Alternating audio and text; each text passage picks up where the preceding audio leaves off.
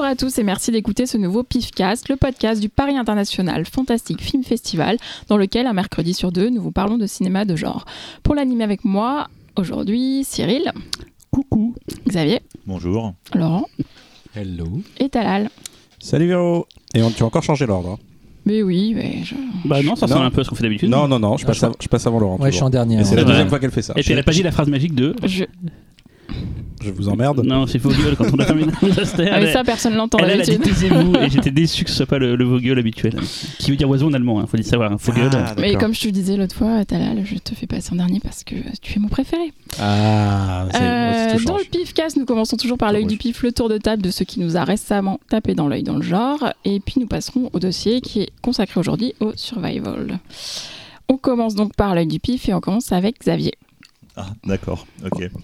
Euh, Il a pas parlé donc c'est pas ça la paterne. Putain, je. Pour, Je pour sais, la je fais exprès pour je te te niquer resserre, ton je te truc. resserre ton verre, Il, C'est mangeait une chips. Voilà. donc, euh, je vais vous parler d'un film qui s'appelle euh, World Apartment Horror. Je ne sais pas si vous C'est connaissez. japonais, c'est de. Tout à fait, c'est- c'est. Katsuhiro C'est- Otomo. Voilà. Et donc, il s'agit d'un film de 1991 réalisé par Katsuhiro Otomo. Et, euh, et en fait, euh, bah, je vais vous convaincre en approximativement euh, 10 secondes de, de le regarder. Donc, c'est un film live de Otomo avec euh, un- une histoire de Satoshi Kon, un scénario de Keiko Nobumito, qui est la créatrice de Wolfrain. Voilà, au revoir. Et il y a Sabu dedans. 12 secondes. Voilà. Il y a Zabou dedans? Sabu. Oh Ah, C'est quand même rigolo. hein. voilà. Sabu, Euh, ouais. Voilà, c'est tout. C'est Eh ben, simple. C'était Voilà. un très Merci, au bon revoir. C'est pas. C'est un long, c'est un, c'est un moyen. C'est un Ah non, c'est un long.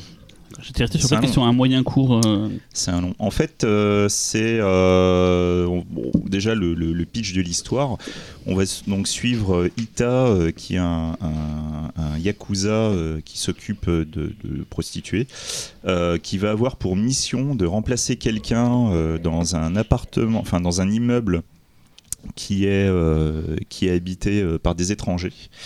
Et, euh, et le, but de, la présence de son prédécesseur, donc la mission qui, se récupère, c'est de faire peur à tous les habitants pour qu'ils dégagent de l'immeuble, pour que l'immeuble soit, euh, soit détruit et ait quelque chose puisse être reconstruit dessus. Euh, donc, bah voilà quoi, il va aller là-bas un peu la fleur au fusil, en se demandant quand même ce qui a bien pu arriver à son prédécesseur et qui a l'air d'avoir complètement pété un fusible. il a l'air d'être devenu complètement parano. Et euh, bah, il va commencer à utiliser c'est les bonnes vieilles techniques de Yakuza euh, pour faire peur à tout le monde. Ce qui implique de parler extrêmement fort, en, roulant, en roulant les airs. Ouais. euh, Enfin voilà quoi, Yakuza style. Alors euh, ce Yakuza est interprété euh, donc par euh, Hiro- Hiroyuki Tanaka, que tout le monde connaît maintenant sous le nom de Sabu. Ouais, alias Dieu. Voilà, il s'agit de son. euh, Enfin, c'est le, le film qu'il a, qu'il a révélé euh, en tant qu'acteur. Sachez que quelques années plus tard, euh, c'est devenu un réalisateur qui est sûrement un des réals japonais préférés de beaucoup de personnes autour de cette table. On a même failli avoir un de ces films au pif, Ouais. mais pour Voilà. X raisons, ça n'a pas pu être fait, mais c'est dommage. Voilà, et cet homme, euh, cet homme est grand. Enfin voilà quoi. Regardez, enfin, vous voyez un film où vous, vous voyez que Sabu l'a réalisé. euh, Duncan Runner, Il fait 1m72, hein, je crois. hein. Oui, Calme-toi. Mais voilà quoi, si vous voyez un film réalisé par Sabu, allez-y, euh, vous allez aimer. Voilà, cherchez même pas. Je, pense, je pense, j'ai pas tout vu, mais je pense pas qu'il ait fait un mauvais film quoi. Euh, bon bref, voilà, en dehors de cet aparté euh, sur Sabu, Je tiens à préciser que Laurent n'en a rien à branler parce qu'il est en train d'organiser son iPad pendant Alors, que tu parles. Non, Ah non bah merci, seulement, bravo. non seulement j'écoute et je fais des vannes qui sont fort à propos, et je suis multitâche comme mon iPad. Comme Voilà. un iPad. Bref, donc euh, voilà, donc notre ami Yakuza euh, va essayer de déployer euh, tout l'attirail des méthodes Yakuza euh, pour dégager tout le monde. Mais euh, il va se heurter aux problèmes euh, de langue, aux problèmes de culture euh, avec des gens qui le prennent pas forcément sérieux et ont de toute façon beaucoup de mal à le comprendre.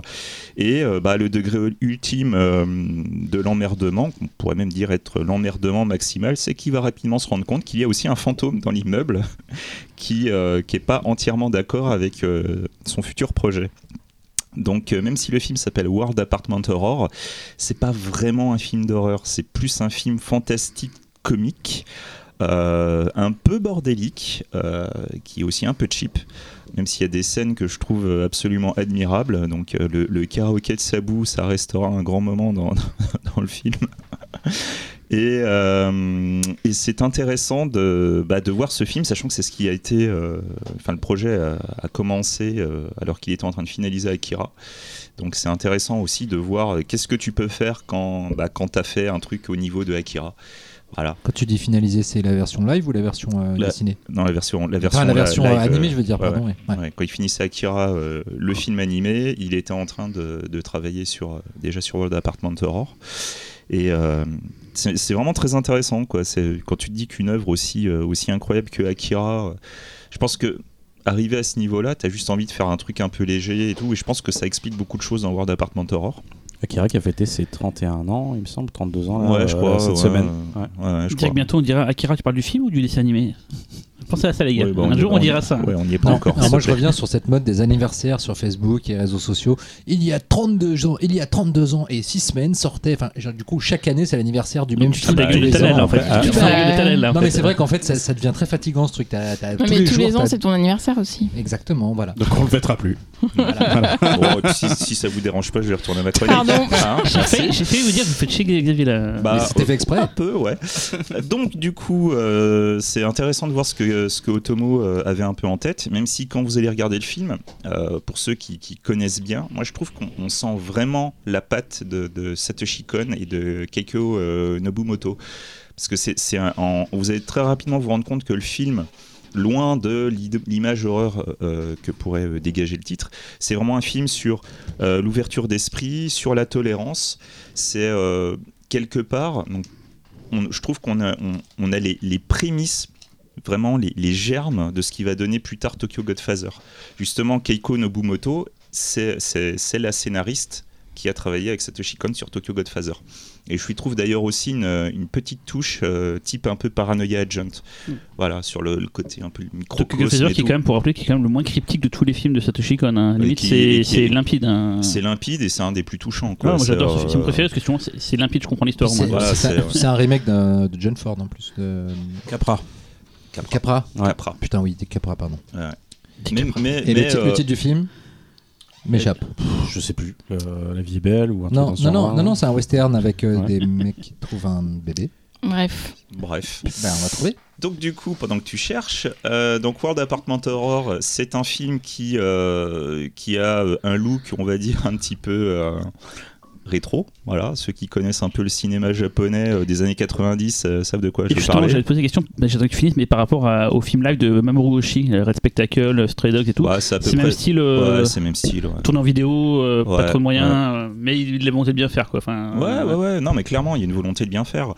Et, euh, euh, du coup, en fait, bah, à la base, c'est une idée euh, de, que, Otomo a eu euh, avec, avec Satoshi Kon. Et donc, sur, le, site de, de Satoshi Kon, euh, Satoshi Kon avait expliqué que l'adaptation, bah, ça venait d'une soirée arrosée. Voilà, donc il était avec Otomo et lorsqu'ils avaient fini la, la partie Akira, ils ont commencé à en discuter. Et en fait, il faut savoir que World Apartment Horror, c'est aussi un manga qui a été diffusé la même année que la sortie au cinéma. Donc du coup, j'ai essayé, j'ai quand même cherché pas mal de temps. C'est vrai que les sources sont pas concordantes sur quoi euh, a commencé quoi. Je- Il y avait une idée. Alors après, est-ce que c'est le manga d'abord Mhm. ou le film? Je saurais pas dire. Mais dans le manga, en fait, le manga c'est un recueil d'histoires. Et World Apartment Horror, c'est euh, dans, dans l'ordre chronologique, c'est la dernière qui, du, recueil. Euh, donc du coup, c'est plus poussé au niveau de les thématiques, c'est plus poussé au niveau de, du visuel. Et c'est peut-être aussi celle où il y a le plus de, de- références au travail d'Otomo. Donc quelque part, c'est peut-être aussi une sorte de manière de, bah, de lâcher en fait ce qu'il doit à Otomo. Parce qu'il a travaillé avec lui sur Akira, il a travaillé avec lui sur Ujin Z aussi. Euh, Globalement, le style visuel des mangas de, Bien sûr. de Satoshi Kon est très très proche de celui d'Otomo. Bien sûr, bien sûr. Ah, Otomo, c'est une, c'est une grosse, grosse référence de, de, de, Satoshi Kon. Ils, sont, ils sont contemporains les deux, donc Satoshi Kon et, et Otomo, Mhm. mais je sais pas qu'ils avaient fait des connexions, qu'il y avait des. Bon, Si, c'est un petit milieu, je pense, mais. euh, Ouais. Ouais, bah, du coup, bah, comme, euh, comme du coup, bah, suite à ça, donc, euh, avec Keiko Nobumoto, euh, voilà, euh, pour la, la partie euh, Godfather. Euh, le manga World Apartment Horror est pas sorti, euh, est pas sorti en France, c'est vraiment dommage. Je pense que ça intéresserait énormément de monde de, de le lire parce que euh, je sais qu'il y a, il y a les euh, opus qui sont, qui sont sortis. euh, je suis pas sûr que les Euh, autres. euh, Opus c'est sorti. euh, Attends, il y en a un qui est pas sorti en entier. En France. Je ne sais plus lequel. Alors déjà, Opus a été interrompu avant, Ouais. avant la fin, mais Il a, finalement, il il y a a, un il a dessiné manga, une espèce de euh, fin. il y a un autre manga qui était euh, qui était pas terminé. Je sais Oui. plus lequel c'est. Celui-là, je crois qu'il est sorti Et aussi. pourtant, dans le premier atome, j'ai écrit un dossier sur euh, les mangas de Satoshi Kon, donc je devrais le savoir, et j'ai oublié comme un connard. Et ben c'est pas grave. On va on va vous dire de lire donc le Atome. Voilà. Et vous aurez Voilà, dans le vous aurez premier atome, euh, qui maintenant Celui est qui est épuisé, mais, mais si vous l'avez, vous pouvez lire ce dossier, euh, ma foi, correctement écrit. Voilà. Ou alors, euh, si vous le voulez pas, vous me le vendez. Parce que je cherche. Et donc pour euh, World Apartment Horror, euh, voilà quoi, sachez que le, euh, ce qui est dommage, c'est que dans le manga, clairement, Satoshi Kon voulait aller encore plus loin dans l'idée. Le manga est peut-être un poil meilleur parce qu'il y a un point de vue féminin, parce qu'il y a le personnage féminin, il y a un personnage féminin qui est beaucoup plus, beaucoup plus écrit. Et, euh, et du coup, voilà, il avait clairement envie de faire une suite, mais comme du coup World Apartment Horror n'a jamais donné de suite, comme beaucoup des mangas de Satoshi Kon, bah, ça s'est arrêté là. Si vous voulez le voir, euh, faut essayer de trouver un DVD euh, avec sous-titres anglais, mais euh, voilà, c'est compliqué. Sorti qu'au Japon? Ouais.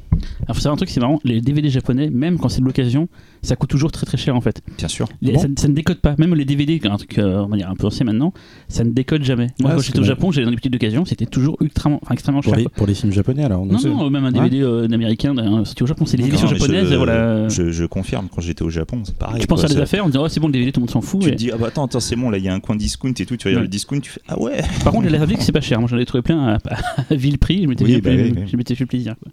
Enfin voilà, donc regardez-le euh, pour la curiosité. C'est un petit film culte. C'est pas un chef-d'œuvre, mais franchement, c'est super cool à regarder. C'est drôle, c'est sympa. Et bah, il y a une petite touche euh, quand je dis- quand je parlais de, de la petite touche Tokyo Godfather, ça vous fera un petit peu le même effet à la fin. Quoi. Vous- C'est vraiment un film qui donne la pêche. D'accord. Alors, J'en Ouais. pensais à un vraiment truc dépressif, mais non. Ça... Non, du tout. Non, ça donne la pêche. C'est un joli C'est film. assez surprenant même d'ailleurs, c'est-à-dire Ouais. qu'au fur et à mesure que le film se déroule, tu vois pas du tout ce que tu penses que tu vas voir. C'est ça. quand tu vois le titre et les Mm, auteurs, mm, mm. etc. Et euh, pour l'anecdote, le- donc le, ce- Tokyo Godfather, c'est principalement inspiré d'un film, d'un film de John Ford, Le Fils du désert. Comme tu as le bien remarqué, c'est vrai que ça ferait très capra dans le ton en revanche. Ah ouais, mais carrément. Mm. Cyril, Putain, j'ai essayé de pas parler en dernier. Ah, c'est un truc qui est. C'est est- peut-être ça. Hein. Il y a un sens des aiguilles du monde, je sais pas quoi. Il y a un truc. Elle veut rien Mais dire. non, elle sais- lâche pas sais, sur- l'affaire. tu- En hein. fait, ce que tu n'as pas compris, c'est qu'à chaque fois que tu vas avancer une théorie, à l'émission d'après, elle fera l'inverse. Oui, au bout d'un moment, tout va se. garab- ah ouais. C'est un jeu d'échecs en fait. C'est un mastermind. Justement, c'est parce que Véronique ne fait rien au hasard que je sais qu'il y a forcément une logique. Donc, et si euh, tu nous parlais de ton œil Oh bon, Est-ce que je Ah. sature par hasard? J'ai l'impression de saturer, non? Totalement. C'est parce que tu as crié. Ah, je en sature du coup, on est d'accord. Et pas au sature. Oui, mais si tu fais oh, oh, oh comme ça tout le temps, ça va Je vais vous parler d'un film en rapport avec la thématique. Est-ce qu'on va redire la thématique ou sont les gens Je l'ai déjà dit. Oui, voilà. C'est un survival que j'ai vu l'année dernière en fait à Sitges, que je voulais trop pour le pif, et qui a été acheté par Amazon Prime, donc je n'ai pas pu vous le présenter. Un film qui s'appelle Boys Pinocchio. in the Wood de Ninian Doff. Alors il y a un jeu de mots, Boys in the Wood, là c'est Boys in the Wood. Garçon dans la forêt. Non, et- t'as- regardé l'orthographe. Regarde pas, ma, regarde pas ma feuille. Bon.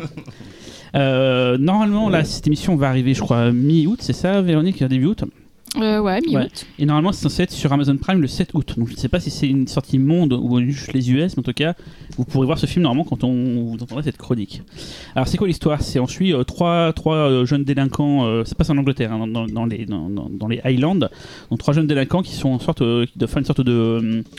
Pas de stage, mais qui doivent en gros pour prouver euh, Les travaux d'intérêt mais c'est différent. C'est pas, ils doivent pas faire les travaux. Ils doivent en fait euh, se réapprendre à vivre en société, machin, ensemble et tout. Donc, et en fait, on leur demande de faire un trek euh, dans les Highlands, un- une route. ça s'appelle comment ils appellent ça comment dans le film Ils appellent ça le le trek du duc de Édimbourg. Voilà, c'est un- une sorte de chemin. Et en fait, c'est censé, ils sont accompagnés par un, un adulte qui est là pour surveiller un peu que tout se passe bien et tout. Et c'est censé leur apprendre les bonnes valeurs, euh, le vivre ensemble, machin et tout. Et en fait, c'est trois blaireaux qu'on a rien à foutre, qui sont en mode à vouloir faire les 400 coups. Euh, ils se connaissent pas. hein, c'est vraiment, ils vont apprendre à se découvrir.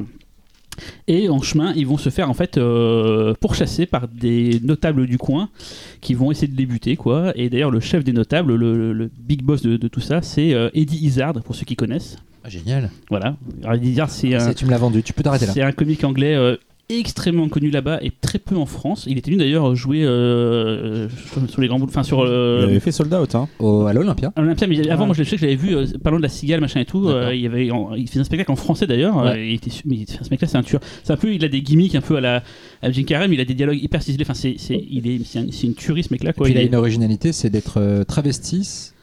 Euh, Il, a- il aime s'habiller en femme et parfois il fait ses spectacles habillé en femme, il en a rien Ah à ouais. foutre. Et, euh, et, ça, ça, et en même temps, il a une réflexion super inté- intéressantes là-dessus, dont il parle parfois dans ce spectacle. Non, le mec est génial. Il a des gimmicks visuels, il a, il a un sens du, du time- timing comique. Enfin, c'est- une tuerie. Il y a des spectacles, je crois, sur, euh, sur Netflix, n'hésitez pas à regarder. Bref, c'est une des caractéristiques de ce film-là. Après, je vais vous expliquer pourquoi j'ai choisi ce film-là et pourquoi je trouve ce film dément. Euh, le réalisateur, donc, c'est son premier long métrage. Il est né à la base du clip et de la pub, comme beaucoup de gens qui démarrent dans le milieu en ce moment. Il a fait deux clips pour les Chemical Brothers. Euh, plutôt dans les albums récents, Sometime I Feel So Deserted, et il a fait We Got to Try, donc il a fait ces deux clips qui sont très beaux. D'ailleurs, sur le site du réalisateur, vous pouvez voir un paquet euh, de pubs qu'il a fait de clips. Il a un style visuel, il a plein d'idées, c'est mortel et tout. Et pourquoi c'est bien? C'est bien parce que c'est juste hilarant. C'est qu'en fait, je- pouvais je me tenais les côtes tout le long où je regardais le film. Ça m'arrive pas souvent de, de rigoler autant devant un film, mais il y a des putains d'idées tout le temps. euh, il y a des délires un peu sur la drogue aussi à des moments. Alors que c'est pas trop mon truc. Normalement, je trouve ça même pas très drôle en fait dans les films. Là, j'étais plié. C'est euh, voir ces, trois, ces trois euh, arriver à s'en sortir par rapport à des mecs qui veulent les buter en faisant n'importe quoi. C'est euh, voilà, c'est extrêmement drôle. Comme ce film est pas connu, vous pouvez pas vous dire ah ouais j'ai entendu parler de ça, j'ai vu l'annonce. Personne n'a rien vu pour le moment. Ça passe sous les radars. C'est vraiment un film qui est. euh, il a fait euh, South by Southwest l'année dernière parce que cette année il n'y en a pas eu, c'était annulé. Il a fait Rotterdam en début d'année. Enfin, il fait deux trois petits festivals comme ça, Jess et tout, mais à part ça rien du tout. Et donc personne connaît ce film-là. Et pourtant, je vous jure, c'était ce que vous verrez le plus drôle cette année. Boys in the Wood. Ça sort donc, euh, comme j'ai dit tout à l'heure, le 7 août sur Amazon Prime. C'est un survival extrêmement drôle, bien bourrin quand il faut l'être. Et ultime argument pour vous convaincre, il y a dedans Alice Love, euh, la réalisatrice de Prevenge, un film que j'adore de tout mon être. Et voilà, je suis un, j'ai un petit crush sur Alice Love, Alice Love, je dois, je dois l'avouer, mais voilà, tout cas, j'ai- vu, un court métrage avec elle euh, en festival, euh, même pas peur. Euh, très court, euh, qui est vraiment cool. Qui s'appelle. euh, je me rappelle plus, je te le dirai. Bah, merci pour cette info la incomplète. tête de Laurent. Je crois que ça s'appelle Salt. Euh, S-A-L-T comme le sel. Bon, je me donne la parole. Ouh. Ça va être quelque chose là. Non, non, non, j'ai vu un film euh, euh, dont j'attendais rien, donc euh, c'était une bonne surprise. C'est un film de 2011. non, alors Aquaman, non, j'ai pas tenu.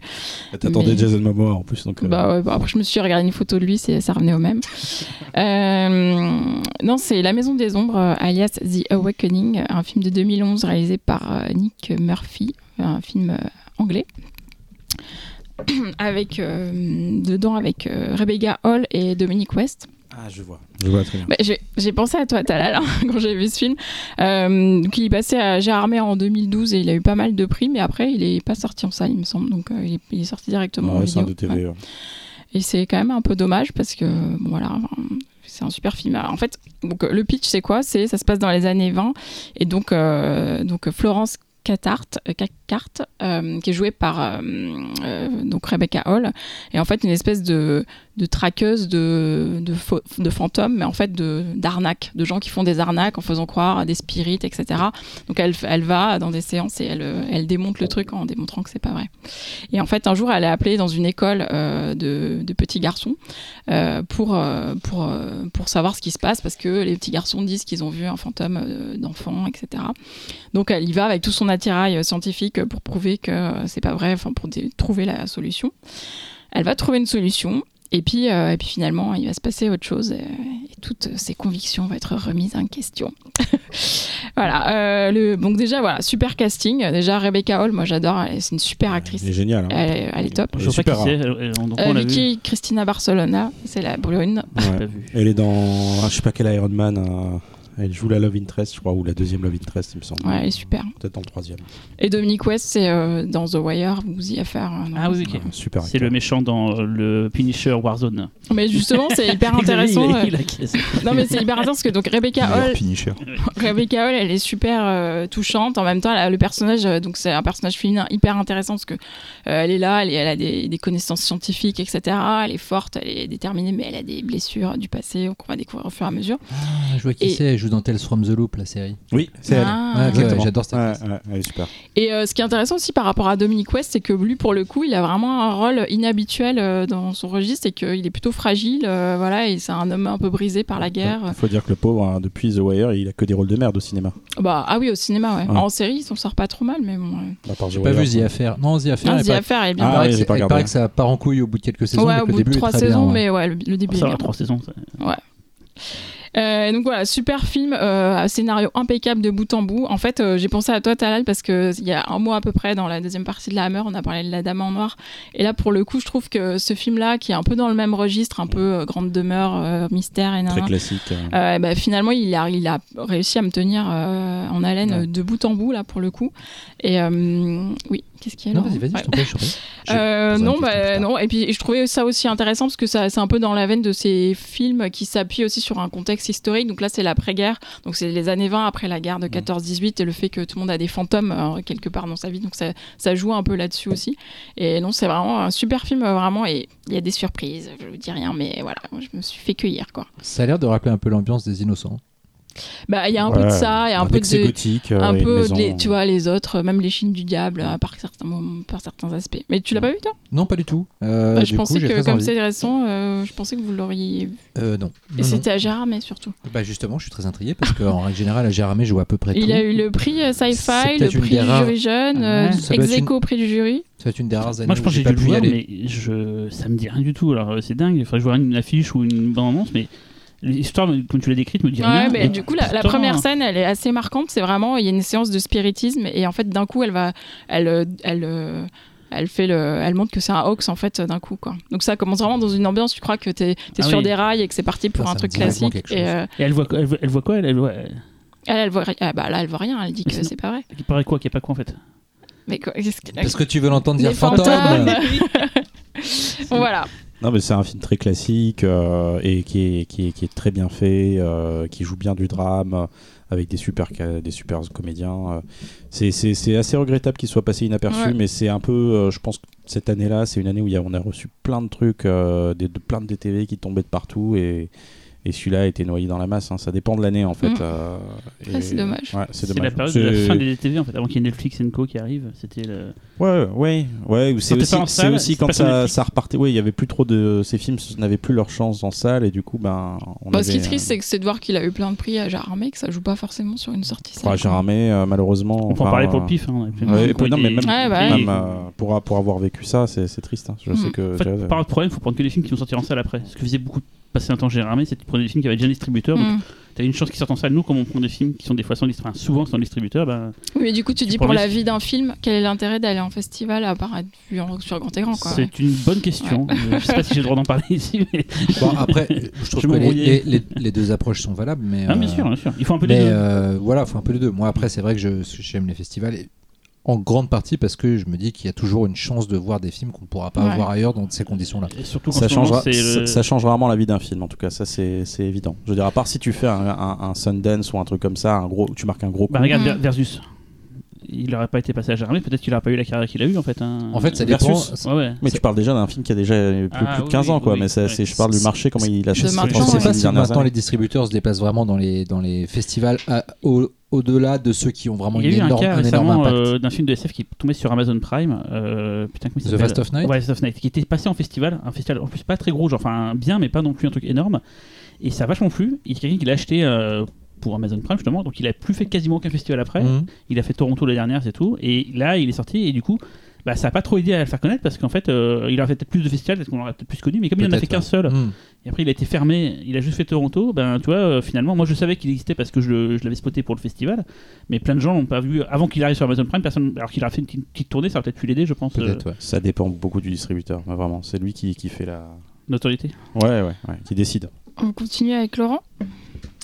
Alors. Je crois que c'était là euh, l'après qui a parlé.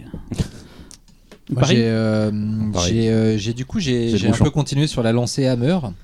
Oh non, c'est fini, putain ouais, non, non, il y en a Vas-y, c'est dit, Il y en a encore un peu qui dépassent.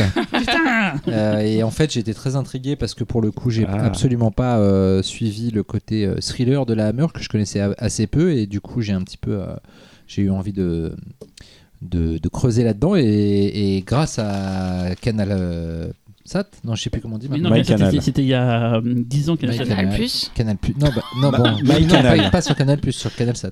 Ah, ça, non, sur c'est Ciné. Plus, Ciné Oui, Plus, voilà. grâce à Ciné les Plus. blasés, quoi. qui a passé euh, qui a passé Straight Until Morning. Euh, du coup, je me suis fait un plaisir de le voir. Vas-y, mange ton popcorn, Véro. Non, je, je- je vois que J'ai tu déjà hésites. fait, on a eu du pif. Tu as déjà fait un du pif? Sérieux? Sérieux Ça fait 20 fois que je vous le dis. Oui, oui, je confirme, Ah, elle l'a déjà fait. Voilà, j'ai fini mon œil en mode. euh, Ah ouais, dis, en- dis- dis ce que t'en penses en 5 minutes et c'est oui. J'ai j'ai fini mon œil du pif. Donc, euh, Straight Until Morning, euh, thriller euh, hammerien, produ- euh, sorti en 1972, réalisé par Peter Collinson, qu'on connaît euh, pour L'Orse Bar avec Michael Caine et aussi pour Fright avec euh, Suzanne euh, Georges. dont j'ai parlé aussi. Ouais, c'est Véronique qui en avait parlé. Oui, tout à fait. Mais ah, parce que maintenant, il faut même plus citer les films dont- qui ont déjà été abordés, parce qu'au fur, des- au fur et à mesure des émissions, ça va être compliqué. hein. Euh, scénarisé par John Peacock, euh, qui est aussi Oh, le scénariste déjà d'un film dont je ne peux pas parler puisque c'était une fille pour le diable dont on a parlé récemment. voilà. Euh, et aussi euh, qui a le fait quelques scénars hein. pour Hammer House of Mystery and Suspense, Ouais, j'ai parlé. la série télé. Euh, bref, bon bah vite fait du coup, si vous vous rappelez du film, ça parle d'une jeune fille qui s'appelle Brenda et qui est un petit peu naïve hein, pour euh, pour euh, dire le moins et qui quitte sa, on va pas dire sa cambrousse, mais je crois qu'elle vit, je sais plus, c'est à Manchester ou Liverpool et qui décide d'aller à Londres dans la grande ville entre guillemets pour trouver l'homme de sa vie. Voilà. Sauf qu'elle va essayer de forcer le destin très très fort au point qu'elle va tomber sur un très beau jeune homme euh, qui ne supporte pas la beauté et au point de tuer toutes les femmes euh, avec qui euh, il a des relations à partir du moment où elle le trouve trop beau, si je m'abuse. Euh, parce qu'il est très beau et en fait euh, sa, beauté provoque chez les femmes des, comportements assez étranges. Et euh, voilà, et donc elle ne, sait pas que l'homme qu'elle a choisi est un, est un tueur. Donc on est parti sur un pitch de, un pitch de thriller assez basique qui aurait pu faire un Hollywood Night assez quelconque dans les années 90, si ce n'est que le traitement est radicalement différent de ce qu'on peut attendre de ce genre de pitch. Non seulement en termes de narration, puisque finalement c'est surtout le portrait de deux personnages assez, euh, enfin qui n'étaient pas faits pour ni s'entendre, ni se rencontrer ni s'entendre, et qui se rencontrent et il y a une espèce d'alchimie assez étrange qui se crée entre eux et qui est vraiment le cœur du film. Euh, puisque le film marche assez peu sur des mécanismes de suspense, mais surtout sur des mécanismes psychologiques. Et c'est très intéressant. Et puis il y a une, euh, il y a une, une narration très éclatée. Alors, si, si vous voulez euh, connaître le- l'origine de ce son, c'est Talal qui débouche une bouteille de pinard. hein. Rosé. Voilà. Euh, tout va bien dans cette émission. On sent, que les, on sent que les vacances arrivent et que tout le monde est pressé. On a deux bouteilles, faut les boire. Voilà. hein. Et euh, donc euh, voilà. Mais en plein milieu de, de mon, de mon. Déjà que je suis très embarrassé d'avoir pris un film qui a déjà été Le respect, abordé. le respect il n'existe plus ici. Non, euh, non, c'est fini là. Zéro, fais péter ton verre là. Et euh, donc j'ai fini et euh, euh, et puis il y a une donc au- au-delà de, l'originalité du traitement des personnages puisque vous attendez pas un thriller à suspense même si on a un peu plutôt une étude de caractère très intéressante grâce aux deux acteurs le couple qui forment le couple principal qui sont Rita Tushingham qu'on a vu dans le Docteur Jivago et Shane Bryant qui a été un petit peu abonné à la Hammer à une époque parce qu'on l'a vu dans Captain Chronos, Histoire de vampire, Frankenstein, Monstre de l'enfer. Ils sont tous les deux absolument excellents. Franchement, c'est des, des compositions de haut niveau. Euh, et puis le montage du film est assez sidérant en matière de narration. Euh, c'est déjà assez frappant dès le début. euh, Il y a une, longue introduction de peut-être 10 minutes qui, monte en parallèle plusieurs trajectoires et plusieurs timelines de façon en apparence chaotique, mais, euh, mais en même temps qui traduit vraiment une espèce de, sentiment de, euh, de confusion dans, dans les- dans l'esprit des personnages. Euh, et c'est jusqu'au bout comme ça, assez étonnant. Donc je vous le conseille parce que voilà, le, le- le- film va vraiment dans une direction opposée au pitch de départ. Des choses que Véro a certainement déjà dites il y a quelques temps. Petite précision, je ne sais pas si tu l'avais dit, le titre vient d'une citation de J.M. Barrie, l'auteur de Peter Pan. Ça vient de Peter Pan. À un moment donné, Peter dit à Wendy que Neverland, ça se trouve second star to the right and straight on till morning. Voilà. Mais euh, je suis contente pas la que- peine de redire ce que Je vous en suis avez pensé. contente hein. que tu en reparles parce que ce film est vraiment formidable, Oui. il est vraiment euh, très surprenant Ouais. et il mérite vraiment d'être vu. Et hein. ça, typiquement, c'est le genre de truc euh, dans le- dans l'émission. On pourrait presque faire une troisième émission à meurtre juste sur les thrillers parce que non seulement ça pourrait. montre, ça Attendez, il y a Cyril qui se sent pas bien. Non, ça va, les thrillers, ça Si va. c'est dans deux ans, pas de problème. Hein. Non mais non seulement ça montre que la, la diversité de la Hammer, mais en plus à l'intérieur d'un genre qui déjà est une preuve de leur diversité, le traitement même de Ouais. ce genre est une preuve supplémentaire de la diversité de, de, de la Hammer. Donc euh, non, c'est une. Mais je sais que sur Cinéplus, il y a Sueur froide dans la nuit que j'ai toujours pas vu et je sais pas ce que ça vaut. Non, il est moins bien. tout à Il, l'heure. il est moins bien. ouais. Ouais, ok. Voilà. Eh bien, Talal, Je t'avais dit. Alors, ah bah oui, tu l'as deviné. ouais. Alors moi, est je, fort. je vais vous parler d'un film dont on a déjà parlé. Ça s'appelle Straight Until Morning. je l'avais préparé. Euh, Non, je vais parler d'un film dont effectivement dont on a déjà parlé. Et pourquoi? Euh, parce que je l'avais pas vu et que j'avais envie d'en parler. Mais on l'a évoqué dans le cadre du PIFcast pour le PIF. Voilà. Et c'était en 2017, parce que le film a gagné le Grand Prix de 2017. C'est, c'est, c'est. C'était grave, grave, non? Putain, Non, il est- 2007 c'était. euh, Non, c'était c'est grave, c'était 2016. 2000. Bon, bah, je demanderai au vrai Allez, vas-y. responsable du festival. Euh, C'est pas, pas Freaks, parce que Non. c'était il y a deux. C'était. bon, c'est un film mexicain. Ah, Ah. Bon. Il, il revient. Tigers, euh, Voilà. are not Tigers are not Non, Laurent a afraid. raison, Ils reviennent. Ils reviennent. Tigers are not afraid de Issa Lopez 2017 donc euh, Vuelven en mexicain je sais pas comment ça se prononce je sais pas s'il y a des, dit comme des ça. hispanophones Vuelven. Vuelven ok et donc en français avec ce titre euh, moins sympathique qui s'appelle Ouais. Ils reviennent voilà je suis pas très fan du titre Je crois qu'en plus c'est le.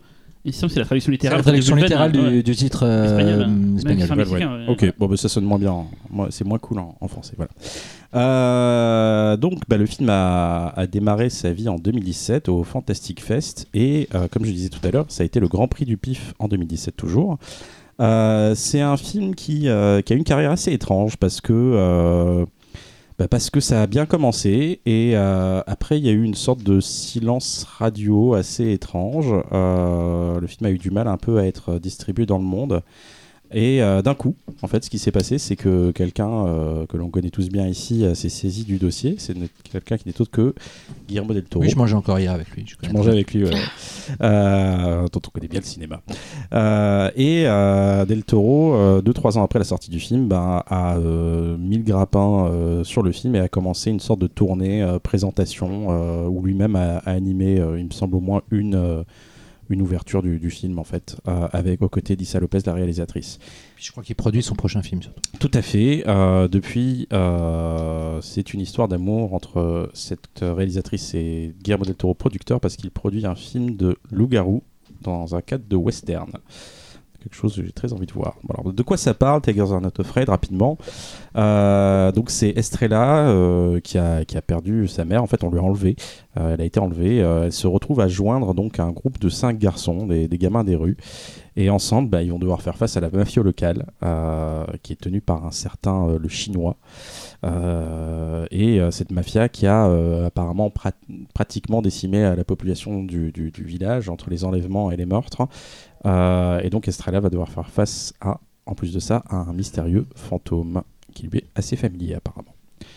Voilà, c'est un film assez. euh, J'étais très curieux de le voir. Euh, je sais pas pourquoi j'ai mis. Si, je sais pourquoi j'ai mis autant de temps à le voir en fait. Tout simplement parce que je voulais le voir en vidéo. Alors, on a eu euh, la sortie salle qui était l'été dernier, il me semble, en 2019 déjà.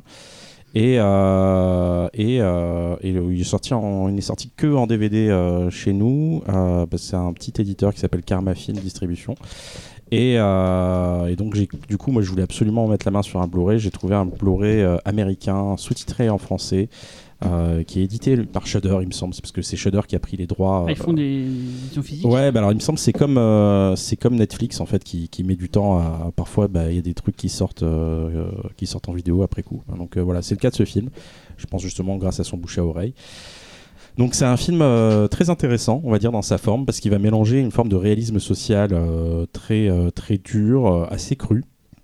Une vérité très brutale et il va prendre ce réalisme social qui, est, qui est un code on va dire du cinéma d'auteur pour les croiser avec le code du cinéma de genre Euh, et ça ça va se faire par une esthétique assez particulière une esthétique très très genrée euh, qui est portée par euh, la, la- la magnifique lumière Alors moi je, je sais pas j'ai comment tu dis Xavier Fissuré. j'ai fissuré vraiment devant la photo de Juan José Salavia. euh, qui a pas fait grand chose avant et pas fait grand chose depuis, euh, mais par contre qui fait le prochain film d'Issa Lopez, donc ça c'est plutôt une bonne nouvelle. Euh, et la façon dont en fait euh, le, le- le- le merveilleux va, progressivement euh, rentrer dans le réalisme et, l'emporter et, avec une imagerie assez proche de, ce que Del Toro a fait par exemple dans le labyrinthe de Pan où tu vas voir des, petites bestioles tout ça qui vont apparaître dans, des scènes euh, assez réalistes. Alors bien sûr dans, un contexte beaucoup plus moderne hein, parce que Tigers Are Not Afraid ça se passe aujourd'hui hein, ça se passe pas euh, comme euh, Del Toro dans pendant la Seconde Guerre mondiale. Et, et, puis on va par contre pour tout ce qui est du, tout ce qui est on va dire cinéma réalisme réaliste social on va, on va retrouver un rythme une narration qui est très très proche de- de ce type de film et euh, c'est là où ça, moi ça m'embête un peu plus une tonalité euh, qui est assez euh, monocorde on va dire tout du long on va retrouver aussi un, principe bon, de caméra portée, bon, qui n'est pas propre au cinéma de ce style-là, mais en tout cas qui, qui va apporter un côté un peu documentaire. voilà, ça, ça- marche plutôt bien, voilà, globalement, voilà, plus du réalisme. Donc tout ça dans une, dans une forme qui m'a beaucoup fait penser à Le Solivados de Buñuel, et je pense que le film en est ouvertement inspiré. Euh, tout comme euh, bien sûr Peter Pan, euh, le, le- le mythe avec ses enfants un peu perdus, les enfants perdus en fait de, Peter Pan, parce que voilà ces gamins habitent dans ce village-là, ils vont squatter les toits donc de, de- du village et, et on voit très peu d'adultes en fait à part les à part les méchants, les, les- les mafieux. Et à un moment, c'est le seul personnage qu'on va croiser plus ou moins, c'est des flics à un moment donné. Voilà, donc il y a un truc assez étrange qui, qui- qui ressort de ça. Euh, je le film a vraiment des beaux moments. euh, Il y a de très très belles idées visuelles, qui, en tout cas des, des trucs où tu sens déjà qu'il y, qu'il y a un talent. Euh, les gamins sont, sont vraiment mortels. En plus, ils sont tous plutôt bien, hein, ils se défendent. Et voilà, globalement, j'ai vraiment l'impression qu'on a un film très cohérent. Et, pour moi, c'est là où le bas blesse aussi. J'ai l'impression qu'on a aussi un film très, très propre, très, un peu trop maîtrisé quelque part et jamais surprenant. Euh, moi, j'ai surtout un problème avec euh, le, euh, je disais tout à l'heure, le rythme, qui est dû au fait qu'on n'ait pas beaucoup d'enjeux en fait dans, dans le film. Alors, il y a un enjeu, un enjeu qui, qui, qui, qui- qui s'installe, hein, bien sûr, tout du long, mais voilà, on, a, on va avoir euh, 50 minutes à peu près de. J'ai regardé, la- regardé le, timing de- du film là, pendant, pendant que je mettais le Blu-ray, et 50 minutes où voilà, on est un peu dans une forme de suspension, classicisme, on va voir les enfants s'amuser, euh, faire les cons et leur arriver des trucs, mais, mais voilà.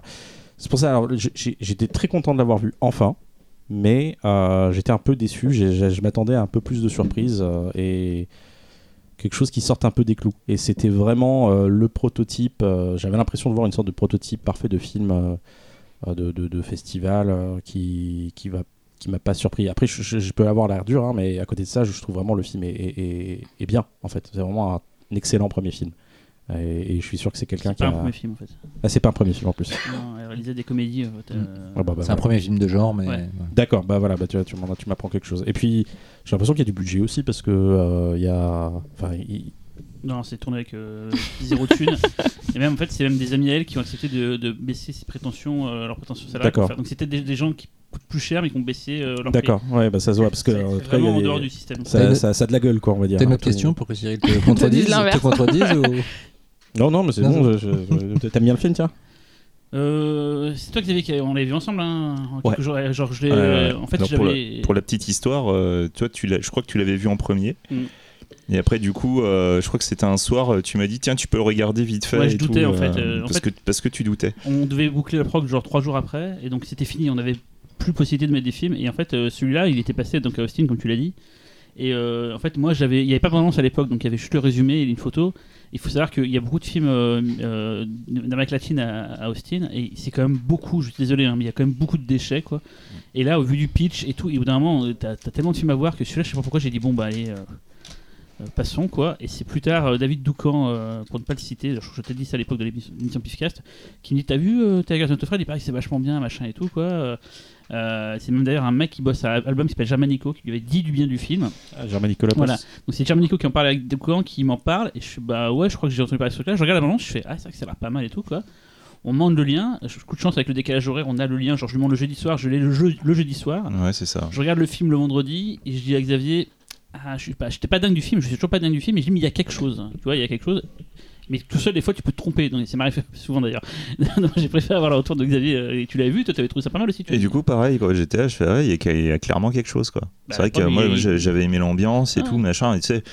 Faut préciser qu'en plus, du coup, nous, quand on les, quand on les regarde, c'est en mode, c'est screener, quoi. Alors, je me, je, je me souviens plus si c'était en bonne qualité ou pas, mais, Ça, mais tu l'as coup, tu l'as vu le samedi matin euh, chez toi. mais euh, voilà, quoi. Je l'ai vu, euh, je l'ai vu à l'arrache sur mon ordi, en screener et tout, machin, et donc, donc des conditions qui sont déjà difficiles. Donc, quand même arriver derrière et te pointer et dire, c'est quand même pas mal, il y a une ambiance et tout, machin, alors que pourtant, tout, tout, tout, tout dans le monde te, te met dans la pire condition possible.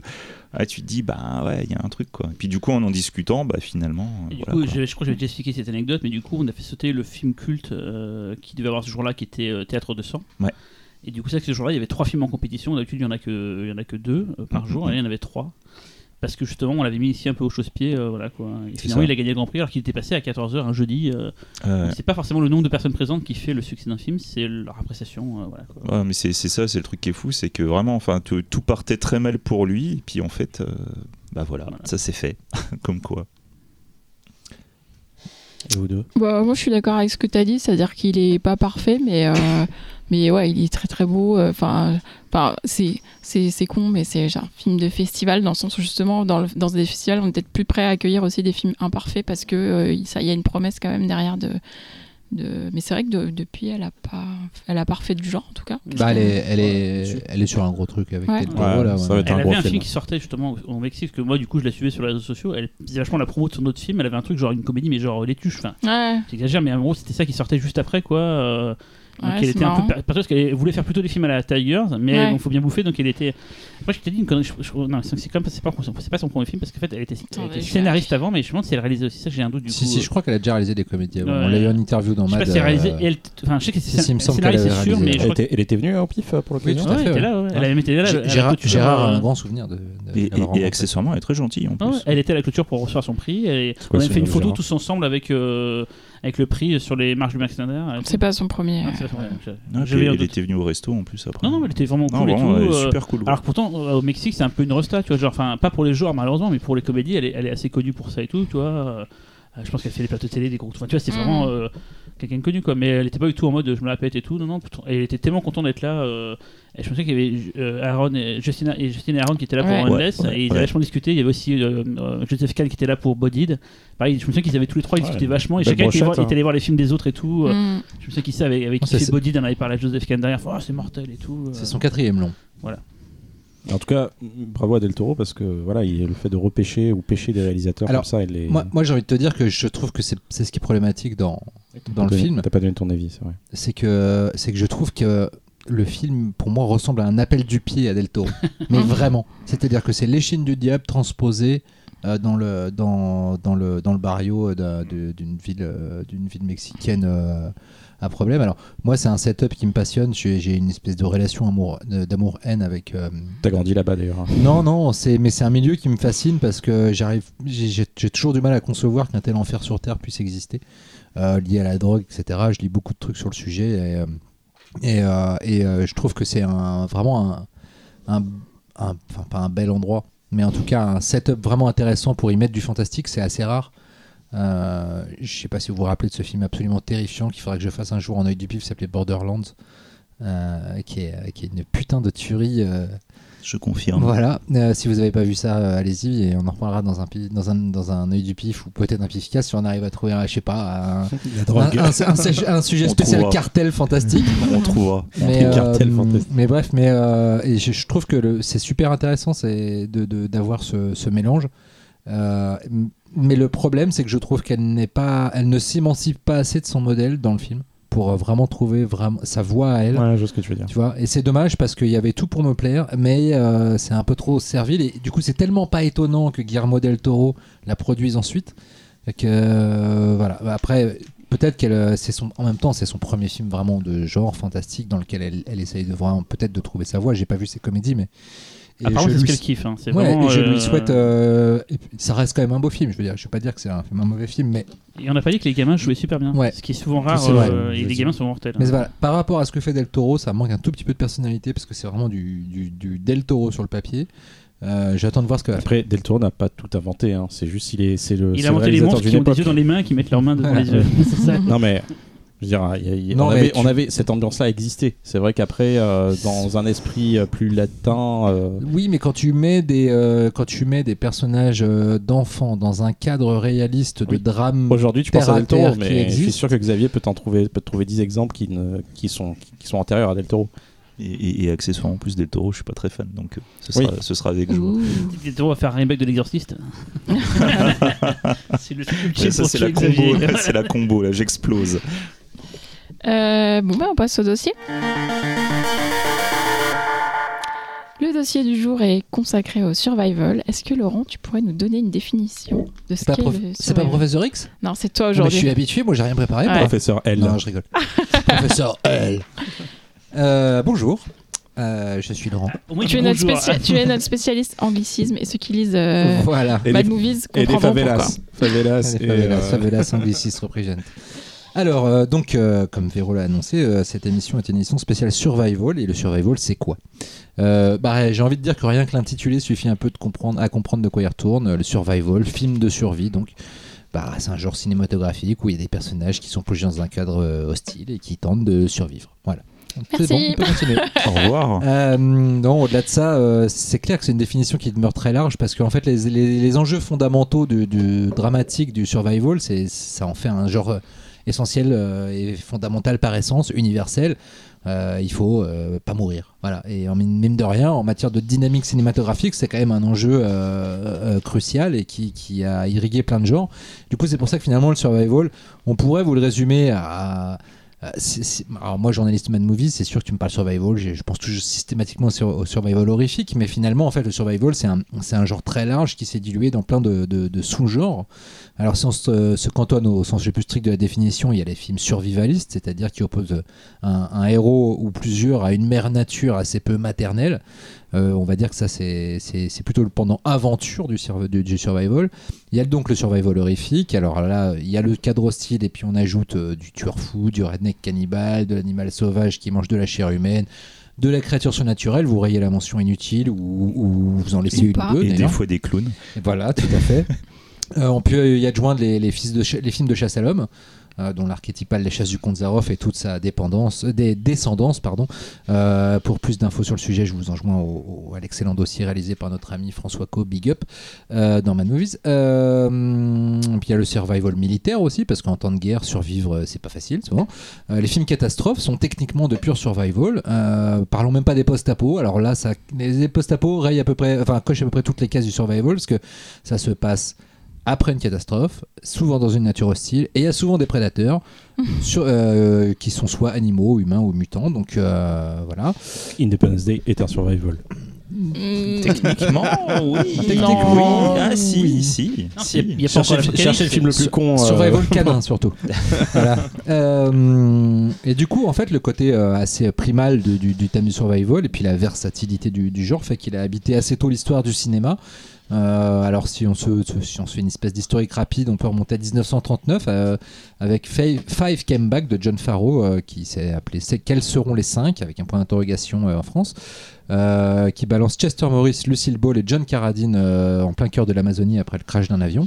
John Farrow lui-même fera un remake de son film d'ailleurs avec Les Échappés du Néant en 56 avec Robert Ryan, Anita Hedberg et Rod Steiger. Alors là, euh, Talal me resserre un verre de rosé parce qu'il trouve que je suis trop efficace euh, durant cette chronique, cette introduction, pardon.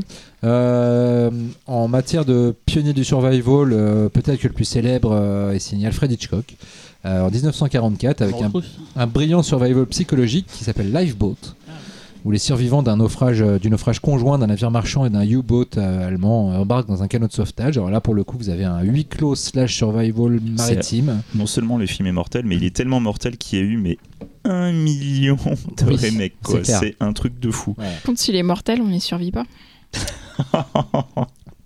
J'étais pas prêt. Euh, et puis tiens, euh, toujours Hammer euh, pour des spéciales dédicaces à Cyril, qui a Roy Ward Baker, euh, bien connu des, des- des fans de la Hammer, qui a réalisé plusieurs films aux USA. Et en 1953, il a signé un survi- pur survival qui s'appelle Inferno, où Robert Ryan tente, euh, tente de survivre dans le désert de, de Mojave, Mojave, Mojave, je ne sais jamais comment on prononce le nom de ce beau désert. Mojave. Mojave. Euh, alors, on va pas se lancer dans une liste exhaustive, euh, mais signalons quand même qu'il y a quand même quelques classiques de la littérature qui ont, qui ont carrément don- donné des, des archétypes de, de survival. On pense forcément bah, à Robinson Crusoe. Euh, Toutes les versions de Robinson Crusoe sur Mars, pas sur Mars, euh, sur une île, etc. Seul au monde, euh, avec de, avec Tom Hanks, qui est une qui est un pur survival et qui est une émanation de Robinson Crusoe. Sa Majesté des Mouches aussi, grand classique de la littérature, qui est aussi un pur survival. Et que dire de plus si ce n'est que finalement c'est ce sont souvent des films qui, qui charrient un peu des mêmes thématiques euh, mais qui en même temps euh, permettent à chaque fois d'avoir un angle un peu différent. On peut avoir le dépassement de soi sur un, sur un, personnage qui va réussir à, dépasser sa condition peut-être de citadin euh, au milieu de d'une, nature hostile pour survivre. Le, ratour, le retour à sa nature sauvage parfois, re- retrouver un petit peu l'animal qui est en soi pour, pour trouver les ressources nécessaires à la survie. Les limites sociales de l'être humain aussi. beaucoup de survival dé- décrivent des groupes qui implosent sous la pression de la survie euh, parce qu'ils sont débarrassés, on va dire, enfin en tout cas ils sont sortis de la zone du confort moderne et, sont opposés cette fois à des, dangers auxquels ils ne sont pas habitués et révèlent leur vraie nature. Euh, le survival n'est pas en lui-même un genre euh, extrêmement facile à définir et à circonscrire. En revanche, il est très riche. D'ailleurs, la sélection de films qu'on a fait va, va vous le démontrer. Moi, j'avais envie de finir en signalant quelques incunables du, du genre, tout sous-genre compris et en toute subjectivité. En commençant par un film qui n'a pas été que apprécié ici, La Proie Nue de Cornel Wilde, hein, car si je crois, je crois me souvenir que Véro n'avait pas beaucoup aimé. Je t'ai partagé. Voilà. Mais c'était intéressant. euh, que je trouve être euh, vraiment un des meilleurs survival classiques. euh, qui, euh, voilà. Jeremiah Johnson de Sidney Pollack, qui n'est Ouais. pas forcément un film Super. euh, auquel on penserait en Redford. survival avec Redford Super. en Et 71. Rodford, un de ses excellent. meilleurs rôles. hein. Tout à fait. Euh, La randonnée de Nicolas Roeg, que Véro avait euh, encensé ici très justement. Délivrance de John Borman, qui est peut-être l'archétype euh, le absolu, classique. le Le classique, Du, du- du- du survival. Accessoirement un putain de film. Voilà, c'est pour ça qu'on va pas en parler ce soir. Et Burt Reynolds sans moustache. Voilà. Ah oui. Important. C'est Voilà. vrai. Euh, Rambo de Ted Kotcheff, on oublie trop souvent de le dire, mais c'est un pur putain de survival. Et un Euh, putain de film dramatique aussi. Exactement. Euh, Antarctica de Koreyoshi Kurohara. Euh, donc, euh, je vous enjoins à oublier l'existence du remake avec, euh, avec Paul Walker, même si le film est honorable. Mais c'est un film culte chez les japonais. Ouais, parle moi, qui font ouais. pleurer, ils parlent toujours de ce film-là. j'adore ce film. Non, mais J'ai il est découvert horrible. Enfin, mais- Non, il est bien, mais c'est vrai que ça, Ouais, C'est le dur. film C'est- des tu- Japonais qui les fait de la pleurer imparable. avec Ouais. Ichiko. Le Mm. truc, euh, Antarctica, il est imparable. Ouais. Mais vous, mais vous allez mais chialer. C'est Mais pas ce film, permis. les quoi. Japonais, c'est le film qui fait plus pleurer les Japonais. Ah, j'adore. Mm, mm, mm. Predator de McTiernan, C'est vrai. un pur survival. Un petit film. Voilà. Buried de Rodrigo Cortés, un survival très original puisqu'il se passe dans Tout un fait. cercueil uniquement. Le territoire des loups de George Carnahan, que moi je trouve être un chef-d'œuvre absolu, euh, que j'avais pris ouais. à la base pour cette émission et puis Et- j'ai changé d'avis. euh, Dommage. Et accessoirement, Territoire des loups, chef-d'œuvre. Voilà, Voilà. chef-d'œuvre. Oh, une Euh, un des meilleurs films des années 2010. Et, Le- et un des meilleurs carnets. Voilà. Et l'Odyssée de Pi d'Angly, pur Ah, survival. vrai, oui. Tout à fait. Voilà. Euh, voilà. Et le premier qui me cite The Revenant d'Iñárritu, je le balance à poil en plein milieu de l'Antarctique, au Non, milieu ça- des phoques en. Voilà. C'est un- c'est une, c'est une Si, merde, a- c'est un une merde infâme. Il y a un plan séquence qui est bien. Bon, Voilà. non, Et c'est tout. C'est pas une merde, arrêtez Si. les gars. Au-delà de la trahison totale C'est que ça fait. surestimé, c'est pas une merde. La trahison totale que ça fait à la vraie Je- je- histoire je euh, dont est tiré le film. Je profite vraiment de Laurent Oui, pour oui, dire. moi je, je euh, connais pas la vraie histoire, je un trouve film ça que j'ai sympa. choisi au départ mais, aussi qui s'appelle Touching the Void, euh, qui est l'histoire vraie de deux alpinistes qui se sont retrouvés euh, en redescendant d'une montagne. à- un des deux, à la fin, a glissé, s'est retrouvé du coup euh, dans le vide, accroché à la corde à son camarade. Ah, ça me dit quelque chose. Et tout le long du film, la question c'est est-ce qu'il va devoir couper la corde Mm. pour euh, se libérer et survivre et donc tuer son camarade. Et, et c'est une vraie histoire. Et le film, il est mortel. C'est la limite du documentaire et c'est génial. euh, Mais en fait, c'est. hyper c'est- prenant et c'est la vraie survie dans le sens comme les revenants d'ailleurs, on en a pas parlé. quelle année Quelle année, Sur ça 27 heures, ça compte C'est c'est un Ouais, c'est à un survival. Non, mais en fait, c'était tout le but un peu de- de. 2000. C'était tout le but un peu de cette liste que je viens de vous faire, c'est-à-dire que c'est des films que vous connaissez globalement, mais vous, pour certains, vous vous rendez pas forcément compte que ça appartient au genre survival. Pour vous dire à quel point le, le- le- le genre est riche de de- d'approches et de thématiques et, euh, et de genres et de sous-genres. Pour moi, c'est un peu le, genre humaniste euh, par excellence. Alors attention, Alors, pas, pas humaniste. forcément dans les valeurs que ça va, euh, Tu veux dire dans ce que ça que va ça va révéler de, amener, de- mais dans ce que ça révèle de Tout l'être humain, c'est euh, c'est assez fort. Et même, même si on prend le, survival horrifique tel que tout le monde, je pense, l'a Mm. imaginé quand on a annoncé l'émission. genre les détours mortels. Voilà, les ça. détours mortels, que moi j'aime beaucoup, Oui. surtout le 2, parce qu'Henry Rollins.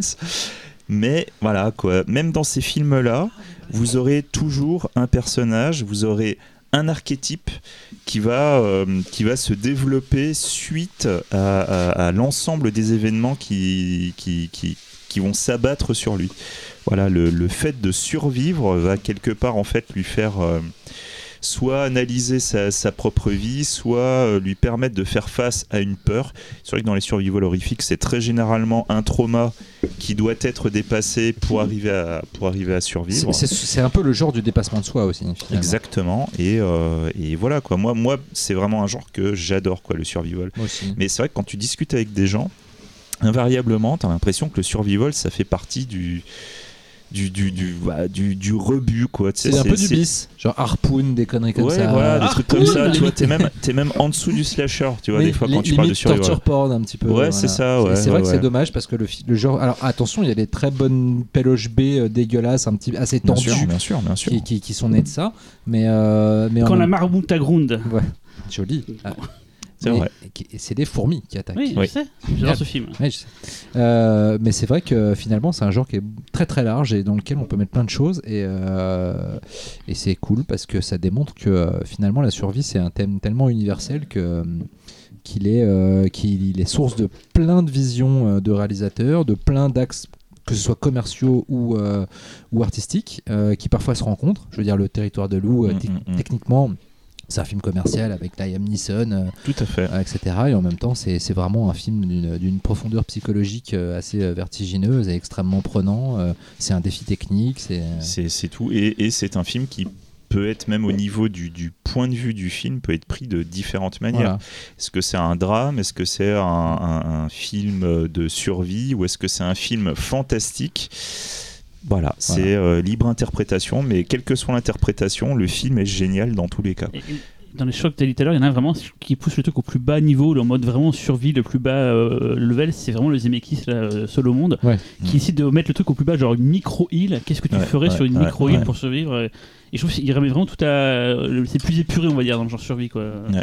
Ah, Véronique, t'es En pas d'accord en même temps, le mec part un ballon à la fin. Donc, euh, Après, euh, non, toi tout seul sur une île, c'est peut-être pas la situation la plus dangereuse par rapport à ce dont on va Non, parler. mais dans le sens après. survie, de, dans le sens. Euh, euh, Mais vivre, en fait. pratique, tu veux dire. Ouais, il y a le, le côté ça. euh, Ça, c'est parce que t'es fan de Colanta, non, mais.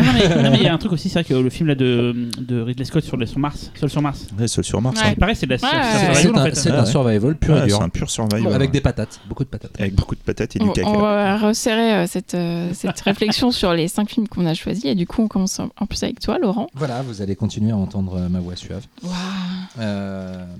Alors moi j'ai choisi. De reverser du, rosé sur voilà, déjà. Il a survécu. Il sabote Voilà, le donc- travail de ses c'est- camarades, c'est pas beau. c'est sur qui ses survivent, Voilà. Donc euh, celle-là, elle a survécu. Ses fiches, moins. Voilà. Donc, euh, donc il va devoir. euh, J'ai pas, j'ai pas une tâche, hein. il, il va. Non, bah non, tu es tout propre. Ah, Attends, je te palpe. je te palpe pour voir si tu es pas trop humide. Tu pourras pas me lécher les jambes ce soir. Voilà. Hum, C'est dommage, mon Sonic Larty remise. Alors ton film. Euh, Véronique est là pour, euh, avec tous les pochetrons pour resserrer un peu le. Ah, c'est pour ça qu'elle a vu qu'un verre depuis le début de l'émission. alors j'ai Moi, choisi un film. pas. hein. J'ai choisi un film un peu oublié. Toi, c'est pourtant- naturel. Pourtant, quand on voit son réalisateur, euh, son casting, etc., ce serait, euh, on se dit que euh, pour quelle raison a-t-il été oublié D'autant que c'est un archétype presque pur et dur du, survival, mais je pense qu'il a eu le tort quelque part d'arriver quelques années après, après Délivrance de John Boorman avec un setup assez similaire. Je vous parle de Sans retour de, Walter Hill, qui date de 1981, titre original Southern Comfort. Rien que ce titre original a posé problème puisque c'est le nom d'une d'une boisson alcoolisée américaine euh, très célèbre euh, euh, et qu'il a fallu batailler pour Walter Hill pour réussir à obtenir le droit d'utiliser ce titre aux USA. Je n'arrête pas de renverser mon verre même quand il est vide. De quoi ça parle Southern Comfort? Donc ça se passe en 1973. Ce sont euh, c'est la, la garde nationale de Louisiane. Alors pour ceux qui sont étrangers au concept de garde nationale, ça existe dans plusieurs pays. C'est très important aux États-Unis. Ce sont des militaires réservistes, c'est-à-dire ce sont des, gens qui dans la vie ne sont pas militaires, qui font un travail euh, normal entre guillemets, mais qui en revanche ont eu à un moment donné un entraînement militaire et qui sont euh, possiblement euh, toujours susceptibles d'être appelés en cas de conflit pour, participer à un conflit armé, souvent interne d'ailleurs, ou pour maintenir l'ordre, euh, mais qui, euh, et qui de temps en temps donc, font, des, font des entraînements. Voilà. Et là donc on, a, euh, on, a, on, est, on est face à un de ces entraînements qui se passe dans, dans, un bayou de la Louisiane, et, et notamment un, groupe de, de 9 militaires, je crois, doit, doit rallier un point A un point B. C'est un entraînement de routine. dans les bayous, sauf que en chemin, ils décident, pour faciliter un peu les choses, de- d'emprunter un canot, un canoë qui, qui- traîne et qui est en fait la propriété de, de Cajuns euh, locaux, de chasseurs Cajuns. euh, et, euh, et quand ils l'empruntent, euh, euh, l'un des, l'un des membres de la garde euh, nationale euh, trouve rigolo de tirer avec son arme à blanc parce que euh, les, armes dont, disposent les, militaires euh, sont, remplies de munitions à blanc pour, euh, juste pour l'exercice et il trouve ça rigolo de tirer quelques balles sur, les Cajuns pour leur faire peur sauf que les Cajuns eux sont persuadés qu'ils ont réellement été agressés et vont répondre de façon assez euh, vénère d'autant qu'ils sont chez eux et qu'ils connaissent bien le terrain. Donc à partir de là, tout le jeu va être pour le, groupe de survivre euh, et, de, et de réussir à regagner la civilisation, civilisation alors qu'ils sont pourtant dans leur pays, euh, l'Amérique, euh, et on va bien voir que c'est tout le cœur du sujet. Euh, alors, euh, Sans Retour, c'est euh, c'est un film dont la conception est, quelque part liée à celle d'Alien. Pourquoi? Parce que Walter Hill et David Giller, Walter Hill, réalisateur et scénariste du film, il a écrit euh, une première version du scénario en 73, euh, qu'il a ensuite développé avec David Giller, et il a eu à la fin des années 70 un deal avec, avec David Giller toujours, puisqu'ils avaient une entité de production, un deal de, de développement de film. Ils avaient un contrat qui leur, qui leur permettait soit d'acheter des scénarios ou soit d'en écrire eux-mêmes, qui étaient susceptibles d'avoir un potentiel commercial tout en comptant pas trop cher. Et dans ce deal, il y avait euh, Southern Comfort et il y a eu Alien, euh, puisque David Giller et euh, Walter Hill sont euh, co-scénaristes et producteurs d'Alien aussi. Euh, sauf que Southern Comfort a été beaucoup plus dur à faire. Il a été très difficile de trouver l'argent pour faire le film. C'est au tout dernier moment, quand ils étaient prêts à abandonner une, société, une société de production récente. Euh, qui venait de euh, lever de l'argent pour produire des films, qui a dit bah nous on le, produit quasiment euh, en intégralité. La Fox a pas mis beaucoup de sous dedans, ils l'ont seulement distribué. Et puis voilà, il y a la Fox a quand même demandé à un scénariste du cru, euh, Michael Ken, de faire un scénario. Alors c'est un scénariste qui est resté globalement anonyme. Il a été euh, co-auteur de Hard Country avec Jean-Michael Vincent, supercopter, et Kim Basinger. Euh, et le, scénario n'a pas vraiment plu à Walter Hill et David Giller qui l'ont totalement réécrit. Et puis après, bah, au casting, on retrouve Powers Booth, un grand habitué du cinéma burné de l'époque. Euh, L'Aube Rouge, par voilà, exemple. L'Aube Rouge. Ensuite, il y a eu euh, Extrême Préjudice, toujours Ouais, Walter fait, ouais. euh, La Forêt d'Émeraude, qui est un autre survival quelque part. qui est un C'est un film que j'adore. je pense que je suis pas le seul. Moi, je, l'ai vu en salle quand j'étais gosse, ça m'a traumatisé. Un John Boorman, ça tue quoi. John Boorman, réalisateur de Délivrance. Et Voilà. Excalibur. Excalibur. Euh, Keith Carradine, bon, bah, de la famille Carradine. Fred Ward, euh, un second couteau euh, hollywoodien bien connu pour avoir joué dans Et qui joue. Et qui- Alors, je, je- je ne vois pas de quel film tu parles. C'est pas lui Rémo Ah, si, si, Rémo, Rémo, sans armes et euh, dangereux. sans armes mais dangereux, Et bien voilà. sûr. Euh, Qui est, et- qui est adapté de la série euh, C'est l'implacable, c'est ça? Ah peut-être. Alors ça, La série qui a plus de colle. 100 volumes et tout, machin. C'est voilà, c'est une super série. Et, et, euh, et même Chef Hop pour sans, pour, euh, sans retour et c'est Rémo sans armes et dangereux. Ouais, ouais. Andrew Et- Laszlo. Et Fred Ward joue aussi dans Trémor. Et voilà, exactement. Donc Fred Ward, sacré- euh, Peter Coyote aussi qu'on retrouve euh, vrai. dans, dans son retour. Et et puis Brian James, s'il vous plaît, Brian James. Voilà, Blade Runner. Blade Runner, le second couteau hollywoodien des années 80 Mais avec le méchant, sale Impossible. gueule, le, Voilà. le, le salopard, Voilà. le Il a fumier. déjà fait des rôles de gentil dans des films, lui euh Non, je crois pas. et qui est absolument génial dans son retour en cajun euh, qui parle un Mhm. français que aucun français de Oui, cette terre ne comprend peut rien. comprendre. Euh, et pourtant, apparemment, ils ont vraiment euh, eu un coach euh, cajun euh, pur et dur. Donc, Ouais. visiblement, les cajuns parlent un français que les Français ne peuvent pas comprendre. Donc, je serais très curieux de discuter un jour avec un cajun, mais bref. Bah, tu comprendras pas. Ben voilà. Euh, on comprend des mots, mais en fait, quand on les met dans la même phrase, ils veulent pas dire grand chose. Comme les Québécois. Oh, je rigole, je rigole, je rigole. Je rigole, les amis québécois, je, je rigole. Bim, bravo, voilà, ça y est, on a perdu toute une partie de notre. euh, Super, merci. voilà. Je rigole, je rigole. Euh, donc euh, voilà, comme je disais, euh, chef opérateur du film, parce que je trouve que la photo de, de son retour est, vra- est vraiment très belle. pourtant, le film a été tourné dans des conditions très compliquées, on va en reparler. Andrew Laszlo, qui est, à cette époque-là est un partenaire de Walter Hill assez régulier, puisqu'il avait fait Les Guerriers de la Nuit avec lui. Puis il avait déjà signé aussi Massacre dans le train fantôme. Il signera la, photo de Rambo, donc en matière de survival en, milieu hostile, il est plutôt, il est plutôt formé. Il fera Les Rues de Feu de Walter Hill à nouveau. Euh, Remo sans armes et dangereux, Poltergeist 2, L'aventure intérieure. Bref, un chef-op qui a eu euh, pas une carrière extrêmement longue. Il a fait, je crois, une vingtaine de films, mais en revanche, euh, assez fat en matière de, qualité des films et, euh, qualité de la, photo. Musique de Ray Cooder. Alors là, Ray Cooder, pareil, une autre légende, un bluesman. qui s'est illustré à la fois dans le blues classique et, dans la BO. Il a déjà signé pas mal de, BO de, Walter Hill, dont Les Pilleurs, un immense film, Trespass, hein, de, de Vidéoclub. C'est- c'est ceux qui ont notre âge et qui ont fréquenté les vidéos. Non, ça n'a Non, pas que l'air de dalle, vous mec. exciter. Putain, mais quand vous, aimez- même parce que vous aimez pas le hip-hop. Putain, il y a Ice Cube et Ice-T dans le même putain de film Justement, c'est un dans le même repoussoir. motherfucking film. Euh, il a, il a euh, été aussi, il a fait la BO de Paris, Texas, de Cocktail et de des rues de feu, des rues de feu de Geronimo et de Dernier recours de Walter Hill. Euh, Euh, des BO assez cool. Euh, à cette époque-là, Walter Hill, c'est quand même déjà un réalisateur confirmé. Euh, il a fait les gangs des frères, euh, il a fait le gang des frères James, les guerriers de la nuit, Driver, le bagarreur. Et surtout, il était assez à l'aise à l'idée de faire son retour parce que finalement, il avait déjà fait un film qui se passe dans le Bayou, le bagarreur. Et il avait déjà fait un survival, pur jus, les guerriers de la nuit, parce que oui, Mm. les guerriers de la nuit est un pur survival. D'ailleurs, quand on y réfléchit, le script des guerriers de la nuit, enfin, on va dire la, la- la- la logique narrative des guerriers de la nuit et Ouais, de vrai, son c'est la même. retour, c'est la même. Ouais. C'est-à-dire, c'est un groupe de personnages qui doivent traverser un milieu hostile euh, dont ils ne sont pas les maîtres euh, pour essayer de regagner un endroit où ils seront en sécurité. Euh, et, voilà, donc que dire du film? Moi je trouve que. comment dire? Il y, a eu une lecture critique du film quand il est sorti. Walter Hill l'a pressentait d'ailleurs même dès la lecture du scénario avec les acteurs. Il a dit tout le monde va nous tomber dessus en disant que ça parle du Vietnam. Euh, et lui, en fait, ça l'énervait euh, vraiment énormément qu'on en parle, qu'on parle de ça parce que dans sa tête, c'était pas du tout le cas. Et, euh, et ça n'a pas raté. On, on a beaucoup parlé du film comme une espèce de parabole du Vietnam. Mais parce que tu avais beaucoup de films sur euh, qui étaient des paraboles du Vietnam au même moment, mais c'est vrai que je sais plus, c'est pas des mecs de la garde nationale ou. Oui, c'est ça, ouais, c'est ouais, le mec voilà, de la garde tu vois, nationale. ouais.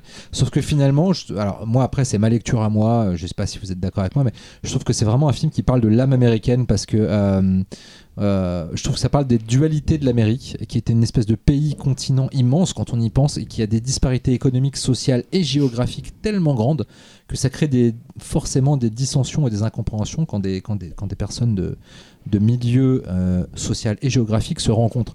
Si- quelqu'un, si, si, quelqu'un a déjà fait plusieurs endroits de l'Amérique, on peut dire, euh, en France, vous, êtes- vous savez toujours globalement que vous êtes en France. ça, en pourrait, Ouais. ça pourrait être Mm. l'Europe. mais non, mais oui, Si mais l'Europe était considérée comme un continent. Voilà, oui, euh, oui, mais là, c'est- mais pareil, les Allemands n'ont rien à voir avec nous. mais voilà, mais là, sauf que là, c'est censé être un pays. Mm. Et ce qui fait qu'il il y, a, y a toujours des dissensions. euh, et, et en fait, le film ne fait qu'annoncer l'Amérique de Trump qui aujourd'hui pousse, euh, pousse cette logique à un point, euh, à un point d'ébullition, euh, voire de, de cassure euh, absolument euh, terrifiant. C'est-à-dire que c'est un.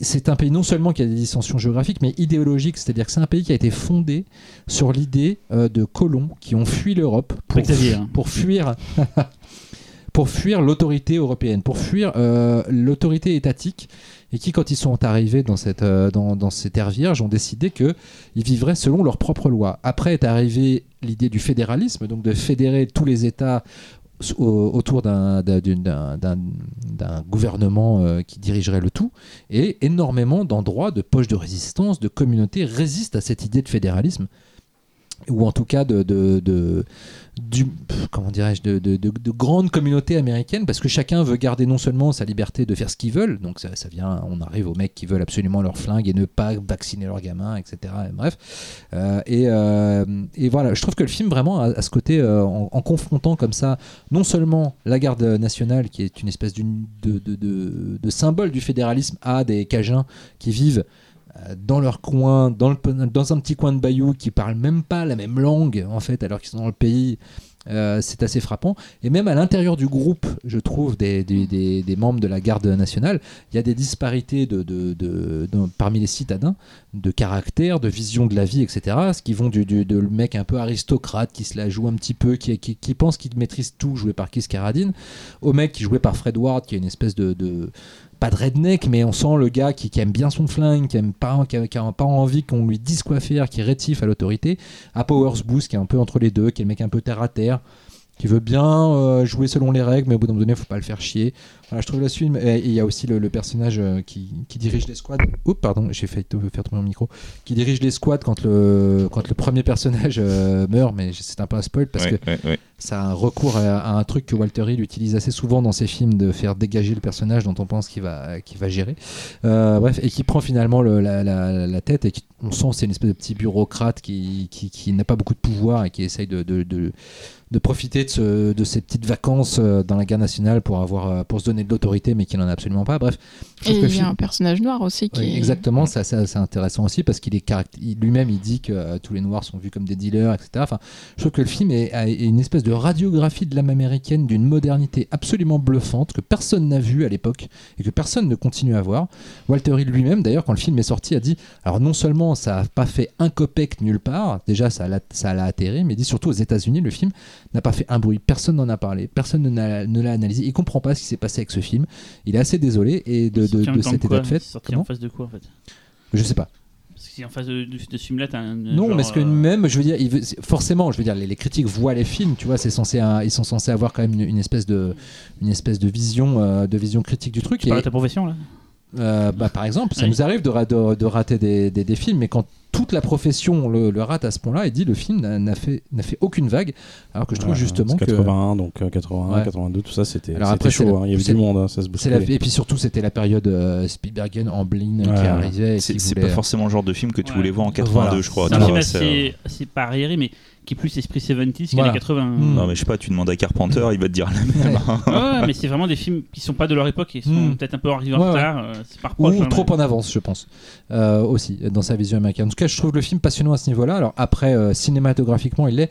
Le, film reflète euh, les difficultés de tournage. Ça a été tourné en 55 jours dans des conditions vraiment, mais a priori, mais de merde, mais absolue. C'est-à-dire que euh, il- quand on mettait, quand ils mettaient la caméra dans l'eau, dans les trépieds, le, le- le- il y avait toujours un des pieds qui s'enfonçait dans la vase. Ils avaient genre deux minutes top chrono pour réussir à avoir un plan droit avant que ce soit la merde. Pas pensé de mettre une planche de bois pour. euh, Les planches de bois s'enfonçaient, ils, ils mettaient, ils mettaient Bah, des normalement, échafaudages pour monter les caméras et tout s'enfonçait, c'était l'enfer sur Terre. Ils ont tous failli devenir fous, mais Walter Hill dit que les acteurs et l'équipe technique ont tous vraiment joué le jeu à fond et qu'ils en étaient très fiers, mais ils en ont tous pas mal chié. Euh, et puis euh, voilà, moi je, je, je trouve que... Alors une anecdote absolument géniale Ah, merci. c'est qu'en Iran, quand le film est sorti, il a été remonté par le pouvoir iran- iranien et raccourci pour faire croire que les Cajuns tuent les soldats américains euh, au nom de l'État américain, que l'État américain veut tuer ses soldats. Alors je ne sais pas, je n'ai pas vu ce remontage, mais, euh, mais fake news avant l'heure, donc c'est voilà, le film a été transformé en, en propagande euh, anti-Amérique. Alors, le film est déjà pas ultra pro-Amérique, mais apparemment le montage iranien euh, va jusque- jusqu'à essayer de faire croire que, notamment à la toute fin, Release the Iranian. Ouais.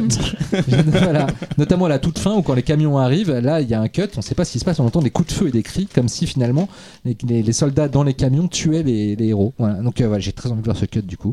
Euh, voilà. Euh, Sans retour, c'est un film que j'aime beaucoup. Je trouve qu'il y a une ambiance vraiment assez dingue dans le film ultra poisseuse et alors, il y a une scène incroyable. On est tous d'accord, j'imagine, la scène dans le village cajun, la scène de suspense, la montée de suspense mais étouffante, euh, vraiment putain de malaise et qui arrive dans une espèce de d'explosion de violence euh, sèche et tout. euh, c'est assez magistral et, et, je trouve que Walter Hill est un réalisateur qui, euh, qui est toujours très low-key dans son approche. Il, il, il- il essaye pas de briller, mais en revanche, il a une, science de la mise en scène, de la mise en place des scènes euh, et du suspense qui est assez vertigineuse. Et je trouve que euh, dans cette scène-là précisément, je, pense que c'est un des moments de sa filmographie les plus, euh, les plus forts, voire le plus fort. Voilà, et puis le casting est génial. Tous les acteurs sont non seulement jouent parfaitement leur rôle, mais en plus débordent de, de charisme. Euh, On n'a pas envie qu'ils crèvent, en même temps c'est tous des cons quand même globalement. Euh, Il y, a, y a une espèce de dualité comme ça qui se forme. Euh, voilà, moi j'adore ce film et, euh, je, pourrais me le voir, je pense comme ça, une fois tous les 2-3 ans, sans jamais m'en lasser, parce qu'il y a, y a un truc vraiment vrai et il y a en même temps un truc extrêmement cinématographique. Je trouve qu'il y a une espèce d'équilibre entre une vérité universelle sur l'Amérique, entre le côté rough du film, parce que parfois faut savoir que pour les setups de caméra, parfois, comme il galérait et qu'il devait aller très vite, euh, plusieurs scènes étaient filmées sur le même décor. Tout ce qu'il faisait, c'est qu'il changeait les angles de caméra pour qu'on n'ait pas l'impression que c'était dans le même décor. Et, euh, et apparemment, des, des observateurs du film, j'ai pas revu avec cette optique-là, mais selon la couleur de l'eau, quand les acteurs marchent, en fait, au fur et à mesure de la journée, ils remuaient l'eau, donc elle changeait de couleur. Et il était possible de voir qu'un tel truc a été tourné après tel truc, même si c'est censé se passer genre euh, Mhm. 15 heures après, pas au même endroit, etc. Voilà, ils ont tellement galéré, je trouve ça se sent. Parfois, le film a des approximations en termes de mise en scène, et parfois, il a des éclairs comme ça, de, des fulgurances. Et, euh, et je, et je trouve que du coup, le, le- le- le- l'état, de, l'état euh, de, de la nature dans laquelle se trouve le film contamine le film et lui donne vraiment un côté poisseux que j'adore. euh, voilà. Je trouve ça vraiment. Oui. Bah moi en fait euh, le- le- le- sur cette émission je, je crois que j'étais particulièrement en phase avec Laurent puisque c'est vrai que tout de suite ce qui me venait à l'esprit ça a été tes deux choix. Donc soit le territoire des loups soit sans retour. Et, euh, et sans retour en fait pour moi c'est euh, pour moi je, je- en fait je trouve que sans retour c'est très triste ce qui se passe autour de ce film parce que déjà Walter Hill j'ai un peu l'impression que les gens sont en train de l'oublier alors que c'est un putain de réalisateur quoi mais enfin pour les personnes de nos âges mais franchement Walter Hill fut une époque c'était mais c'était du caviar quoi et franchement non 48 heures et 48 heures de plus non ce n'est pas le sommet de Walter Hill pas du tout c'est c'est- c'est ces films les plus commerciaux et tout machin que certes tout le monde a vu C'est Extrême Préjudice, son meilleur film. et putain Eh ben, il a pas- raison mais extrême rigoler, hein. préjudice mais ça a tue sa C'est mère, quoi. Mais vraiment, quoi. Mais extrême préjudice, putain. mais ça, Ça tue. ça tue, mais à chaque fois que je le vois, je me dis, à chaque fois que je l'ai vu, j'ai eu un petit truc où je me suis dit, putain, il manque un pétage de câble. Ouais, Tu vois ouais, mais Il, quand man- il même. manque mais- un moment où le film part vraiment dans le, dans le putain de vénère et où il va Ouais, jamais. mais Putain, qu'est-ce que ça défonce, quoi. Non mais oui, mais quand même, il manque un petit truc. Il manque un petit truc. Et à Mais- chaque fois que je le revois, je me dis non, moi ça fait longtemps en fait, je vais là, oui. Et en fait non, C'est il manque toujours un Toré petit truc. d'ailleurs Non, dans mais- Make My Day. Tout à fait, ouais. Mais voilà, enfin, Walter Hill, franchement, putain, ça, c'est un réalisateur. Faut remater ses films, vraiment, quoi. Ça défonce, mais vraiment, ça défonce, quoi. Ça, dans les années 80, mais moi, c'était un de mes, mes, mes sommets de, de, de cinéma d'action, quoi. Je savais qu'il y avait un Walter Hill qui arrivait. J'étais, Ah voilà. Mais quoi, même après, hein, Même, même plus, celui avec Bruce Willis là, le- dans les Ah, moi, 90. j'adore. euh, Mais moi, Dernier j'adore recours, aussi. c'est super, bien dernier recours. C'est un film, c'est un film de samouraï, C'est un remake mais de- en mode, en mode prohibition. C'est un remake de Yojimbo. À l'époque, Ouais. il s'était fait critiquer le film en mode oh, c'est pourri, le retour de Walter Hill. c'est bien, c'est un peu chiant. Non, non, non. Bref, en tout cas, voilà quoi. Walter Hill, euh, c'est un mec qu'on est en train d'oublier. C'est vraiment dommage. J'ai vraiment regardé le- les films. Et sans retour, moi je suis désolé. Pour moi, sans retour, c'est au niveau de délivrance. Voir. Je trouve ça meilleur que Deliverance. Ouais, voilà. Je crois que je préfère. Parce que je trouve ça plus complexe dans les mais il personnages. n'y a pas, préfère- il y a je pas de séquence culte comme dans Deliverance. C'est Ah. peut-être le problème. Les gens sauf pas sauf la scène du village. La scène du village, je la trouve La scène du village. Elle y est a- très tard, quoi. il n'y a pas la séquence de, Deliverance qui fait que les gens ont retenu le film en fait. euh. C'est con, mais des fois il suffit d'un truc pour. euh, mais effectivement, Un cochon et c'est bon. Mais moi je préfère, je préfère sans retour effectivement à délivrance. Bah, c'est plus complet, on va dire. Mais c'est, euh, par contre, je te rejoins totalement sur le fait que c'est un film sur l'Amérique et absolument pas sur le Vietnam. C'est, voilà quoi, c'est le communautarisme, euh, c'est, euh, les, problèmes de communication entre les différentes communautés qui composent pourtant l'Amérique. Et c'est surtout, je trouve aussi une sorte de- d'alerte pour dire que voilà ce qui est en train de se passer c'est qu'avec le communautarisme il y a un moment on va plus se comprendre et il suffira d'une connerie mais d'une connerie, d'une débilité absolue. Il suffira juste qu'un mec complètement con fasse le, le- fasse un truc foncièrement bête et voilà, ça va mettre le feu aux poudres et Donald- ça tu Donald vas- Trump Et ça va pas tarder. Voilà, et c'est exactement Euh, Donald je vous Trump. garantis que le jour, c'est dans- en novembre, si Donald Trump ne reconnaît pas le résultat des élections, c'est guerre civile. C'est Ah bah, guerre civile sûr. dans les six mois qui viennent. C'est sûr. Alors, il y aura Et- la pandémie avant qui va tuer Et, tout le monde. et, euh, et, et ce, et moi, en fait, en le revoyant, son tour, je l'ai pas pris pour son équité. euh, je l'ai repris déjà parce que j'avais envie de le revoir. Vraiment, à la base, c'était un truc purement égoïste. Je me suis dit, putain, ça fait une éternité que j'ai pas vu aussi, film. quoi. Et c'est- un peu. Je, je me suis dit, tiens, je vais essayer de pas être hors sujet pour une fois. Ou de pas reprendre un film dont tout le monde a déjà parlé. Et, euh, C'est rare maintenant apparemment. euh, et eh, c'est de plus en plus compliqué par contre, parce qu'avec les yeux du pif, mine de rien, Les on- yeux. Mec, Ah bah, mec, allez-y, ouais. mec, il y a 10 films qui sortent par semaine, euh, rien qu'en France. On va les faire bons des. films, Ah, ok. ceux dont on a envie de Des parler. fois, on parle des films Bref, enchaîne. Et donc, et, euh, et, et en voyant le film, je me suis dit, c'est hallucinant la, la, putain, la, la, la façon dont, dont il est juste politiquement et Ouais. dont il, dont, et qu'il il a pas vieilli. Non seulement il a pas vieilli, mais il est d'une acuité euh, beaucoup plus forte maintenant qu'il aurait été à l'époque Obama. Non, mais c'est dingue. C'est Si, marrant, si. on dit, on dit plus. euh, Enfin, on a toujours honte de dire c'était mieux avant quelque part. Et quand on voit cette époque-là, où même politiquement, il se passait des choses, il y avait plein de trucs intéressants euh, à cette époque-là, et plein d'artistes en fait intéressants qui ont créé des choses Bien vraiment sûr. passionnantes. Et aujourd'hui, on vit une époque trouble depuis déjà un petit cer- un certain temps, quoi. Et j'ai pas l'impression qu'on ait ces mêmes. Alors peut-être on qu'on n'a met du le temps à les voir. euh, On dans a peut-être 20 pas on a peut-être pas l'envie de changé, le voir, mais- voilà. Bah, la preuve, à l'époque, personne n'a vu euh, que. Sans Retour, c'était un film politique, tu vois. Ce- Et maintenant, euh, dit, euh, pour ce que ça sert, enfin, tu vois, c'est des, entre guillemets, des lanceurs d'alerte. euh, oui, c'est bah pas- voilà, oui, c'est sûr que voilà, Ouais. il a lancé une alerte il y a, il y a 30 piges. Et, de euh, toute manière, malheureusement, final, si, le euh, cinéma voilà, sau- quoi. si le cinéma changeait et sauvait le monde, on le saurait.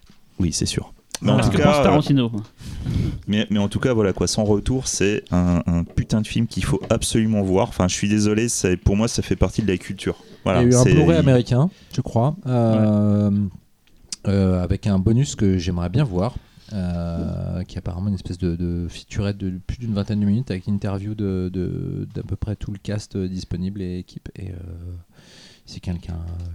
Tu, tu, les- tu- toi, Talal, tu as, tu as chopé le Blu-ray, non? Non, non, non. D'accord. Et en, en 2013, nous, on l'avait passé aux alus. Alors, c'est pas pour faire style à passer un, mais c'était la thématique qui est importante. C'était une thématique sur les rednecks. D'accord. C'était pour ça qu'on a choisi le film, en fait. C'est pour Ouais. le côté redneck. et- Techniquement, c'est des Cajuns. Oui, mais c'était euh, montrer les. euh, non, mais tu as raison, mais c'est le, c'était pour montrer le côté voilà l'Amérique profonde qui Mm. devient l'ennemi à l'intérieur Ouais. et tout. Mm. C'est ce qu'il disait à l'instant Xavier que c'était le, ça parlait plus des États-Unis Ouais. que du, du Vietnam. Et c'est vrai que c'est vraiment le propos du film.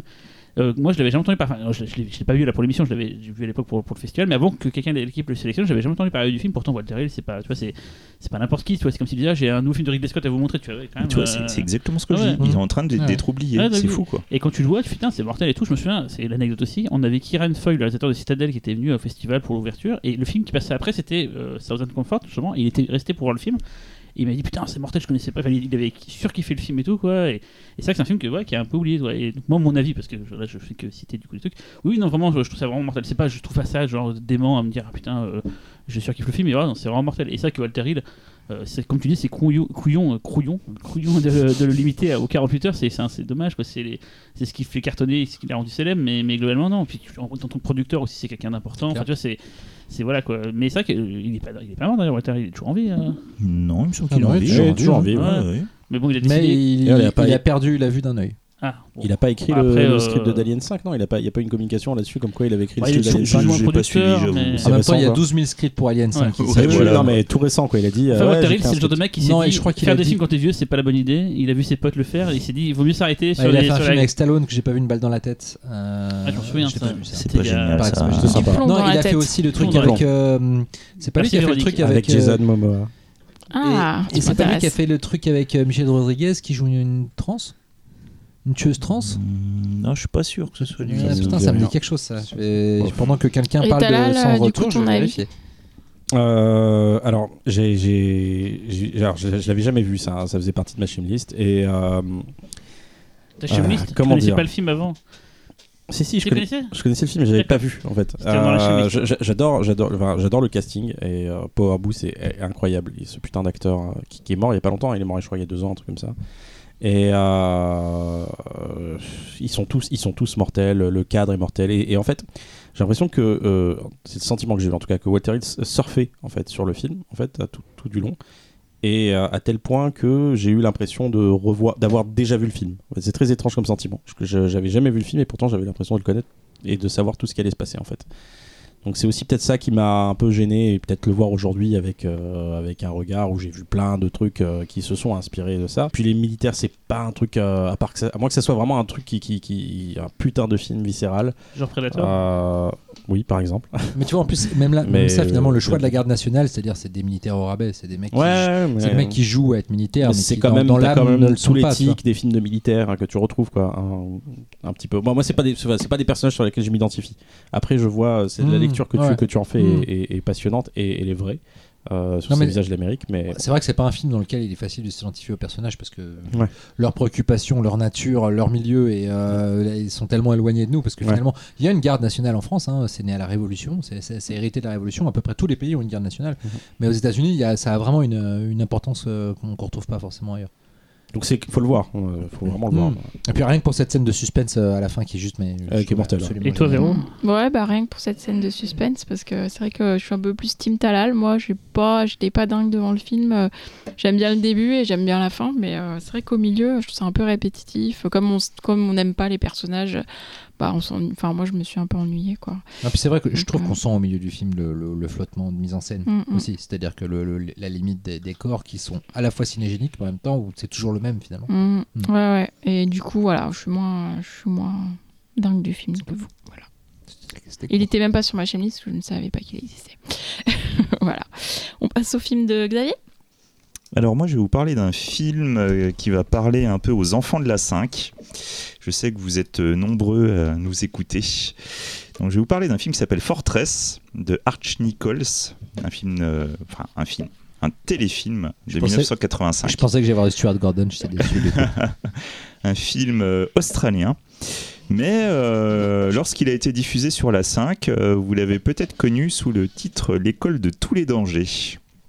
Donc c'est un survival euh, assez particulier qui a traumatisé quand même pas mal de personnes à l'époque. Euh, bref, en tout cas, l'histoire, c'est très simple. Donc, on va suivre Sally, interprétée par Rachel Ward, qui est une, institutrice britannique qui vit euh, dans la famille de l'un de ses élèves. Un beau jour où Sally va faire la classe à, euh, à 9 élèves, euh, il y a euh, quatre hommes masqués qui vont venir, donc un canard, un chat, une souris et le Père Noël, qui vont les kidnapper et vont les emmener dans l'outback profond.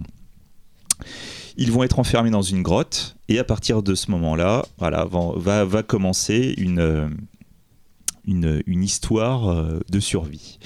C'est un film extrêmement particulier dont je vais parler, mais en essayant de donner le, le moins de détails possible. Ceux qui ont vu le film euh, comprendront pourquoi. Donc euh, je vous inviterai bien évidemment euh, tous à ne, ne pas révéler la fin, s'il vous plaît. Et de toute façon, dans tous les cas, je le retirerai. Et euh, voilà, donc il s'agit d'un film donc de, de Arch Nichols. Arch Nichols, euh, Nicholson, pardon, on l'a, euh, on en avait déjà parlé dans l'émission spéciale Exploitation. Il s'agit d'un réalisateur qui avait réalisé Les Dents de la Mort, qui est peut-être un des meilleurs films de crocodile existants. Excellent film. Excellent film, à la fois un film flippant et peut-être aussi le film de croco le plus écologique existant. C'est un, c'est assez particulier. Et c'est un film aussi qui a surtout été scénarisé par euh, Everett de Roche, dont on a parlé évidemment. Bon, bah, c'est très simple, hein, long week-end, Patrick Harlequin, Razorback. Voilà le pédigré, je pense que ça y est, vous avez déjà envie de le voir. Et euh, le film, en fait, est adapté du roman de Gabriel Lord, qui est en fait inspiré d'une euh, histoire euh, sordide d'enlèvement d'élèves. Et, euh, et en fait, cette histoire avait servi aussi de source d'inspiration pour une des parties de l'inspecteur Harry. Voilà. Alors attention, hein, c'est juste, juste une histoire d'enlèvement d'élèves. hein. Après, ce qui se passe n'est pas, n'est pas représentatif. Le film est un des premiers HBO Originals. C'est important de le, de le noter. Donc les euh, HBO euh, et surtout les créations HBO sont désormais euh, particulièrement réputées. Dernièrement, euh, le, le projet qui a le plus fait parler de lui de par le monde, qui a été euh, le- la, la tuerie absolue pour tout le monde, a été Game of Thrones. Mais il faut savoir que dès 1985, en fait, il réalisait déjà des téléfilms. Le Joe Dante. Le Joe Dante, Civil War, ouais, ouais, qui est ouais, génial. ouais. Effectivement, ouais, Civil War, ça tue, quoi. Ah, Les contes de la crypte, c'est HBO. hein. Tout à fait, tout à fait. Film, mec. Mais euh, voilà, en tout Non, cas, non, voilà il quoi. il HBO, euh, HBO, voilà quoi. C'est, euh, c'est, certes, c'est, on peut dire que c'est un label qualité, même quasiment. hein. Là, il y a un moment, je crois qu'au bout d'un certain nombre d'années, euh, voilà quoi. Donc c'est un film qui a été diffusé sur la 5 dans une version particulière, mais j'en reparlerai plus tard, et euh, qui, je pense, comme, comme moi, beaucoup de personnes l'ont vu à l'époque et euh, ont commencé un film qui commence par une, une, une tentative de kidnapping pour ensuite virer dans une partie survival qui pourrait faire énormément penser aux Goonies pour après revenir dans une, euh, un- une partie euh, kidnapping qui devient euh, particulièrement glauque. C'est un film qui est quelque part assez difficile de, de conseiller parce qu'il faut à la fois ne pas griller les gens, mais il faut aussi qu'ils se rendent compte de peut-être des, fluctuations d'ambiance qu'il y aura tout au long du film. Euh, c'est un film que je vous conseille de ne pas arrêter parce que je pense qu'il y aura certaines parties qui ne plairont pas à tout le monde. Mais ne l'arrêtez pas en cours de route. Il faut vraiment le regarder jusqu'au bout pour cerner tout ce qui fait la substantifique moelle de la chose, pour comprendre le message. Donc j'utilise des manières particulièrement détournées qui font marrer euh, mes camarades. Mais bon, quand vous aurez vu le film, vous comprendrez pourquoi. Et je pense même que vous me remercierez. C'est un film euh, qui est euh, étonnant euh, dans sa manière de, représenter la violence. C'est un film qui est, on va dire, qui, parle plus de la violence qu'il ne le montre. Et c'est d'ailleurs la particularité du film qui fait que ça va autant fonctionner. Euh, pour essayer de vous décrire la chose sans trop vous en raconter, beaucoup d'éléments euh, violents, beaucoup d'éléments qui vont euh, être passablement traumatisants, qui vont en fait créer le suspense, sont en fait des éléments qui vont être racontés, des possibilités qu'il peut y avoir sur les enfants.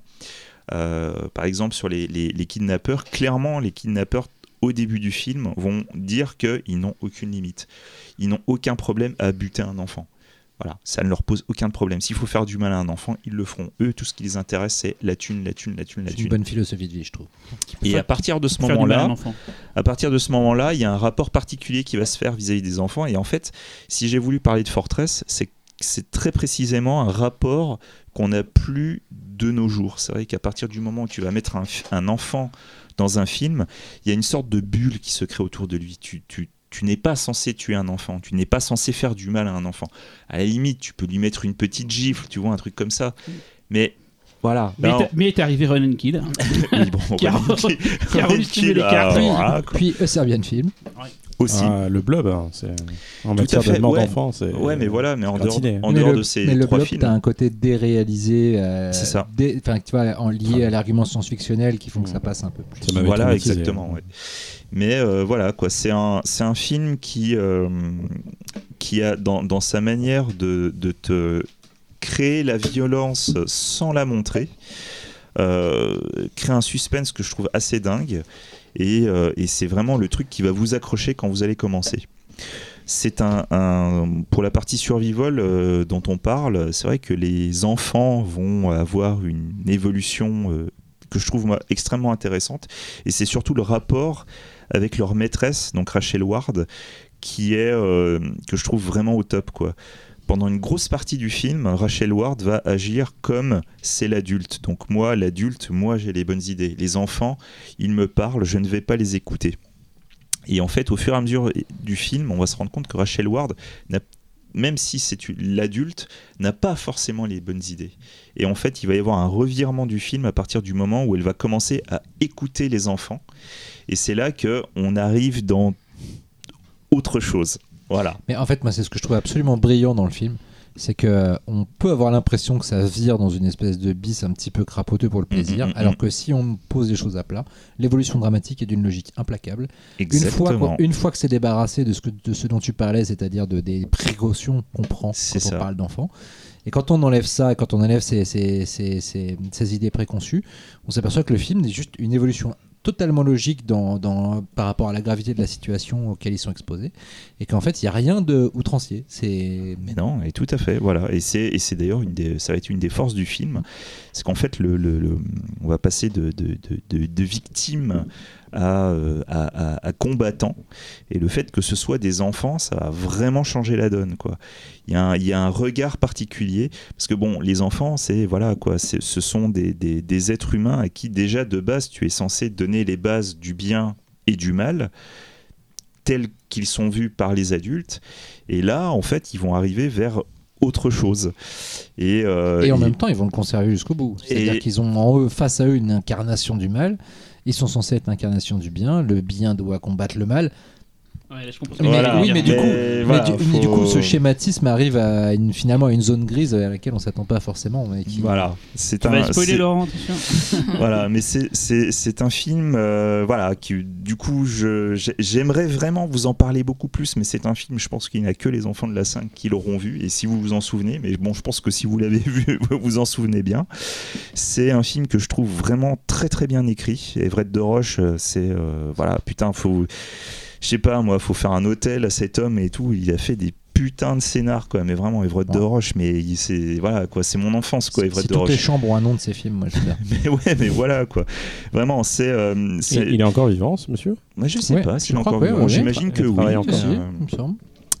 Et, euh, euh, voilà, et surtout, c'est un, film qui euh, est certes sous des allures de téléfilm, donc vous allez voir clairement qu'au niveau de la réalisation, on est vraiment dans une réelle purement téléfilm. C'est un film qui a été diffusé aux États-Unis en tant que téléfilm, mais en Australie, il est sorti un an plus tard au cinéma. Donc, comme quoi, même le, film vaut quand même. son- voilà, ça, ça vaut quand même d'être vu en salle. Oui, il a un Il y a- cachet. Il y a, il y a un cachet, et surtout tu as les décors de l'Outback. Ah, quoi. non, Le- L'Outback, c'est voilà, quand vous êtes fan de films de, de, de la exploitation, tout de suite il y a un truc qui se fait. Quoi. Dès que vous voyez les, les décors de l'Outback, c'est ah ouais, putain, voilà je, voilà, je suis dans une ambiance, je suis, euh, voilà, je suis dans quelque chose.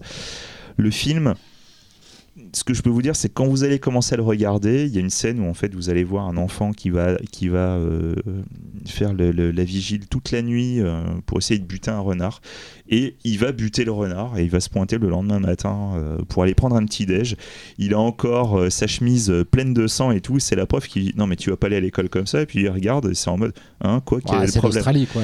Voilà. L'Australie, tu te lèves le matin, t'as le moyen d'être bouffé ou tué par à peu près une demi-douzaine Voilà, de ça- créatures donc, Ça, c'est, sauvages. je trouve que c'est assez représentatif de, de- d'un premier- certain point de vue du film. c'est le Mais premier plan- je trouve- c'est le- c'est le voilà. premier- c'est le premier plan du film. Mais je trouve que c'est très Ouais. australien aussi, parce que vraiment, Non, mais totalement. vraiment, euh, il y, a un- il y a un rapport complètement différent à, à, La nature. à la nature et aussi à, à la valeur de la vie. C'est-à-dire qu'en Mhm. Australie, même dans une grande ville, tu peux te faire tuer par une putain d'araignée qui a décidé, qui a, C'est qui a ça, migré ouais, de- ouais, ouais. Et, il y a- et je trouve que dans ce film-là, comme dans beaucoup d'autres, mais surtout dans celui-là, c'est assez flagrant. Et, et encore une fois, je trouve que ça participe de ce que tu disais, c'est-à-dire de, de ne pas euh, mettre les enfants dans une espèce de bulle, et même sexuellement dans le film. Ah, mais tout Il à y a fait. énormément de. Ouais. de, de- et, et c'est jamais graveleux, mais euh, les enfants, surtout, enfin, certains des enfants de- du film, sont dans une période d'éveil sexuel et, euh, et c'est pris en compte dans le scénario, dans l'écriture des personnages, dans dire les interactions. aussi, tu pas dit qu'il y a différents niveaux d'âge. en Oui. fait, Oui, il y a euh, différents ouais. niveaux d'âge, effectivement. On va dire qu'on arrive de euh, T'as des 6, adolescents, 7 ans Ouais, jusqu'à à l'adolescence. 13 ou 14, ouais. Donc il y, a- il y a une femme, il y a Mm. une jeune fille qui va avoir, euh, qui va avoir ses règles euh, pendant, pendant l'action cru. du Et les film. kidnappeurs, à un moment donné, l'appellent la- l'ado à gros, à gros nichon parce Ouais. qu'en effet, pour son âge, elle est. Et, et Elle surtout, il la menace en disant que voilà quoi, Exactement. si- s'ils n'arrivent pas à choper la prof, euh, s'ils la chopent Voilà. elle, elle subira le même sort. Quoi. Et, euh, et, c'est- et pareil, ça fait partie d'une espèce de frontalité assez agréable qui, qui, euh, qui arrête un petit peu de, de, de- de Mhm, débiliser et d'enfantiliser l'enfance pour en faire bah, une étape de la vie comme une autre dans laquelle on apprend des leçons, ça, on mais est du coup, confronté à des choses. euh, l'é- l'étape de la vie. Euh, l'étape de la vie, c'est parce que vous comprenez, j'ai, mon verre à remplir. Voilà, l'étape de la vie là, de, de- de- de- de Xavier, c'était de récupérer son verre pour se faire remplir de. Mais euh, non, non, mais c'est vrai que du coup, il y, a- il y a une véritable évolution. euh, pour moi, en fait, si, si j'ai vraiment voulu parler de Fortress, c'est comme je le disais en intro, pour moi, c'est peut-être un des, des films les plus. les plus Enfin, c'est un, c'est un type de film humaniste qui traite en fait de l'humanité, pas humaniste dans les valeurs. Et c'est euh, Fortress pour moi, c'est un, vraiment un des films qui est pour moi les plus représentatifs de ce que ce qu'est un survival. Quoi, c'est vraiment dans cette manière de d'analyser l'âme humaine, y compris chez des enfants qui sont donc dépourvus de ces notions de bien et de mal, ou au moins, certes, ils les ont, mais à des manières, Voilà, à un niveau très basique, Mm. très schématique. Et c'est euh, du coup, je trouve que c'est vraiment intéressant ce qui va être fait derrière. Voilà. C'est euh, d'ailleurs une, euh, une radicalité qui, je pense, a, a- a beaucoup influé sur le montage du film. Et alors là, là-dessus, je tiens quand même à passer un message extrêmement important, puisque cette chronique ne serait pas la même sans Véro. Oui Et voilà, puisque en discutant avec Véro, quand j'ai regardé le film, donc dans la version DVD qui est, euh, qui est trouvable de par le monde, euh, il y a un montage.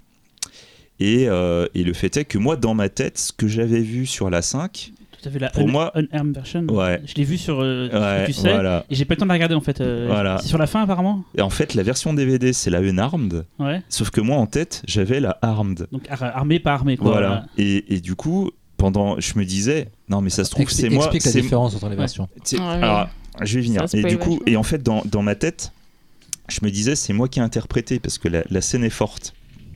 Et en discutant avec Véro, il se trouve que Véro, qui avait aussi vu le film Qui- à Qui l'époque, été traumatisé par le me- film. m'a dit Putain, mais c'est bizarre, euh, ils sont unarmed alors que j'avais en tête la armed. Et là, du fait qu'elle m'a dit ça, je fais Ah non, mais attends, si on est deux à penser ça, c'est que euh, c'est pas possible, je vais continuer à chercher. Mais c'est en Europe alors du coup. Et du que- coup, en fait, j'ai découvert qu'il y a trois versions Ah, du trois film. versions. Il y en a trois.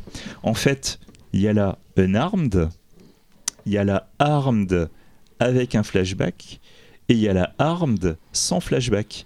Et la armed sans flashback, c'est celle qu'on a vue sur la 5. Ouais, mais appar- apparemment sur le site où je te parle, qui- on peut voir la dit- version. C'est une version qui est en tchéquie, je sais Ouais. pas quoi. Donc apparemment c'est l'Europe Ouais. qui a eu cette version. Euh, surtout, ouais, explique ce que veut dire dans le contexte du film Armed, Unarmed. Ah, mais tu spoil complètement. oui, mais en même non, temps, non, euh, non, il faut que les gens comprennent. qu'il faut, ils, ils vont comprendre. euh, Vas-y, bah, voilà. dis-le, Cyril, sinon. bah, Il y a des gens dans le film qui seront armés et pas armés, Voilà. et ça va changer radicalement la fin, donc on peut pas en parler. Voilà, c'est ça. c'est des gens qui on vont être armés. Voilà, on peut pas trop vous dire, mais voilà, il y a une version armée, une version non armée, et nous, celle qu'on a vue, c'était une version armée, mais en fait, dans la scène en question, il y a un flashback qui euh, qui révèle le, sort, le- le le d'un por- d'un personnage, voilà.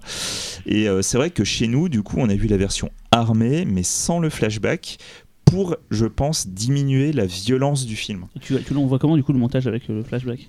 Alors la, la version, euh, la version avec flashback, c'est très simple, je ne l'ai trouvé que sur euh, YouTube, où en fait tu peux trouver version alternative. Non, mais en fait, et a- tu auras cette version armée avec le flashback. La version DVD, la seule, qui est la seule version existante, c'est la version Unarmed. Et sur YouTube, j'ai trouvé en fait euh, très facilement sous l'école de tous les dangers. Il y a quelqu'un en fait qui a, euh, qui a mis sur YouTube en fait sa- son, VHS. en- son enregistrement VHS de l'époque. Ah, il y avait encore le logo de la d'accord. 5. C'est même pas le RIP VHS, c'est le- l'enregistrement TV quoi. C'est l'enregistrement télé de la 5, il y a encore le logo de la 5 dessus, que je me suis retapé du coup grâce à Véro. Et effectivement, il y a- c'est bien la version Armed, mais j'ai vu qu'il n'y avait pas le flashback. Voilà. Flashback. Mais d'ailleurs, Mais- c'est pas un flashback. Enfin, il y a une version, c'est pas un flashback. On voit la Ouais. scène. La version Unarmed, il n'y a pas le flashback, c'est repositionné dans la chronologie Voilà. du film. C'est assez violent. Et c'est vrai que du coup, dans la version Armed, il y a un mystère sur un personnage qui est révélé, et du coup, ça crée quand même un petit choc. Ouais. Voilà. Mais voilà, globalement, si j'en parle pas beaucoup, c'est parce qu'il y, a des- il y a des éléments euh, qui sont quand même assez euh, glauques dans le film. Je pense que si les auditeurs n'ont pas vu le film, ils ont qu'une envie, c'est de le voir. Là. Voilà, et c'est. Vous vous fiez pas à la partie Goonies. La partie Goonies, c'est la création d'un groupe. C'est voilà, il y a une structure, il y a une structure dans le film. Vous basez pas sur cette partie Goonies qui pourra vous donner l'impression que ouais, on a un truc un petit peu, euh, un petit peu gentil, un petit peu rigolo et tout. Non non, c'est une technique d'Everett de Roche pour arriver à créer la notion de groupe. Et c'est dans cette notion de groupe que les les, les, les directions vont, euh, vont se modifier. Ayez confiance parce que euh, moi-même, quand j'ai commencé le film, je me suis dit tiens. Et puis après, je me suis dit c'est professeur Xavier qui l'a choisi. Je sais que ça va partir en couille et j'ai pas été déçu. Voilà, donc je Tu l'avais dis- jamais vu? Je n'en dirai pas plus. J'en avais entendu Voilà. parler, mais je l'avais Ah. raté sur la 5 Ah à l'époque. Moi, je voulais absolument voir le film avec la, avec la tondeuse tueuse sur le golf, donc euh, je, je pense que Ah, j'ai tu l'as pas vu celui-là? Non, mais je l'ai vu du coup sur, Oh, la, sur la j'adore 5. ce film, moi j'adore mais, ce mais, truc. quand, quand il y avait les bandes annonces, ils ont comment deux Ouais. semaines avant la diffusion du film, Ouais, on entend les ouais, bandes ouais, annonces, ouais. je fais putain une tondeuse qui tue des qui tue des ouais, gens tue. sur un golf quoi, et j'étais comme un fou. Panique sur le green et d'ailleurs sur le Green, euh, je crois que c'est les Cohen qui avaient écrit le scénar, non? C'est Oh, pas pas eux qui ont écrit le scénar. Putain, on va faire un, un Ah, Euh, t'en as pensé quoi, toi Alors du coup moi je, je découvrais euh, pour le coup je les connaissais pas. Euh, Déjà je vois HBO au début, je sais tiens c'est la période film euh, de HBO donc comme j'avais en tête le Dante je me suis dit c'est bon ça va être pas mal et tout. Moi j'aime bien les photos, je trouve enfin, le film a qui était euh, Ah ouais, assez carrément. beau et tout tu vois voilà, Ouais. la pellicule est dedans. Et toujours je me suis dit bon bah, je vois deux trois effets un peu tu vois euh, rentre dedans, je me dis bon où ils vont en venir? Et c'est vrai que c'est cette fin qui m'accueille, du coup qu'on peut pas parler, qui fait que ça élève le film dans un certain degré. euh, et je me dis ah ok d'accord. euh, et puis quand ça continue en plus, enfin la, la- la- la deuxième fin, enfin la, la suite, je dis ah putain d'accord ils, ils vont vraiment. euh, Il y a juste le dernier plan que j'ai pas compris, il faudra qu'on en parle euh, Mm, mm, mm. hors caméra. Le, le, le- Sur les bocaux voilà ouais. Je- Oui, on en reparlera là. Oui. ça, ça, j'ai pas compris euh, ce truc-là, faudra que vous m'expliquiez. T'inquiète pas, on le, je, je te dirai tout Ok. à l'heure. Et, euh, et juste voilà, juste Savoir dire, que par contre, Xavier dit ça avec une coupe de vin Ouais. rosé. non, ne t'inquiète pas, je t'en juste parlerai. dire que le, par contre, le personnage canard est, est un peu trop délaissé, je trouve. C'était Bah oui, on sait Bah, que tu aimes les canards. Ouais. Et c'est- Et c'est surtout que le canard est interprété par Vernon Wells. Sérieux? Ouais. En dessous du. D'accord. Ouais. C'est qui? Mad C'est- Max. Non, Mad Max, c'est le. Ok. C'est comment ça s'appelle Le mec qui fait le, le- le punk. euh, Mm, mm, mm. Et qui tu vois après dans. C'est Humongous Ah, c'est Mungus, je confonds, je confonds avec Bennett. Ah, dans, Ah, je sais plus euh, si Ah, une. Non, non, si, si, parce que c'est Bennett dans, dans, dans- dans- Le mec qui fait le punk à Crête, qui fait Ouais. Bennett dans Commando. Ouais. C'est bah, Vernon ouais. C'est vrai, C'est pas Non, c'est pas Mungus, Non, c'est le punk, qui, c'est a, sa, nana. Ah euh, oui, d'accord, ok, oui. Mm, bah, c'est le, vrai méchant, parce que Mungus c'est le méchant, mais c'est le vrai méchant qu'on suit, voilà, c'est Vernon Wells. mm, mm. Que j'ai vu en vrai d'ailleurs au Bloody Weekend. euh, Oh, Oh, voilà quoi. Bien, bien, bien. Avec une coupe de vin à la main. Non, non, non, mais pas avec la côte de maille de, de, de- de Commando quoi. Véronique, toi, qui l'as vu à l'époque. Ah, il s'appelle Wes dans Mad Max 2, c'est ça Oui, Ouais, bah c'est lui, ouais. Ok. ouais. Bah, moi, je faisais partie de ces gens qui ont été euh, traumatisés parce qu'ils l'ont vu trop tôt euh, sur euh, la 5. Euh, et du coup, alors pour autant, des fois, je vois un film et une semaine après, je l'ai complètement oublié. Alors celui-là, il m'a marqué et c'est pour ça que j'avais vraiment en tête cette fin qui était hyper marquante. J'avais aussi en tête d'autres trucs que j'ai imaginés, donc c'est pour ça qu'il a fallu faire une vérif. Mais, mais ouais, non, le film est vraiment très stressant. En fait, c'est quand même intéressant aussi cette, ce fait, le fait qu'il y ait plusieurs âges dans le film, euh, plusieurs enfants de différents âges, en fait, parce que moi, je pense que je l'ai vu, je devais être préado. Et du coup, c'était euh, justement la jeune fille euh, qui était un peu menacée, qui était entre l'enfance et l'âge adulte, qui était menacée. Euh, ça, ça vraiment, ça m'a angoissée euh, de bout en bout pendant le film, et j'avais vraiment peur qu'il lui arrive quelque chose d'horrible. Euh, et, en fait, ce qui est intéressant par rapport au survival, c'est que il y a ce côté pureté de l'enfance et choix instinctif pour survivre en fait. C'est-à-dire que voilà, au-delà du bien et du mal, les enfants, dans une situation de survivalisme, ils vont prendre forcément les bonnes décisions décision. Et effectivement, euh, la, la- la maîtresse, à un moment donné, elle se dit bon, je vais peut-être faire ce qu'ils disent parce qu'ils ont l'air de savoir ce qu'ils font finalement. Et euh, c'est ça qui est vachement intéressant dans le film. Et, voilà, c'est le traitement de l'enfance, comme tu dis, euh, Laurent et Xavier. Enfin, voilà, il est, il est vraiment euh, inhabituel et c'est assez agréable.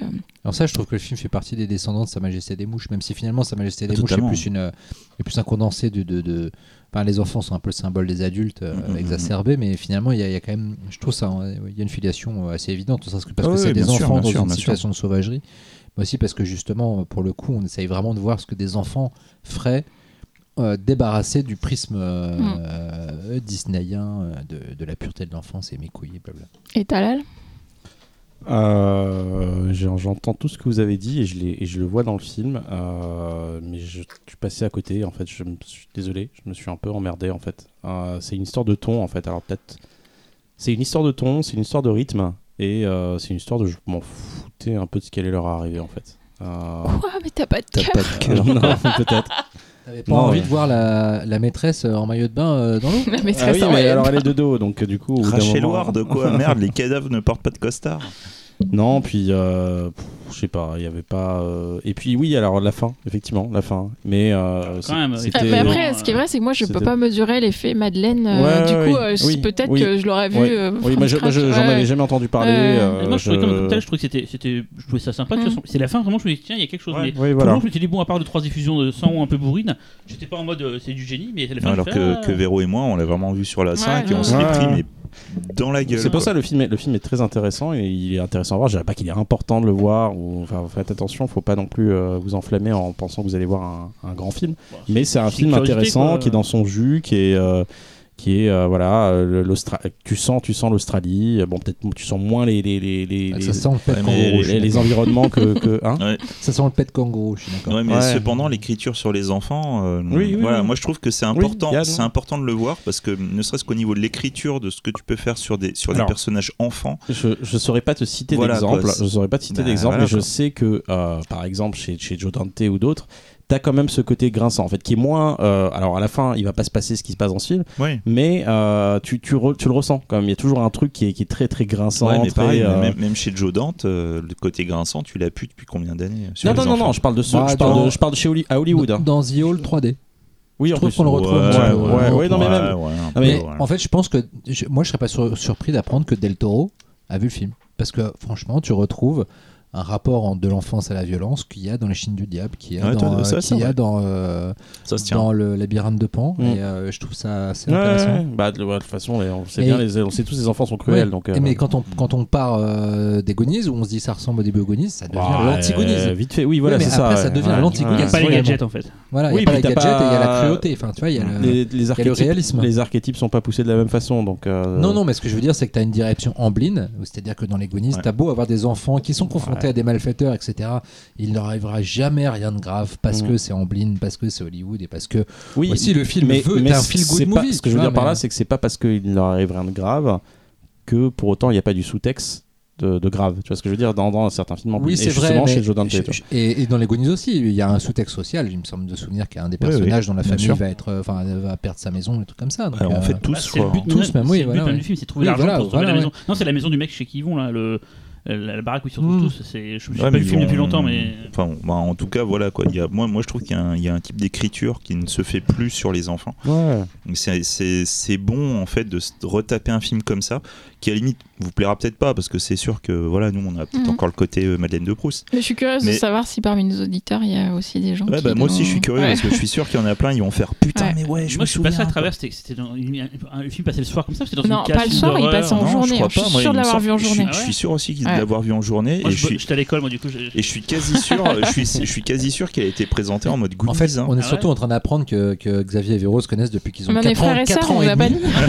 ça, expli- ça explique beaucoup Non, de mais la choses. 5 est morte dans les années 90, donc c'était vraiment sur la fin de vie de la 5. Alors, du coup, si Ouais. tu l'as C'est vu ce- et c'est ce que je t'ai dit, c'était trop euh, tôt. C'était beaucoup Ah trop tôt. c'est beaucoup trop tôt, on n'aurait pas dû voir ça. hein. Mais dire, la 5 c'était la fin de vie, donc c'était, ils étaient en mode euh, ils en avaient plus rien à foutre. Ouais, ça peut-être. euh. Ça se trouve. Ça passait- fait de nous passait- les gens que nous sommes. Il y a- Voilà. Il il y a passait beaucoup des de boulards à 17h, tu sais. Moi, tu sais, c'est- moi, je me rappelle des tout débuts de la 6 quand ils commençaient à balancer des films d'horreur à 21h30 à 22h30. Bah, From Beyond à 20h. Ils ont, passé enfin, des, ils ont passé des trucs bien vénères, hein, des slashers ultra verts, genre un truc euh, pom pom euh, pom pom bien, je sais plus quoi là, euh, avec des, des- des- un gros qui se faisait ouvrir le bide à coups de hache avec les entrailles qui, et ça passait mais en deuxième partie de soirée tranquillou. euh, il y en a eu plein des trucs comme ça. hein. Mais c'est ça qu'on veut, c'était ça la bonne télé quoi. Je leur dirai si tu veux. Ok. Euh, on passe à mon film. Ouais. Du coup, tu passes à toi. Ouais. Bon, alors moi, du coup, j'ai vraiment pris euh, par rapport à l'introduction que faisait euh, Laurent, j'ai pris peut-être le, le, le plus évident euh, dans, dans, dans le genre survival, puisque j'ai choisi euh, The Descent, un film de 2005 euh, réalisé par euh, et écrit par Neil Marshall, donc un film euh, britannique. Euh, donc c'était le deuxième film réalisé par Neil Marshall après Dog Soldier, dont Cyril, tu avais parlé dans l'émission spéciale Loup-garou. Donc je vous remettrai le lien. Alors, The Descent, de quoi ça parle? Euh, C'est euh, une bande de copines euh, qui, aiment pratiquer toutes sortes de sports extrêmes. Parmi elles, il y a Sarah.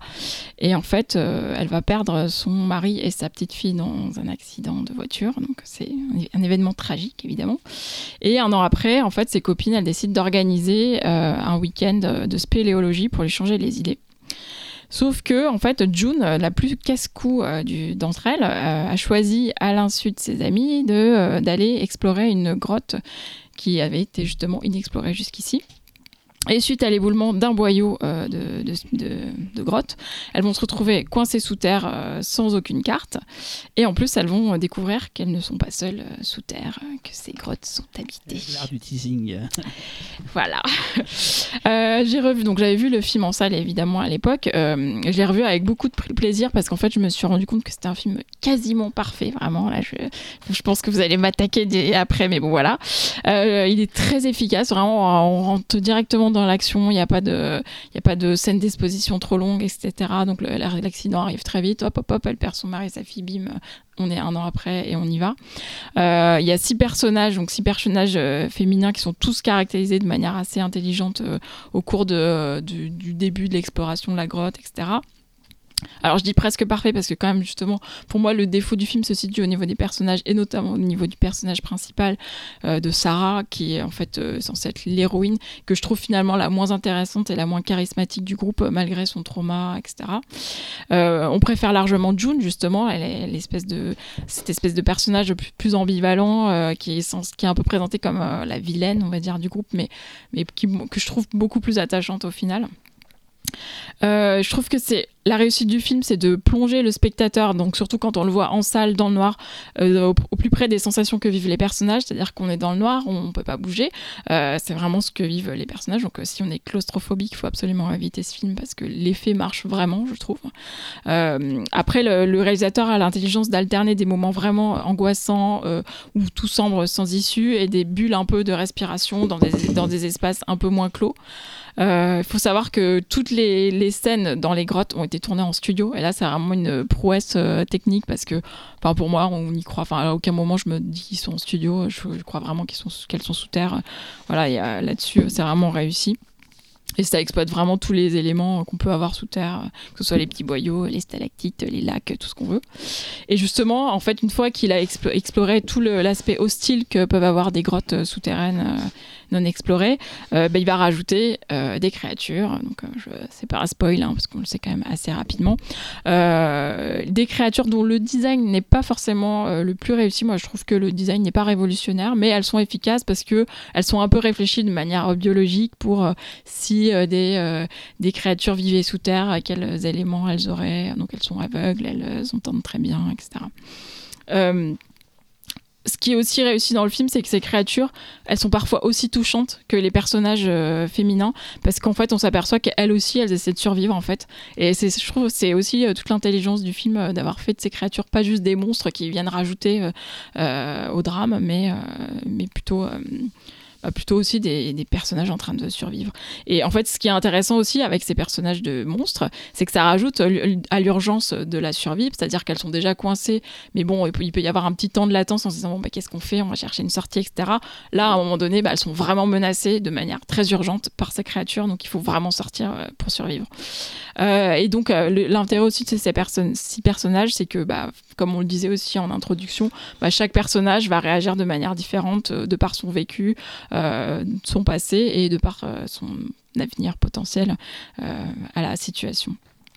Comme souvent, en fait, euh, le film, on avait parlé euh, euh, de quel film on avait parlé qui était sorti en même temps que. Oui, de Hypnose qui était sorti la même année que Sixième Sens. Là, euh, bah, là c'est l'inverse. En fait, euh, il y a- en même temps que The Descent, il y a La Crypte euh, qui était euh, sortie aux USA. Donc, il faut savoir que La Crypte, c'est vraiment pas bien. donc, euh, Qui se souvient de la Alors, crypte moi, je suis Bah. pas je suis pas entièrement d'accord Voilà. non plus. Voilà. Moi, je trouve ça mal. nul. Qui se souvient de la crypte en fait? Voilà, et c'est ça, justement, comme le dit Bah, Cyril. Xavier et moi. Ouais, mais Voilà. tu penses pas à ce film-là en... Bah, si vous êtes et- Team Cyril et, Et moi, en plus, c'est marrant parce que je l'ai revu genre il y a, il y a trois semaines et tout. c'est vraiment gourmand. toi. Ah, En tout cas, le film The Ça a vraiment eu de très très bons euh, résultats en salle euh, en Europe quand il est sorti en Europe. Euh, en plus, sa fin, donc je spoil pas du tout non plus, mais sa fin elle est vraiment très radicale et sombre. Donc c'est vraiment quand on, on aime le les films de genre, souvent on aime bien que la fin soit vraiment osée et radicale. Sauf que du coup, comme il y a eu beaucoup de succès en salle en Europe, euh, les États-Unis ont décidé de changer la fin euh, Ah oui, lors de sa sortie aux États-Unis. Oui. Donc en fait, il y a une fin différente aux États-Unis euh, qui est plus positive. Et en fait, c'est sur la base de cette fin-là qu'il y a eu une euh, suite, donc The Descent 2, euh, quelques Berk. années après, donc euh, quatre ans après, réalisé par John Harris, euh, qui était donc le monteur euh, du film, euh, du premier film. Ça a été son seul film en tant que réalisateur. Le pitch est assez improbable, hein, puisqu'on donc on part du principe que euh, Sarah a pu s'échapper, mais qu'on l'a fait retourner dans la grotte euh, euh, quelques, quelques heures après, je crois deux jours après. euh, donc Ouais. euh, voilà. Ah, il retourne. hein. Il- Malgré il, tient, tout, je- il tient pas du tout compte de la fin du premier, il me semble, non? En fait, voilà. Si tu écoutais ce que je disais, Pardon, non, je, regardais ce que montrait euh, Laurent, autant pour moi. Voilà. version non. Non, il m'a demandé de lui montrer quelque chose et. oui, c'est- Bravo, hein, que l'a déjà expliqué. Voilà, Il c'est de ma faute, hein. Ok, je me casse, c'est pas- bon, on va pas répéter ce qu'ils ont entendu il y a deux secondes. Voilà. Vous parlez, de mon film vous-même. Après, The, Descent 2, moi je trouve que c'est quand même toujours plus fréquentable que la crypte parce que vraiment j'aime pas ce film. Dans, Ah, la crypte, tu vas l'un te calmer. des acteurs principaux, c'est un des mecs de Sunset Beach. Qu'est-ce qu'il te faut de plus, quoi Ah bah non, tu viens de rajouter un point en moins là. Pour, pour rien. pour The Descent 2, je me souviens, quand je je l'avais vu, ce qui m'avait marqué, c'est que le film se résume en un plan c'est un mec qui tombe dans une fosse sceptique.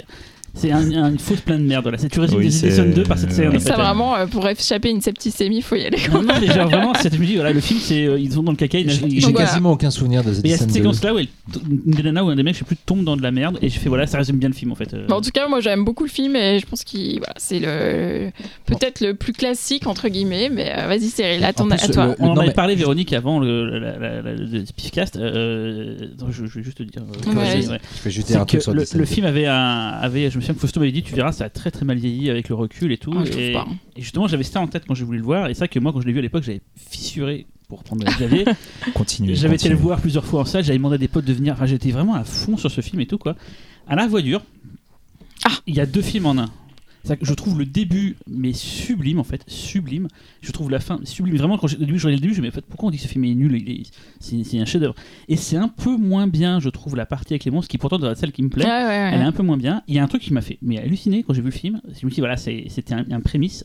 Il y a le passage avec la caméra en vision Mm. nocturne. Je me suis dit, ce film-là amorce sans le vouloir la vague de, de footage qu'on aura paramas, plus tard ouais. en fait. Pas forcément des paramas, mais des full footage. Et dans le film, c'est juste un gimmick qui à l'époque était révolutionnaire. Je me souviens Mm. que quand on en parlait à l'époque, putain, le mec à travers la caméra et tout, enfin révolutionnaire. Il y en a déjà eu des trucs comme ça avant, mais dans le film, ça rendait mortel. D'ailleurs, j'ai lu, alors juste, euh, Mhm. apparemment, dans cette scène, c'est la première scène où elle voit vraiment les créatures. J'ai lu quelque part que, a priori, les comédiennes n'avaient pas vu le design des, ah, des créatures et qu'elles les ont découvert vraiment en même temps pendant, pendant vrai, le tournage de ouais, cette Au scène. moment de cette scène-là. Ouais. Et avant de laisser donc la, la parole aux autres, il y a juste deux trucs que je voulais dire. C'est un, la- un- une des grandes forces du film, même si je trouve qu'il se répète beaucoup de film en film, c'est la musique de David Julian, qui est sublime, avec des passages et des moments qui ressemblent un peu à du, à du The Thing, euh, tout ça et tout. Et puis il y a quand même Mais le thème. Oui, de- mais le thème, Il y a le thème de. c'est de- le- le- de de- du prestige. Non, le, faites le non, et de, de film. On l'adore tous les deux, ce putain de film de David Julian, dont David Julian a fait la musique. Ben, Ça va me revenir. Du mec qui a fait L'Enfant Miroir.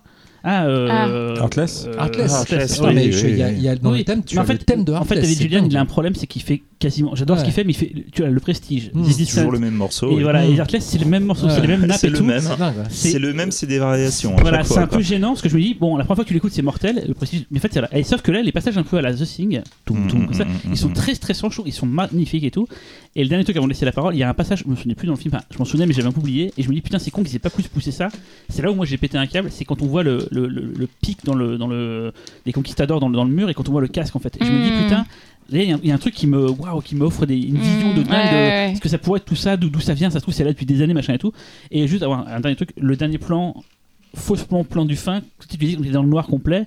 Il y a un plan dans le cinéma, je me souviens, tout le monde faisait genre en mettant les mains devant les yeux tellement ça aveuglait. C'est que d'un seul coup, bon, bah, a- on n'est plus dans le noir et ça. Ça, ce passage-là, il rend fou en fait parce que euh, d'un seul coup, t'as les yeux qui piquent comme quand tu sors d'une euh, d'une pièce euh, dans le noir et que t'es en plein soleil. Et vraiment, ça m'a assez rarement au cinéma. J'ai eu l'impression de- d'être ébloui en voyant de la Mhm. lumière. Quoi. Voilà, c'était. euh, Talal bah, Laurent, vous voulez dire Non, non, moi c'était vas-y. juste sur un truc sur. Descent 2, mais c'est. C'est juste que le- moi, je trouve que le film était euh, ultra. Je l'attendais à fond parce que c'est le mec de Eden Lake euh, dont le nom m'échappe. Watkins. Euh, voilà, qui James est, euh, Watkins. James Watkins, qui est, qui est co-scénariste et producteur du film. Et, euh, et, j'étais persuadé qu'on allait avoir un mix entre euh, les qualités de The Descent et d'Eden Lake et d'avoir un truc de vraiment de déglingo Non, quoi. C'est pas plus, c'est plus, c'est Et moins non, et moins. putain, bordel de merde. Et d'ailleurs, les effets spéciaux de, de maquillage de prosthétique de The, The Descent, c'est euh, John Hayat, John, euh, merde, Paul Hayat, qu'on a fait venir au pif pour euh. Southing, Southing, euh, Southing House, et qui plus Mm. tard a fait un film de garou qui s'appelle Howl, qui se passe dans un, dans un train. Et qui est pas bien. Euh, Howl, ouais, non, c'est pas bien. non. Bon, Talal peut parler. Euh, non, je, je suis dégoûté de pas l'avoir. J'ai pas eu le temps de le revoir. Ah. Mais c'est un film que j'avais beaucoup vu euh, euh, quand il, quand, en salle. Je crois que je l'ai vu deux fois en salle. Puis je l'ai revu après en DVD à plusieurs reprises et j'aimais beaucoup. Euh, je suis très curieux parce que je l'ai pas revu depuis. euh, donc euh, l'aspect euh, vieillot. euh, Ah c'est moins bien que le reste. Je, je- Ouais, Mais ouais. pas, c'est pas, c'est pas euh, daté par contre. Non, non, C'est pas daté. Comme, le bah, début, voilà, comme le début, et je trouve over the top niveau ambiance, niveau photo, niveau tout. Il y a, il y une, en ru- écart. il y a une rupture de ton à la fin et je sais, je sais qu'à l'époque je me disais, je me disais, euh, et puis euh, je, sais- enfin, je suis curieux de le revoir Elle est- maintenant avec. Elle est euh, toujours un peu gênante. Toujours un peu gênant. voilà, C'est-à-dire qu'à un moment donné, c'est sûr que le personnage bascule. En fait, et c'était étonnant de la part de Neil Marshall, parce que Neil Marshall, c'est un, pas le réalisateur de la subtilité, c'est pas le scénariste de la subtilité. C'est le moins qu'on puisse dire. Bon, il est comprenable français, on peut et- le dire. hein. Non, et là pour le coup, euh, pendant 85% du scénario, il maintient une subtilité Mm. euh, au niveau de, de- des personnages, de leurs relations, etc. C'est ouais. complexe. c'est- Et, et il fait tomber tu- le masque. et tu, tu comprends, tu comprends vraiment euh, qu'au-delà de ce qu'elles vivent, c'est aussi une espèce de, de, de paroxysme qui représente ce qui, ce qui sous-tend leur relation et qui est toujours sur le point de craquer, enfin surtout entre deux Mhm. personnages. Et, euh, et le film est passionnant à cet égard. Et à la fin, il cède à la tentation du réalisateur fanboy, comme plein l'ont fait. Euh, nos amis Bustillo et Mori, euh, ils ont fait exactement le même truc sur à l'intérieur, où ils ont vraiment un drame humain. Et puis à un moment donné, ils ont eu envie de mettre l'image iconique de la meuf badass qui va. Et là, il y a un peu de ça aussi. Ouais. dans- et il y a complètement ça, beaucoup plus même d'ailleurs que dans l'intérieur, dans, dans The Descent, qui à un moment donné, le film bascule. Et en même temps, bah. il suffit de voir Doomsday pour voir que Neil Marshall, il adore le bis, il adore y aller à fond. Mais c'est pas un défaut. hein. C'est Alors, pas un défaut quand c'est maîtrisé. Doomsday, c'est bourré de, de- de bonnes intentions. L'exécution, elle est complètement foirée, globalement. Je pense que Ouais, c'est j'ai- un j'ai- film j'ai- sérieux et tout d'un coup il y a ce truc là bis qui fait que ça. ça J'aime beaucoup. Alors, l'ai revu une deuxième C'est fois. généreux. J'ai j'ai revu une deuxième fois celui-là. Euh, J'aime beaucoup Centurion. Centurion de. Je trouve que c'est son meilleur film. Ouais, Ah et on est d'accord que c'est son meilleur film. Et, Ah, Descent, c'est quand même, et c'est euh, sa résurrection après, euh, quand il a refait du Game of Thrones. Je crois que c'est basé sur Centurion. Les mecs se sont dit, euh, il y en a un qui s'est filmé des mecs avec des en, quoi. en- même temps, dans Game of Thrones, il a juste fait un des meilleurs épisodes. hein, Ouais, donc, euh, ouais, c'est pas, Ah pas ouais rien. quoi. Ah oui, oui. Ouais, mais alors moi, je suis Mm. toujours curieux de savoir si cet épisode, cet épisode tient pas plus au scénario qu'à sa mise en scène. Parce Ah que oui, à non, la- à revoyure- à la autant il y a des épisodes comme ceux euh, de, de, de l'espagnol, euh, merde, dont je ne me rappelle plus le nom. qui fait- Hmm. Non. fait, euh, Non, non, il a pas fait de Game of Thrones. Mais euh, enfin, on en- on- bref, et, euh, où vraiment la mise en scène est dingue, notamment le plan séquence de la, Oui, la bataille oui, des bâtards, oui, c'est oui, ce oui. réalisateur La bataille des bâtards, c'est un truc de fou. quoi. Autant les Mm. épisodes réalisés par, euh, par Marshall, ils ont pour eux d'être des épisodes scénaristiquement pivots parce qu'ils ont, mais en mise en scène, c'est très correct, Bah, mais c'est pas ouf. Dans The Descent, il y a deux plans que je me suis, je me, je me souvenais plus. C'est le plan euh, très très large où elle, est- on comprend euh, la, la dimension de la grotte et elle est toute petite et ça recule. Mhm. on- voilà, Ça, c'est, je trouve très très beau quoi. Et il y a un plan, je me trompe pas que la caméra pivote entièrement pour comprendre qu'on est à l'envers. Et Ouais. ça, c'est le truc que tu dis, c'est quand même pas un branque quand Non, même. non, euh, mais en fait, je trouve que le problème du film tient pas à sa mise en scène, tient à son montage. C'est-à-dire que dès qu'on est dans l'action, euh, je pense qu'il a du mal à gérer l'espace. euh, je pense qu'il a du mal à gérer le manque de budget. Euh, et en fait, c'est ultra cut, beaucoup de gros plans. et au, au point où ça en devient quasiment cache-misère. Et je trouve que c'est là que le film a vieilli. Moi, je trouve que pas que le film a vieilli parce que c'est très bien joué. L'actrice qui joue Juno, elle est géniale. Mhm. Nathalie Mendoza, je ne comprends Elle pas que bien. cette meuf n'ait pas eu une carrière de malade. Mm. Parce que non seulement elle est super belle, elle est à l'écran, elle est ultra crédible en Mhm. action, Ouais. et en plus elle joue mais vraiment super Ouais, bien. Et je suis complètement d'accord avec toi sur le fait que l'héroïne entre guillemets est, est Elle vraiment- passe, elle passe au second elle- plan. elle passe au second plan, ne Ouais. serait-ce que parce que l'actrice n'a Mais pas c'est peut-être aussi ça qui s'aborde le fait action girl de la fin. Parce qu'on n'a pas envie que ce soit Ouais, elle, en ça fait. va trop- Peut-être, ça va mais, trop en, vite. mais en même temps, je trouve que du, en revanche, dans la dynamique des personnages et dans le et dans ce que raconte Neil Marshall, euh, c'est assez cohérent finalement. Je trouve que Juno, c'est la personne qui brille, etc. Et puis finalement, elle a quand même des choses à se reprocher Mhm. et elle va le payer. Euh, bon, euh, c'est c'est défendable, je trouve. Mais euh, donc, ouais, je trouve que ça n'a pas vieilli. L'interprétation est solide, le scénario est mortel. La c'est mort du père, quand même, et de l'enfant. euh, Ouais. c'est dur, ouais. Mais ça le montage, tu sais déjà le- ça, ça te prend. Le euh, montage, je trouve, même. a vraiment pris un, un gros coup de vieux dans la Mais gueule. alors ça, de souvenir, parce que j'avais vu le C'était making of déjà à l'époque, parce que euh, ça vient du fait que le set, en fait c'est le même set, en fait c'est juste des différemment. Et ils sont, à mon avis, ils sont obligés de retrou de cutter en fait euh, parce que euh, tu vois, Non, tu fais- tu fais 3 bien, mètres, mais- tu changes, c'est c'est le Ah. même set. Il y a ça, et puis il y a aussi le fait que, encore une fois, c'est quand même un gros fan de bis, et dès qu'il y a un coup porté, il peut pas s'empêcher de mettre un gros insert bien gore latexeux. Mais c'est Moi, pas gênant, ça. Moi j'adore, mais il faut voir le film que tu veux faire. Oui, C'est oui. le problème, c'est le problème de Marshall, c'est que même quand il veut euh, élever le game dans son écriture dramatique, il peut pas s'empêcher de mettre ce qu'il aime. Et finalement, il y a un moment où il y a des trucs qui vont pas bien ensemble. Si t'as envie d'être dans un truc Justement. dramatique où t'es en train de, t'es en train de de- d'essayer de de, de, de de mettre le spectateur dans un état haletant, et puis d'un coup tu lui mets un gros pince- un gros insert bien gore et bien bis, ça casse la dynamique que Ah, tu essayes de créer. Regarde. Scanner, par exemple. Oui, mais Scanner, t'en as un.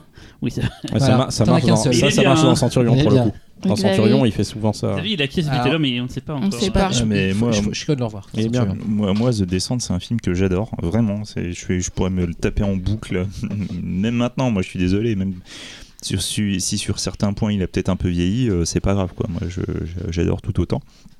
Même si pour moi, le gros problème du film, qui est un, un sérieux problème, euh, je pense maintenant, qui peut, euh, qui peut influencer le, l'avis qu'on peut avoir dessus, c'est que on te demande de suivre le personnage le moins intéressant, le personnage que t'as Mhm. pas envie de suivre. Parce que June, pareil, je suis comme toi, c'est mon perso préféré. C'est, euh, elle est, est- c'est un beau perso quoi. C'est vraiment un beau perso. Donc euh, bon, je, je grille un peu le truc, mais voilà, c'est le, c'est le- la, la maîtresse de. Bon, on le sait dans la première mari scène. de, Bah, de, l'hé- pas de la première fois que tu le vois. La première fois que tu le vois, Ah, si. bah, moi, c'est quand j'ai revu le film, je enfin à l'époque, ah putain, elle fait déjà la gueule à ce moment-là, elle est hyper en larmes Bah, il que. s'occupe d'elle Ouais, un mais petit c'est- peu. Ouais, mais voilà, mais c'est- certes, c'est la maîtresse du mari, mais tu vois, c'est le problème, c'est que le, le, le, le, le rôle de la maîtresse dans le cinéma, c'est toujours quelque chose d'assez compliqué. Elle est toujours représentée comme étant la méchante. Et là, je trouve que dans The Descent, ce que je trouve de très fin, c'est de montrer que c'est une femme qui, bah, en fait, elle aime le même gars, c'est tout. Oui. Elle l'aime, Ouais, C'est la première a- à motiver tout le monde pour faire le truc. Ouais. ça, quoi. euh, Elle a pas, elle a pas une volonté de, de vouloir faire du mal à l'héroïne ou un truc comme ça. Ça n'a rien à voir. C'est juste, Il y a quand même un passage dans le film où elle, a- elle est carrément euh, couard quand même. euh. oui, mais bon. Mais c'est humain, vu la oui, situation Ah, mais elle survivaliste. euh. Mais elle, ment après 50 derrière et noms. tout, tu vois. Ouais, mais je veux bien, mais t'as 50 monstres au cul, il y a un moment, Voilà. faut arrêter les conneries, quoi. Non, C'est- non, tout le monde ne va pas se, pointer en n'allez mode euh, jamais faire de la spéléo avec Xavier. Non, mais alors, attends, de Non, toute manière, c'est vrai, non, on va régler les choses. tomber. N'allez jamais faire de la spéléo, c'est vraiment un sport de Ah ouais, con. alors par contre, Moi, oui. j'en ai euh, fait quand j'étais ado.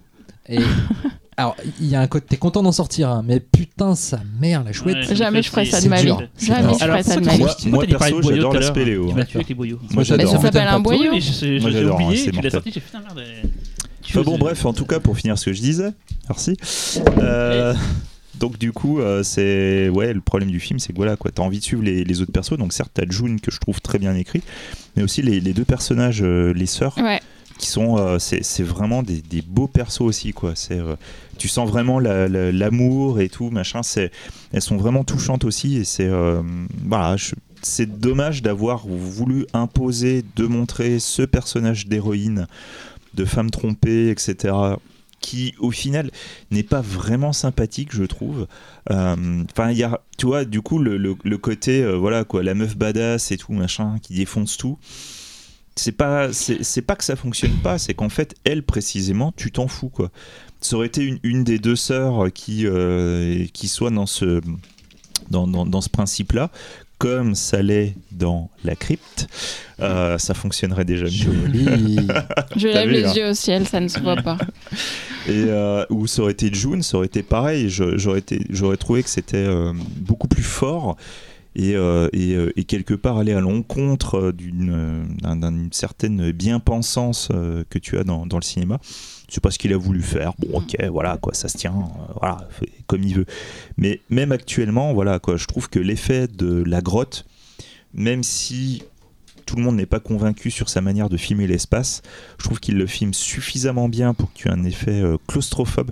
Même quand tu n'es pas claustro, ça te, ça t'étouffe, ça te, voilà, tu, tu sens la pression sur toi, quoi. Il y a, il y a quelque chose. Et euh, moi, aimant l'aspect Léo, justement, c'est vrai que L'aspect Léo. le, le, le, le- ce côté euh, que tu peux ressentir, cette sorte de pression que tu peux avoir quand tu es dans un petit boyau avec très peu de lumière et tout, il arrive vraiment à le faire ressentir. Donc certes, au niveau de l'espace, de la composition, il il y a peut-être des défauts, mais finalement, il arrive vraiment à te faire sentir ce que ça peut faire dans une grotte, et du coup, ça contribue vachement au truc. Alors après, moi, The Descent, pour moi, c'est un film qu'il faudrait vraiment revoir sur grand écran. Moi, j'ai eu le bonheur de le voir sur grand écran la première fois, et c'est vraiment là que tu as l'effet, mais optimal, quoi. Ouais. La musique, les décors, tout, machin. En salle, ça tue sa mère, quoi, vraiment. C'est marrant, il y a... j'étais à un festival l'an dernier en Suède. Euh, ils, pro- ils projetaient le film dans une grotte. Ah, ouais, sympa. ouais, ils ont entièrement raison. Le quoi, son devait mais être pourri, vraiment quoi. Ouais, le son devait être pourri, mais C'était pour le trip quoi. mais putain, ça, ah ouais, moi Et j'aurais il fallait, adoré euh, voir le film comme Il fallait ça. prendre quoi. un bus, rouler euh, Ah. longtemps pour y arriver, c'était une expérience. Moi, quoi, je passerais démon euh, dans un cinéma, quoi. Tu Putain, mais toi, toi, toi, t'as Hein, des idées, tu toi. hein, donc, ouf. euh, Organiserais ah pas des festivals, toi Tu devrais faire des festivals, ouais. bam Euh, tiens, et toi d'ailleurs, Cyril, ton film? Ah. la feuille. Alors T'es- moi, T'étais pas, t'étais pas prêt. j'ai choisi un film de 2006, on fait un petit bond dans le temps. Euh, j'ai choisi Apocalypto de Mel Gibson. Et avant de commencer à vous parler du film, je vais vous citer un, un- un avis de Télérama. Euh, Je nouvelle, les ai, je les ai vus. nouvelle boucherie signée Mel Gibson, virgule, virgule chez les Mayas, point, attention navet. Voilà, ça c'est la il y base. Il y avait Ah, les Arocs aussi, hein. c'était pas mal. hein, Non mais je sais pas Télérama, c'est juste après c'est facile de prendre des critiques de l'époque, machin. Vous pouvez pas citer Mad. Non mais ça me fait toujours marrer le côté euh, voilà euh, bon nouvelle bou- moi quand on dit nouvelle boucherie c'est Mel Gibson je fais j'écoute pas la reste je fais ok tu m'as tu m'as eu alors Mel Gibson Mel Gibson euh, Mel Gibson réalisateur Mel Gibson acteur on va pas faire la carrière de Mel Gibson acteur parce que euh, voilà ça serait un affront à vous faire on va plutôt parler rapidement de sa carrière de réalisateur et de la progression qui a mené à Apocalypto qui expliquera certaines choses euh, qu'on va voir ensuite Euh, Ça va être rapide au moins. Ouais, c'est rapide au moins. Il a que 93, donc il a fait L'homme sans visage, un drame. Euh, euh, ouais, Talal met les deux points en l'air. Moi, je, je, je suis d'un film sympa, mais sans plus. Quoi. Ah, c'est Euh, bien le film aussi, super, hein. super touchant. Non, Ouais, c'est bien, très mais c'est touchant, pas, très touchant, c'est pas- vraiment. c'est pas Très dur. ouf, ouf. C'est un peu genre, euh, c'est un peu genre les, Fantman, un peu dans, le- dans le style, quoi. C'est le mec qui est pas bien aimé. non. euh, Non, c'est plus, c'est académique, mais Ouais. c'est c'est Ouais. super euh, beau quoi. Mm, mm.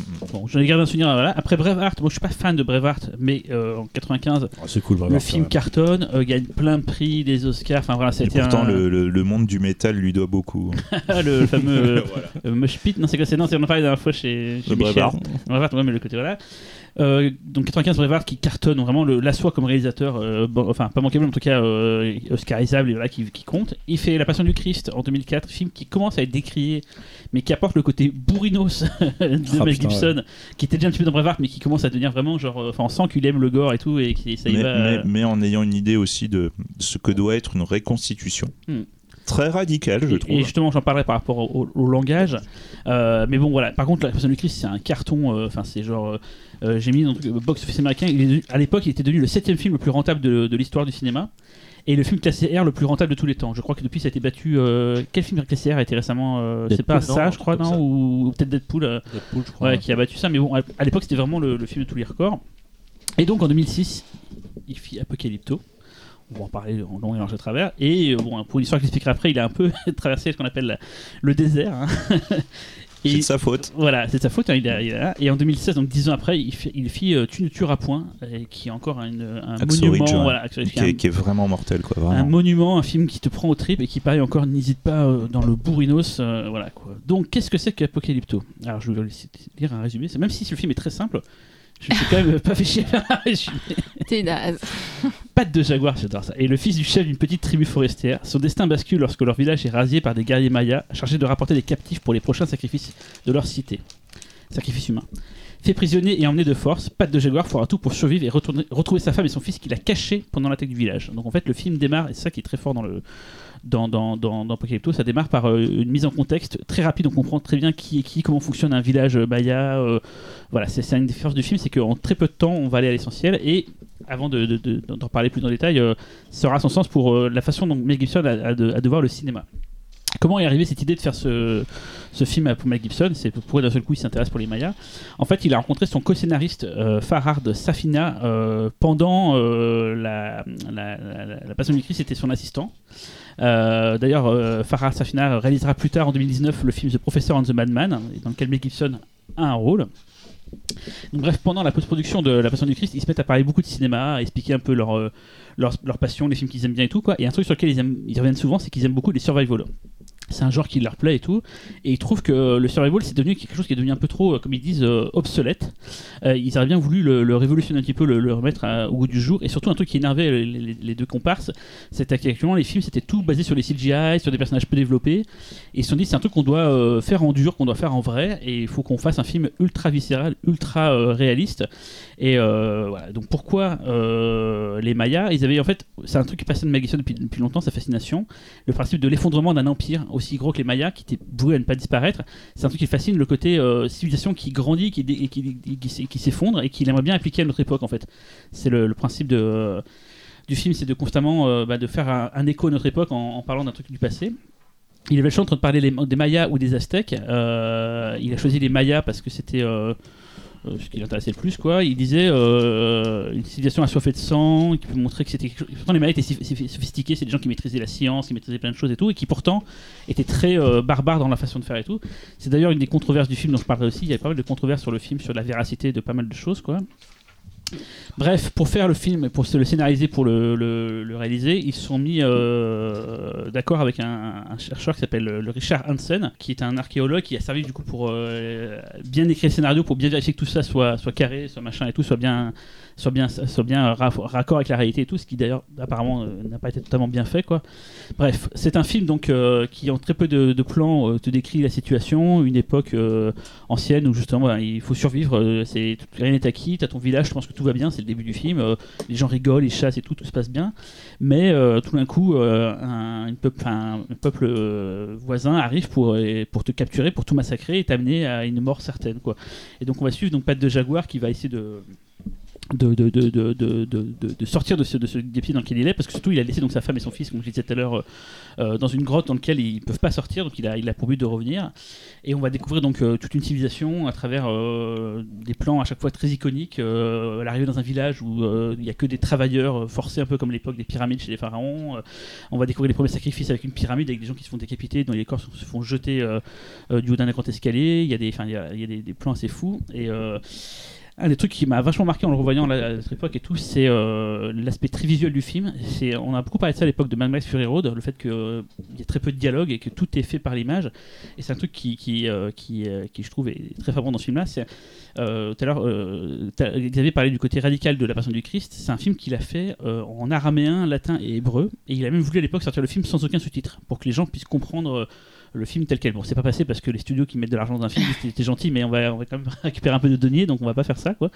Et je me suis mis ça en tête quand j'ai revu euh, Apocalypto pour l'émission. Je me suis dit, tiens, je vais essayer de le voir. Je l'ai quand même regardé des sous-titres, mais j'essaie de voir si je peux comprendre euh, tout sans sous-titres. Effectivement, en fait, c'est des trucs très simples, c'est des regards, c'est des, des actes de caméra qui font que très vite tu comprends tout ce qu'il faut comprendre et qu'en fait, je pense que le film pourrait très bien être vu sans aucun sous-titre et tu pourrais comprendre parfaitement tout ce qui se passe parce que c'est des, des éléments très, très simples de la vie, des, des- réactions humaines et tout. Voilà, donc c'est un, un des trucs que je trouve très fort dans le, dans le film. D'ailleurs, dans le film, ils parlent tous en yucatec, c'est un dialecte maya.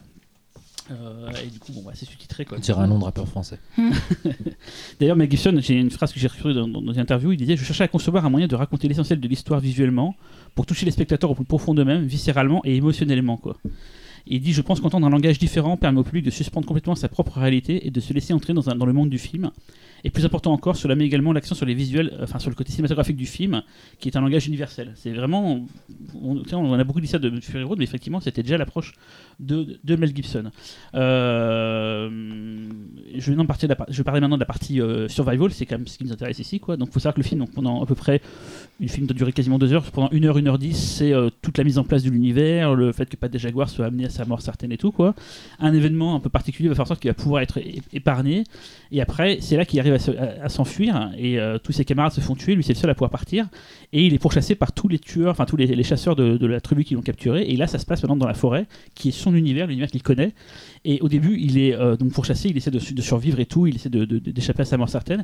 Et au bout d'un moment, il prend conscience qu'en fait, il est dans son territoire, c'est lui qui connaît, c'est lui le chasseur. Et à ce moment-là, il décide de se retourner contre eux et de leur faire la peau. Et ce passage-là est absolument jouissif. Enfin, tout le film est, est- est vraiment prenant, mais le passage où justement euh, il décide de, de prendre euh, conscience que c'est peut-être lui, du coup, le chasseur et pas, pas le chassé, euh, renverse la situation du film. Et je sais pas si on a dans, dans nos films qu'on a vus d'ailleurs, il n'y a pas vraiment ce côté-là où tout d'un coup on se retourne. Ça, c'est peut-être le film de, de Véro euh, où on se retourne contre les créatures. Oui, le tien aussi, ouais, c'est vrai que en fait, ouais. Ah, Predator aussi. Ouais, Predator. Non, mais je parle des films dont on a parlé ce soir. Euh, Enfin, ce soir pour vous, je sais pas quand vous l'écoutez, mais en tout cas, c'est le soir. Euh, donc voilà, c'est un survival. Euh, D'ailleurs, quand on a choisi, on a décidé de, partir- de choisir survival, moi j'y pensais directement lui, parce que moi c'est le survival ultime, le, le, le truc vraiment où on va au plus basique, c'est vraiment euh, les, les humains, euh, y a l'ennemi, enfin, c'est. Enfin, on a beaucoup de trucs et tout, mais bon, voilà, c'est. Sais ce que je raconte. Euh, le bourrinisme de la. Moi j'ai mis ça dans mon truc, j'ai mis bourrinisme de la passion du Christ, c'est mon intitulé de mon chapitre. Euh, voilà, euh, quand Mel Gibson veut montrer des choses, il y va pas par quatre chemins. Quand un serpent, non, quand tu as guépard te bouffe le visage, euh, c'est pas en, en hors champ, c'est on voit vraiment le visage se faire défoncer et tout. Il y va, il y va comme il faut. Quand il y a un moment donné, on a un charnier de corps décapités. C'est un plan très large et tu fais waouh, d'accord, ça rigole pas. Les passages de, de, rituels de massacre, pareil, ça montre bien tout ce qu'il doit montrer. Enfin, c'est vraiment le film, il va. Il va, il va à 100 à l'heure. J'essaie de voir qui étaient les, les des effets spéciaux maquillage dans le film. Et en fait, sur IMDb, la liste est, plus grande que tout le reste du film. Donc on pense que c'est un, truc qui a, qui compté. D'ailleurs, euh, en voyant un making-of du film, on se rend compte qu'ils ont tout construit en dur, vraiment la, pyramide, tout, ils ont tout fait ça. Euh, pour la forêt, ils ont été au Mexique. Enfin, c'est-à-dire que le film était tourné en principalement au Mexique en fait pour pouvoir avoir des, décors qui correspondaient bien. Quoi. Et vraiment, ils ont tout construit en dur et tout. C'est d'ailleurs le chef décorateur de Bravard qui, qui, que- qui suit Gibson depuis des années euh, qui a suivi. Et avant de vous par- parler, euh, on va vous laisser la parole, je vais vous dire euh, un peu des trucs qui m'ont un peu dérangé dans le film en le revoyant. Mais c'est un truc qui m'avait déjà dérangé à l'époque quand je l'avais vu. C'est euh, les débuts du numérique en fait. Sur ce film-là, ils ont utilisé la caméra Genesis, c'était les premiers à l'avoir utilisé. On l'a vu après. Euh, j'ai noté, non, j'ai pas noté les films qu'on a vu après, mais c'est c'est pas la toute première caméra. La première caméra vraiment en grand public, c'était celle de l'attaque des clones. euh, de, non, de. euh, c'est l'attaque des clones, celui d'avant. Euh, de Non, je crois que c'est sur l'attaque des Clone clones. la hein. première caméra. Michael Mann, il a eu la Viper qui était sur collatéral et il y a une texture d'image, enfin celui qui Mm. se rappelle de ces films-là, qui Attaque des maintenant, clones euh, et voilà. Vidoc. Oui, d'accord, Vidoc aussi, mais il y a une texture d'image qui à l'époque impressionnait vachement, mais qui maintenant fait vachement vidéo. Et dans le film, il y a, il y a- le film est apparemment, j'ai pas réussi à trouver beaucoup d'informations là-dessus, mais apparemment tourné aussi bien en 35 mm qu'en caméra Genesis. Donc il y, a les, deux, mais c'est certain que les plans dans la jungle. C'est la Genesis, d'ailleurs c'est pour ça qu'ils la voulaient parce qu'elle est beaucoup plus mobile, beaucoup plus petite. Donc en fait ils ont pu faire les plans comme le plan de la cascade en l'accrochant à des câbles et tout grâce à une caméra plus légère que pour du 35 mm. Et c'est ces passages-là en, en- en- numérique qui actuellement me gênent un peu. Pourtant, même si des fois ça donne un côté ultra réaliste, un peu limite documentaire, comme tout le reste du film a une belle, belle tenue, ça me, ça me gêne un peu. quoi. C'est pourtant le, le chef opérateur euh, euh, merde, assez connu qui s'appelle Dean, Dean Simler qui avait bossé sur Mad Max le défi, donc avec euh, Mel Gibson, Razorback, Last Action Hero, Waterworld et une plétée de plétée de- d'autres films. Je sais pas si plétée ça existe comme terme. Pléthore, pour- tu voulais dire. Non, une plétée c'est bien. Entre pété et pléthore. de Plâtré ou pléthore Euh, voilà, donc la caméra Genesis pour moi c'est un des défauts du film. Et l'autre, euh, moi ça me gêne pas, mais je sais que ça a beaucoup gêné de gens, c'est les incohérences. Euh, déjà, donc euh, faire passer les Mayas pour des barbares, alors qu'en fait apparemment c'était pas le cas. C'était, il y avait des sacrifices humains, mais c'était pas aussi bourrin que dans le film. Typiquement les corps étaient pas jetés devant tout le monde, ils étaient qu'un peu cachés et tout. Et un autre truc, et ça bon. Il y avait un rideau. Et il y a un truc aussi. euh, Après, ça reste un sacrifice. oui, oui, oui, non, mais voilà. Et il y a un truc. Oui, bon, il y a plein de, de trucs et tout. Il y a apparemment un gros truc qui a gêné plein mal de gens, mais bon, moi, comme je suis nul en histoire, ça m'a pas gêné. C'est la toute fin du film, donc je sais pas si on en parlera Quand ici. il y, a- quand il y a des juifs qui sont montrés du doigt, c'est ça Mais il y a un passage à la fin du film qui est important, c'est un, un- vraiment un Dux Machina, comme on dit, quoi, un, un truc qui change vraiment Ouais. le, euh, le sens du film, mais qui apparemment n'est pas possible d'un point de vue, euh, genre il y a 500 ans d'écart Mm. en fait, donc c'est pas possible, euh, voilà, mais bon.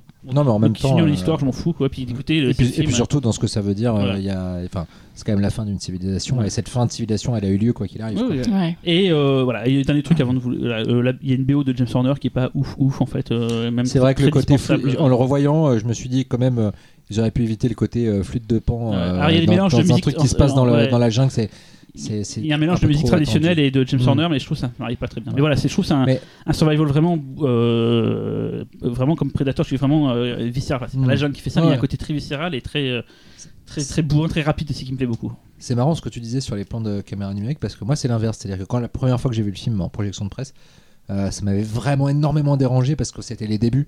Et là t'arrives et tu, tu es en plus tu vois sur grand écran et tu te, tu te tapes du coup ce contraste saisissant entre du 35 et du et du numérique. Et maintenant en fait je trouve qu'on est habitué à ce langage depuis tellement de temps. Et là maintenant revoir le film ça me gêne moins. D'accord. Mais, mais les- le numérique de maintenant ressemble plus à du 35 de l'époque en fait. C'est, Oui, mais- c'est, mais- le premier mais- numérique où les couleurs étaient revanche, très pétantes en fait. on est Euh, moins choqué par euh, ouais. parfois le côté un peu vidéo de certains plans dans un film parce qu'on commence, enfin, on a l'habitude maintenant. C'est pas que c'est plaisant, mais c'est moins, tu vois, c'est moins. Et puis je trouve que Mel Gibson l'utilise de façon moins contrastée que euh, que Michael Mann dans Public Enemies ou dans ou dans Ali, tu vois. collatéral surtout. Ou Col- le- Alors moi, dans mon collatéral, ça m'a moins gêné. Mais alors, Je- dans Public. Enemies et dans Collatéral, Ali, c'est pas très gênant, ça, Mm. ça, ça- ça fait partie d'un grand Bah, truc. Miami Vice ce cas-là. Miami Vice, pareil, je trouve que c'est pas Mm. gênant, ça va. Par contre, Public Enemy, c'est juste Ouais. pas possible. surtout, quoi. surtout que Vraiment, Public. Enemies, il y a un setup. euh, Oui, old school, alors que les deux c'est Alors après, c'est relativement old school, Apocalypto aussi, cela dit, mais, mais, oh, Oui, mais tu comprends, mais dans Apocalypto, tu comprends la fonction. Tu comprends la fonction d'être en Ouais. plein milieu de la jungle, accroché à un facochère qui court, des trucs comme ça, ou ce que ce serait en 35 mm, c'est impossible. Tandis que euh, dans Public Enemies, et même dans Ali, tu comprends, c'est en plein milieu du match de boxe. Ouais, Ali, euh, tu comprends, mais mais Public dans Public Enemies, il n'y a, il y a pas de putain de Mais raison d'avoir fait ça. qu'il y avait quoi. du numérique dans Ali à fond, ouais, dans les combats, dans les Ah combats ouais de boxe, c'est du numérique à fond. Et euh, voilà. Et euh, non, sinon Apocalypto, c'est un chef-d'œuvre pour moi. c'est- Point barre. On sent tellement. euh, tu, parles de, l'influence de, enfin du, côté Fury Road. Bon, en fait, tu sens qu'il a retenu les leçons de Miller sur euh, sur Mad Max 2. Euh, alors déjà, s'il a, là, je pense que s'il a mis chez Fob, c'est vraiment pas pour rien. Mm. Et que tu sens complètement qu'il a reçu- retenu les leçons de Miller, parce que Miller a pas- passe son temps à parler de, de, à essayer de faire un cinéma total qui se passe des dialogues, un peu comme McTiernan aussi. Ils ont dit qu'ils voulaient faire le film comme une course poursuite à pied qui ressemblerait à une poursuite en bagnole haletante. Voilà. C'est vraiment Ah l'idée, ouais, c'était de faire une poursuite en bagnole Et, mais à euh, pied quoi. et le, film, le film est dingue. J'ai pas grand chose à dire. Je trouve ça un spectacle absolument total, barbare et en même temps humain, haletant. Visuellement, t'as des idées géniales. Le montage est Tu Enfin, tu l'as revu, toi ouais, Bah, pareil, j'ai dû rusher un peu la fin parce que je l'ai revu euh, aujourd'hui. Il est sur Netflix en ce moment. Ouais, ouais. Ah ouais Il est sur, euh, non, il est plus sur Netflix, mais il est sur Prime. Ah bon? Non, il est parti de Netflix. Bah attends, alors je l'ai vu cherché. euh, au dernier moment Bah, alors. peut-être, j'ai- moi je l'ai cherché avant-hier et euh, il n'y Ah, était plus, mais il est sur Prime. Et, euh, et euh, il y a le, le montage est dingue. Il y a des, des, des- idées visuelles de, de, de jaillissement. T'as envie de voir le film en 3D, t'aurais envie qu'il soit tourné en 3D parce qu'il y a une gestion de la profondeur de champ qui est absolument magnifique. Et, euh, ce côté euh, absolument barbare propre à Mel Gibson qui en même temps une espèce de- d'envie d'être plus proche de, la, viscéralité du sujet en fait. C'est-à-dire qu'il tra- il traduit la viscéralité des sentiments par une viscéralité physique, comme peu de réalisateurs euh, modernes le font ou osent le faire, et, euh, et, euh, ça donne des spectacles totaux, euh, absolument dingue quoi. Je, et moi je suis pas un grand fan de Hacksaw Ridge parce Dommage. que je trouve que le film a des comment dire c'est un peu le Light of My Life de Casey Affleck. C'est-à-dire que tu sens Mm. que le mec a des trucs. Oh, méchant. un- Non, tu sens que le mec doit se faire pardonner deux trois trucs. Non. Ah si, je trouve que le côté Il humaniste a- de il y a- Hacksaw il y a un Ridge est côté- un il petit y a un peu côté euh, humaniste Ouais, euh, très vraie- très un peu histoire. béat, Ouais. un mais peu je, vois ce qu'il veut dire. Il y a, il y a Que un côté, dans- euh, il y a un côté mea culpa. Moi, je l'ai vu voilà. à. Verhoeven, je l'ai vu comme un, un- un faux truc qui va dans le sens de ceux qui voudraient voir ça, mais en fait, ils se foutent de leur gueule en fait. Moi, je l'ai plus vu comme parce que le Ah, côté je sais mormon pas. gentil. Non, parce que ah pas ouais. convaincu, moi. Ouais, Moi, je je l'ai sais vu comme pas. ça, comme un truc euh, tellement abusé que c'était limite euh, ah vous voulez du, de la contrition et tout. Je sais pas parce qu'il a besoin de croire. Tu sens que c'est un cinéaste Parce que ce que j'ai pas dit pour ceux qui avaient oublié, c'est que la même année que la sortie d'Apocalypto, même six mois avant, il a eu des gros problèmes parce Oui. il a fait une vidéo où il était bourré et il a dit que les juifs étaient responsables de toute la misère du Mm. monde et tout, et donc il a été euh, euh, Et je crois qu'il a, euh, il a récidivé il y a pas très longtemps d'ailleurs. Ah bon euh, Ah Je crois dans Ouais, le antisémite. Qu'il est con. Euh, il est peut-être bipolaire comme Kanye West, hein, on sait pas. Euh, bref, voilà. Mais après, moi, je te trouve que c'est un film absolument dingue euh, qui fait partie peut-être de mes euh, sur sur grand écran, qui fait partie de mes peut-être de mes dix plus grands chocs. Des trucs je me suis pris en pleine gueule et je suis sorti de la salle complètement euh, avec les jambes flageolantes tellement c'est d'une intensité dingue. C'est tout ce que j'ai envie de voir au ciné, donc euh, Apocalypto Forever. Xavier Moi, moi, ce que je trouve d'intéressant. Alors, attention, moi je tiens à préciser que je, je suis pas autant on fire que mes camarades, euh, parce que justement, moi je trouve que la partie survival est peut-être un petit peu moins prenante que toute la première partie d'une heure 10, une heure 20. La première partie, je la trouve mais tellement dingue. Les, les Mais pyramides. Tellement dingue. La scène des pyramides, c'est juste un des Oh. trucs les plus. Mais dans le cœur en fait devant la foule. Ah, c'est fou quoi. La, beauté des décors, la beauté Les des masques, costumes ouais. et tout, c'est putain, c'est la folie furieuse. toi, quoi. en tant que fan de la proie nue, arrête, t'as Ah, kiffé ouais. la partie survival. Ouais, mais le problème c'est qu'il a mis, il met tellement la barre haut avant, euh, avant la partie survival que du coup Mm. t'as t'as une petite déception, tu vois, parce que tu te dis putain la partie survival, mais ça, mais ça va tellement Oui, mais tu- envoyer tu t'attendais pas à ça forcément quand tu vois le film. Tu sais pas qu'il- enfin, quand tu as raconté le film, tu sais pas forcément que c'est euh, un, un survival en fait. Tu penses plus que c'est. Oh, si, bien sûr que si. Ah ouais, moi hein. je voyais plus que une chronique Ouais, de partir Maya du- et tout. À euh, partir du moment où il les, où, où il les fout dans, dans le fond de la grotte, tu sais que c'est un survival. hein. Alors là, mais c'est euh, c'est que tu l'autoroute. sais, que- tu sais que C'est l'enjeu l'autoroute. est qu'ils reviennent Oui, pour oui, les sauver. bien sûr. Mais tu pensais pas que ce serait un truc où il, il- il se ferait courser en fait. Ouais, euh, Ça, ça vient vraiment tard. C'est quasiment les trois quarts du film. il Du coup, arrête, ça, ça vient tard, et le problème, c'est que la, barre est tellement haute au début que du coup, t'es un petit peu, moi je trouve, un petit peu déçu après. Mais fort heureusement, ça remonte euh, dignement à un moment, c'est euh, c'est très bien. Et c'est vrai que du coup, moi je, regrette un peu les. euh, les critiques qui ont été faites sur, le film, sur le- les, les anachronismes ou autres, qui le problème en fait de Mel Gibson, c'est que d'avoir voulu aller dans ce, ce réalisme exacerbé, cette, cette reconstitution comme il l'avait fait pour La Passion, euh, les gens s'attendent à une, vira- une véracité historique, Mm. sauf qu'en fait, il va utiliser cette man- cette- ce, ce réalisme de l'époque pour ensuite utiliser et tordre l'histoire pour arriver dans son propos. Et par contre, il y a, y une vraie analyse sur, ce, sur la civilisation et sur différents types de civilisation. Alors sans trop révéler de trucs sur le film, même si je pense que tout le monde l'a vu, donc euh, bon, je pense Bah, pas pour les rares qui l'ont pas vu, euh, bon voilà, je dirais pas grand chose de plus, Ouais. mais voilà, il y a une analyse sur les, les différents niveaux de civilisation qui peuvent se croiser et s'entrechoquer surtout.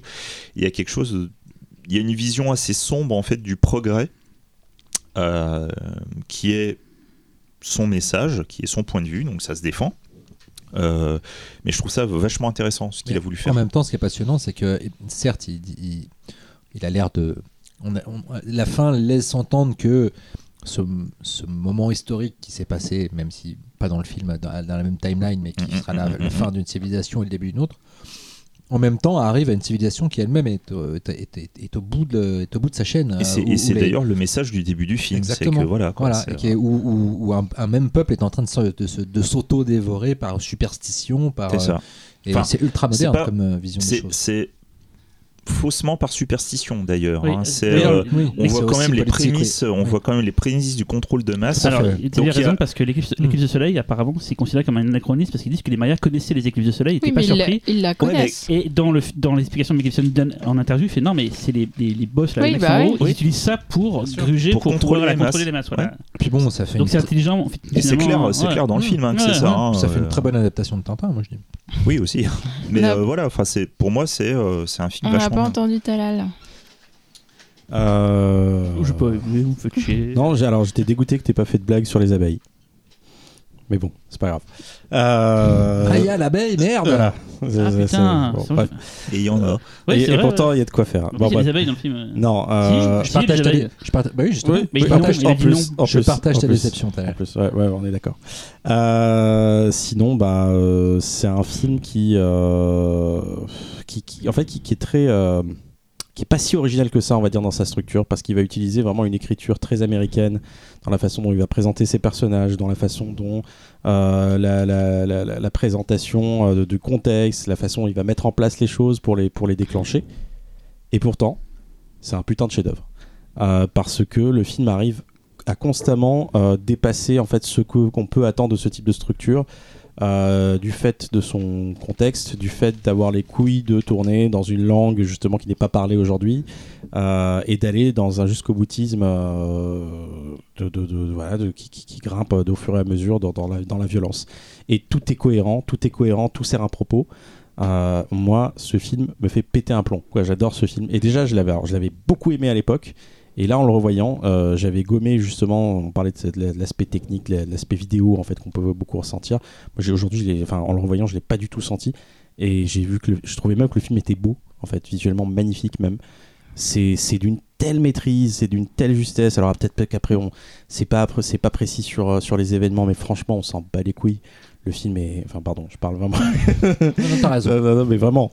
Euh, et enfin, je- ce film est une pure merveille. Et Gibson est un putain de réal, vraiment. Et bon, alors ah oui, le, le dernier, oui, effectivement, je suis, je suis même mitigé comme vous, mais je, je vois, je vois, je vois beaucoup ses qualités en fait aussi. Donc j'ai hâte qu'il refasse un film. euh, J'espère qu'il pourra en faire parce qu'apparemment c'est mal Et barré. Véro, toi, Oh bah, je suis d'accord avec tout ce que vous avez dit. Euh, Pour moi, pareil, euh, chef-d'œuvre, euh, vraiment un magnifique film. Beaucoup de, enfin, tout est beau. Enfin, c'est beau, c'est prenant, c'est émouvant, ça fait peur. Il y a tout quoi en fait. Il y, a- tout dans un menu complet. Euh, on passe au film de Talal.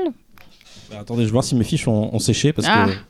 Suite à un accident de rosée. Ouais, fiches, euh, Bravo Laurent, on Bah, c'est surtout- hein. C'est surtout qu'en amenant les verres qui sont des espèces de coupettes en plastique absolument pas stables, j'ai dit attention, ça risque de tomber. Et bah voilà. Voilà. j'ai- j'ai Voilà. auto-réalisé ma prédiction. Voilà. Alors, euh, au PIFCAS, il n'y a pas que les verts qui ont des problèmes de gravité. Il y a aussi Sandra Bullock. Oh. C'est impossible, Oh. c'est impossible que tu les prépares à l'avance. C'est impossible. Transition Master.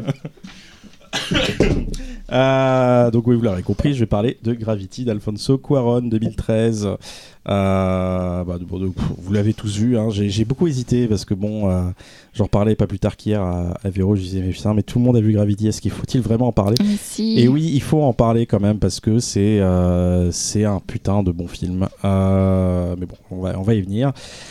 Donc en gros, bah, c'est une mission spatiale qui tourne mal. hein. Euh, vous avez sûrement vu le film, il reste deux survivants. Euh, Matt Kolowski et, Ryan Stone, donc George Clooney et Sandra Bullock respectivement. Euh, et le film va se concentrer plus précisément sur le personnage de Sandra Bullock, un personnage bouleversé par une tragédie qui va tenter de survivre. Euh, donc voilà, le film c'est telle, un tel succès, un tel pari, euh, un peu comme celui dont on vient de parler, hein, mais, dans, un autre registre. Euh, c'est 7 Oscars, euh, dont, euh, celui de meilleur réalisateur, amplement mérité. C'est 732 millions de dollars dans le monde, hein, quand même. Euh, alors, euh, un film qui a quand même connu une genèse euh, assez, euh, assez troublée, euh, notamment pour le casting, parce que bon, il faut convaincre la Warner de, se lancer dans un film expérimental de ce genre-là. Euh, donc, euh, bah, il y a eu des brochettes de stars qui se sont succédées, à commencer par Robert Downey Jr., qui devait jouer le rôle de, donc de, de, de Clooney au, au départ. Ça l'a pas fait parce que bah, Robert Downey Jr., il est, il est dans un registre assez spécial et il- finalement, bah, le voir pendant 1h30 dans une combinaison où il pouvait pas bouger et improviser, c'était pas possible. Il fait bien dans Iron Man. C'est vrai. C'est vrai, c'est pas con, c'est pas con. Mais sauf que je, je suis quasiment sûr que c'est pas lui dans le costume. Enfin, sauf quelques plans quoi. D'Iron Man. Euh, et côté euh, casting féminin, Angelina Jolie, Scarlett Johansson, Black Lively, moins connu, Nathalie Portman. Et euh, pour finir, euh, chez Sandra Bullock, une comédienne qui ne cesse de disparaître et ressusciter, disparaître et ressusciter. C'est un peu l'histoire de, sa carrière. Donc on va peut-être attendre 5-6 ans, elle va peut-être refaire encore un putain de bon film où elle va avoir un, putain de bon rôle. Donc le script c'est Alfonso Cuaron et Jonas Cuaron, donc son fils, dans un scénario quand même euh, assez précis. Donc euh, Laurent l'a- l'a- en a parlé en long en large, tout ce qui pouvait euh, faire partie du survival et, l'introspection, la, métaphore par rapport à, la survie intérieure en fait et le sujet principal de Gravity. Alors bon, si vous êtes complètement happé par le film, vous passerez peut-être à côté, mais en même temps c'est très difficile, il y a tellement de symbolisme dans le film. Euh, c'est euh, le, film en fait passe son temps à traiter euh, cette thématique de façon visuelle. Il y a beaucoup de métaphores, des métaphores qui renvoient à la naissance, euh, à travers plein d'images, déjà la lévitation, le fait qu'on lévite dans, l'espace. euh, euh, voilà, c'est comme être un bébé dans, un, dans, le corps, dans le ventre de sa mère. Le- le- les câbles qui retiennent les astronautes, voilà, bah, c'est la comparaison est, facile. L'eau, voilà, la fin du film. Donc voilà, c'est voilà, ça peut paraître saoulant. D'ailleurs, je suis curieux d'avoir votre votre ressenti là-dessus. Mais voilà, à côté de ça, on a un film qui est tellement incroyable. Moi, pour ma part, c'est peut-être un des films que j'ai plus vu en salle. Et euh, j'étais même capable d'y retourner là parce que j'ai vu qu'il ressortait, comme il bon, il y a pas beaucoup de films en ce moment qui, ça se bat pas, on va dire, pour sortir en salle en ce moment. Donc voilà, il y a, Euh, les, cinémas pâtés, on, le ressort en, IMAX en ce moment. J'étais, j'avais vraiment envie d'y retourner. J'ai pas pu malheureusement. Et je me suis dit, bon, fait chier, je vais devoir le revoir en Blu-ray à la maison. Et ben non, en fait, même en Blu-ray, euh, c'était mortel. L'espace dans ce film-là, c'est beau, c'est à la fois beau et terrifiant. Euh, cette histoire où on a ces personnages qui sont en train de flotter, toujours avec la planète en fond. Euh, cette introspection euh, permanente, en fait, qui, qui peut paraître encore une fois lourde, mais, mais qui est tellement belle, en fait, tellement juste. Euh, c'est une putain d'expérience intense et où, même voilà on, se retrouve moi j'ai le souvenir de chaque projection de ce film être agrippé au- dans à ce putain de siège alors que je savais ce qui allait se passer les deuxième et troisième fois que j'allais le revoir et, pourtant j'ai toujours euh, peur pour, euh, pour ce personnage là c'est l'identification est, vraiment mortelle. Euh, je disais tout à l'heure c'est un film expérimental parce que bah déjà techniquement hein, le, le film va, va aller euh, Quaron a fait pas enfin il se dit pas je vais juste faire un film dans l'espace quoi. Il va faire il dit je vais faire un film dans l'espace et euh, il va aussi révolutionner un peu à la façon de Zemeckis euh, euh, les technologies. Donc là il y a Framestone un studio euh, qui est devenu maintenant très connu en, en termes d'effets spéciaux. Film Store, non? Enfin pardon Framestore qui est, qui est devenu très connu en, en termes d'effets spéciaux qui qui voilà va relever un challenge. Je crois je crois même enfin, je me pose même pas la question. Ils ont ils ont gagné l'Oscar du, du meilleur des meilleurs effets spéciaux euh, le son a une, énorme importance dans le film aussi. Euh, même en le revoyant dans ma télé je l'ai ressenti. Donc euh, le traitement entre le, les différences entre le silence et ces, bruits d'un coup qui sont cette notion de danger en fait qui est, apportée par le son qui, qui est très importante qui prend beaucoup d'espace ces variations voilà, qui, vont, qui vont justement euh, accompagner ce suspense euh, et, ces enjeux. Euh, la BO qui est très belle, la BO de Steven Price, euh, qui, qui est vraiment euh, qui est pas révolutionnaire en soi, hein, c'est pas d'une complexité flagrante, mais, mais qui va vraiment caresser son sujet. Je trouve, ça, je trouve que ça, ça, renforce le tout. Euh, puis bon, putain, euh, enfin, vous vous rappelez euh, la fois vous avez vu le, plan séquence d'ouverture euh, où on se dit, bah, putain, c'est des, c'est, il y a quelque part une caméra bah, qui, est, complètement parfois numérique, on se dit, et qui, qui. On n'est pas habitué à ça, on se dit, c'est des caméras, type de caméra qu'on peut voir dans des jeux. Et pourtant, ça colle tellement à son sujet, c'est tellement. euh, tellement parfait en fait. Euh, voilà, je là, bah, pas parlé de euh, Emmanuel Lubavski, le, chef opérateur, euh, qui euh, lui aussi a beaucoup expérimenté. C'est quelqu'un qui, qui est au cœur vraiment des films de Quaron, à tel point que ben euh, lui tout seul à côté, bah, il a il a fait des recherches, il a beaucoup expérimenté, il a fait beaucoup de prévisualisation. C'est comme Cameron et son frère en fait. Comment c'est comme Cameron et son frère. Et son frère, Oui. pareil, il cherche des trucs techniques Ouais. constamment. Ouais, sont, oui, c'est un peu son frère. c'est euh, comment il l'appelle, Ch- Chicho, Chuncho, ou un truc comme ça. Euh, Quaron quand il parle de, de. Euh, oui, il a un, pr- il a un surnom Il a un petit surnom. ouais. qui m'échappe.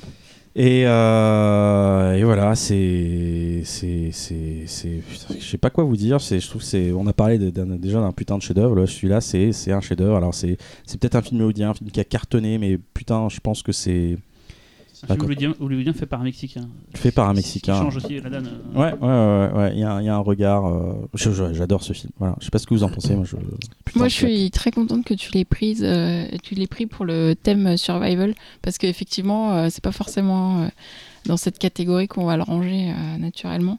Et, et c'est vrai que ce qui est vraiment réussi dans le film, c'est le côté hostile de l'espace, euh, qui est vraiment hyper bien rendu, et on le ressent pendant tout le film. Ça, c'est vraiment oppressant. euh, et euh, là, je l'ai revu, du coup, bah, je l'ai revu aujourd'hui en plus, donc voilà.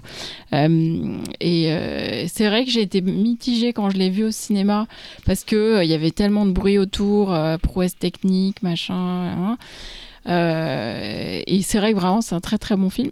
Je reste toujours quand même, j'ai toujours une réserve sur le personnage de George Clooney qui pour moi euh, enfin sabote un peu le truc parce que il apporte une légèreté qui est malvenue en fait parce que pour moi c'est quand même euh, ça devrait être grave euh, ça devrait être grave tout le temps en fait parce que vraiment c'est très dangereux ce qui se passe. Et, et je comprends pas en fait sa nonchalance euh, dès le début. Enfin justement ce, ce- plan séquence dont tu parles au début. Le fait que lui il soit là et qu'il- qu'il papillonne comme ça avec ce petit propulseur ça me sort vraiment du truc. Je me dis mais qu'est-ce qu'il fout quoi? Enfin et à côté il y, y a des personnes qui font des choses très techniques et tout et c'est dommage en fait.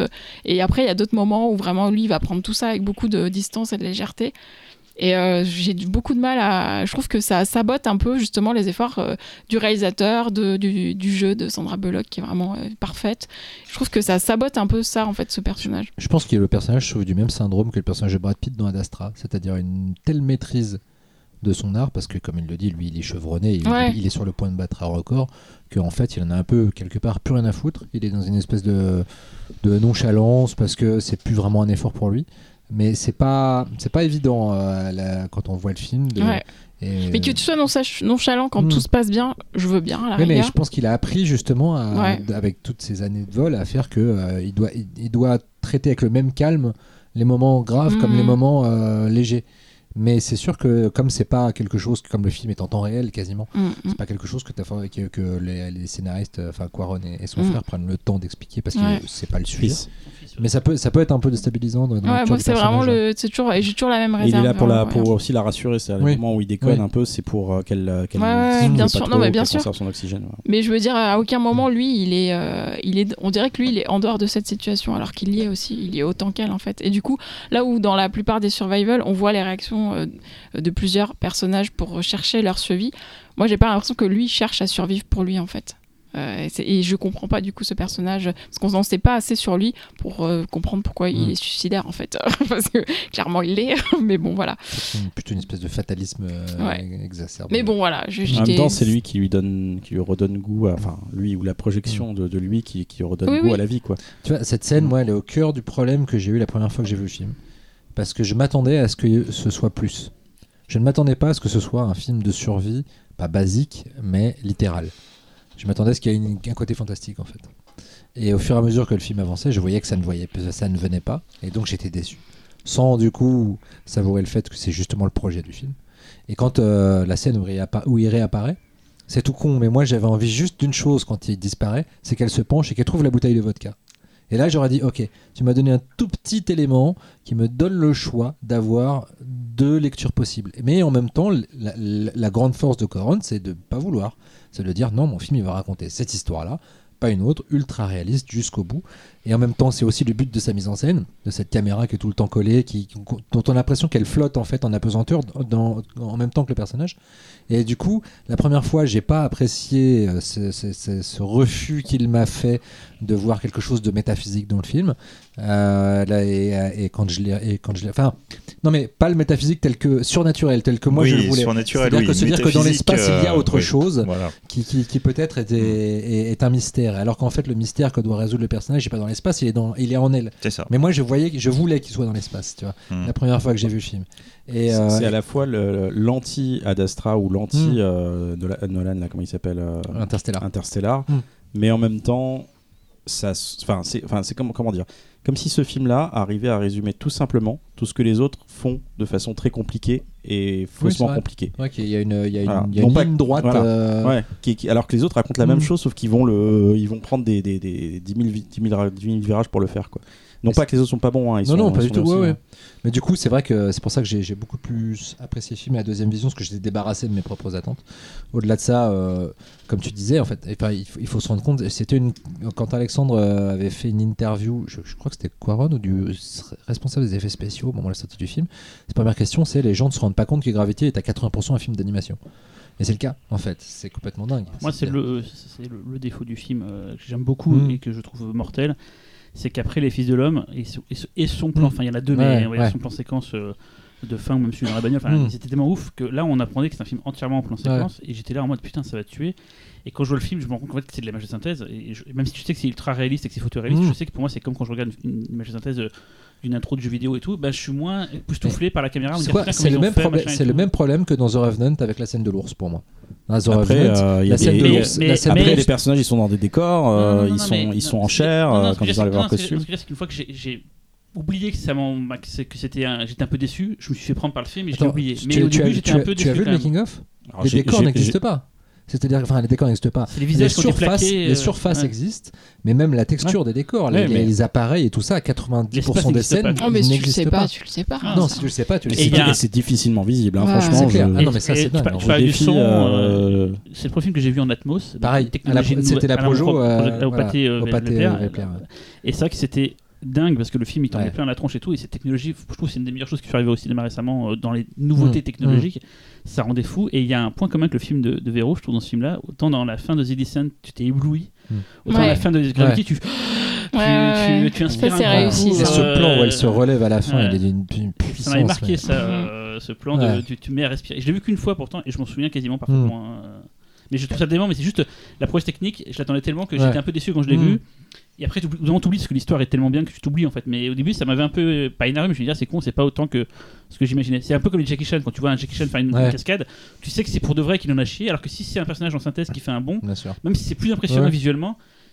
T'as moins ce côté putain merde et c'est ouf ils ont comment c'est comme tous les films qu'on adore les, euh, la merde euh, euh, Soleil Cuba ces trucs là tu dis comment ils ont fait c'est Ouais, ça Et bah là il y avait moins ce côté je- comme Non, ils ont fait il y a toujours un aspect comment ils ont fait. hein. Moi, je, Oui, je- mais. non, parce que c'est. c'est- alors, moi, si- je vois c'est Toy Story. si, des- mais il est à l'inverse. Franchement, Si, mais il est à euh, l'inverse en fait. j'ai- revu le film. 2013 hein, le film, hein, Mais et j'ai aujourd'hui il n'y a pas encore de, challenger. J'ai revu euh, le film avec mon fils et du coup il était et on a regardé le making of et euh, les, featurettes et, euh, et là pour le coup il était vachement étonné de voir à quel point finalement très peu de choses ont été tournées pour donner ce résultat à l'écran qui est photoréaliste et c'est une prouesse et à l'inverse on a revu euh, The Dark Knight avec lui il y a pas très long- longtemps et là c'est le, le, le, le- le côté endure à 100% des scènes d'action notamment de poursuite qui, qui le faisait halluciner Euh, on lui- je lui disais mais tout a été tourné tout ce que tu vois à l'écran a vraiment été tourné qui sont un peu moins C'est comme Apocalypto aussi. Comment- C'est tout comment en dur. hein. aussi. Qui sont moins- les scènes d'action sont moins bien filmées chez Nolan, ça c'est pas oui mais la, mais la scène de poursuite de, de The Dark Knight euh, la scène de poursuite automobile Oui, oui, oui. elle est assez dingue quand même, tu vois, en matière de chorégraphie et surtout de, de ce qui se passe vraiment en physique à l'écran.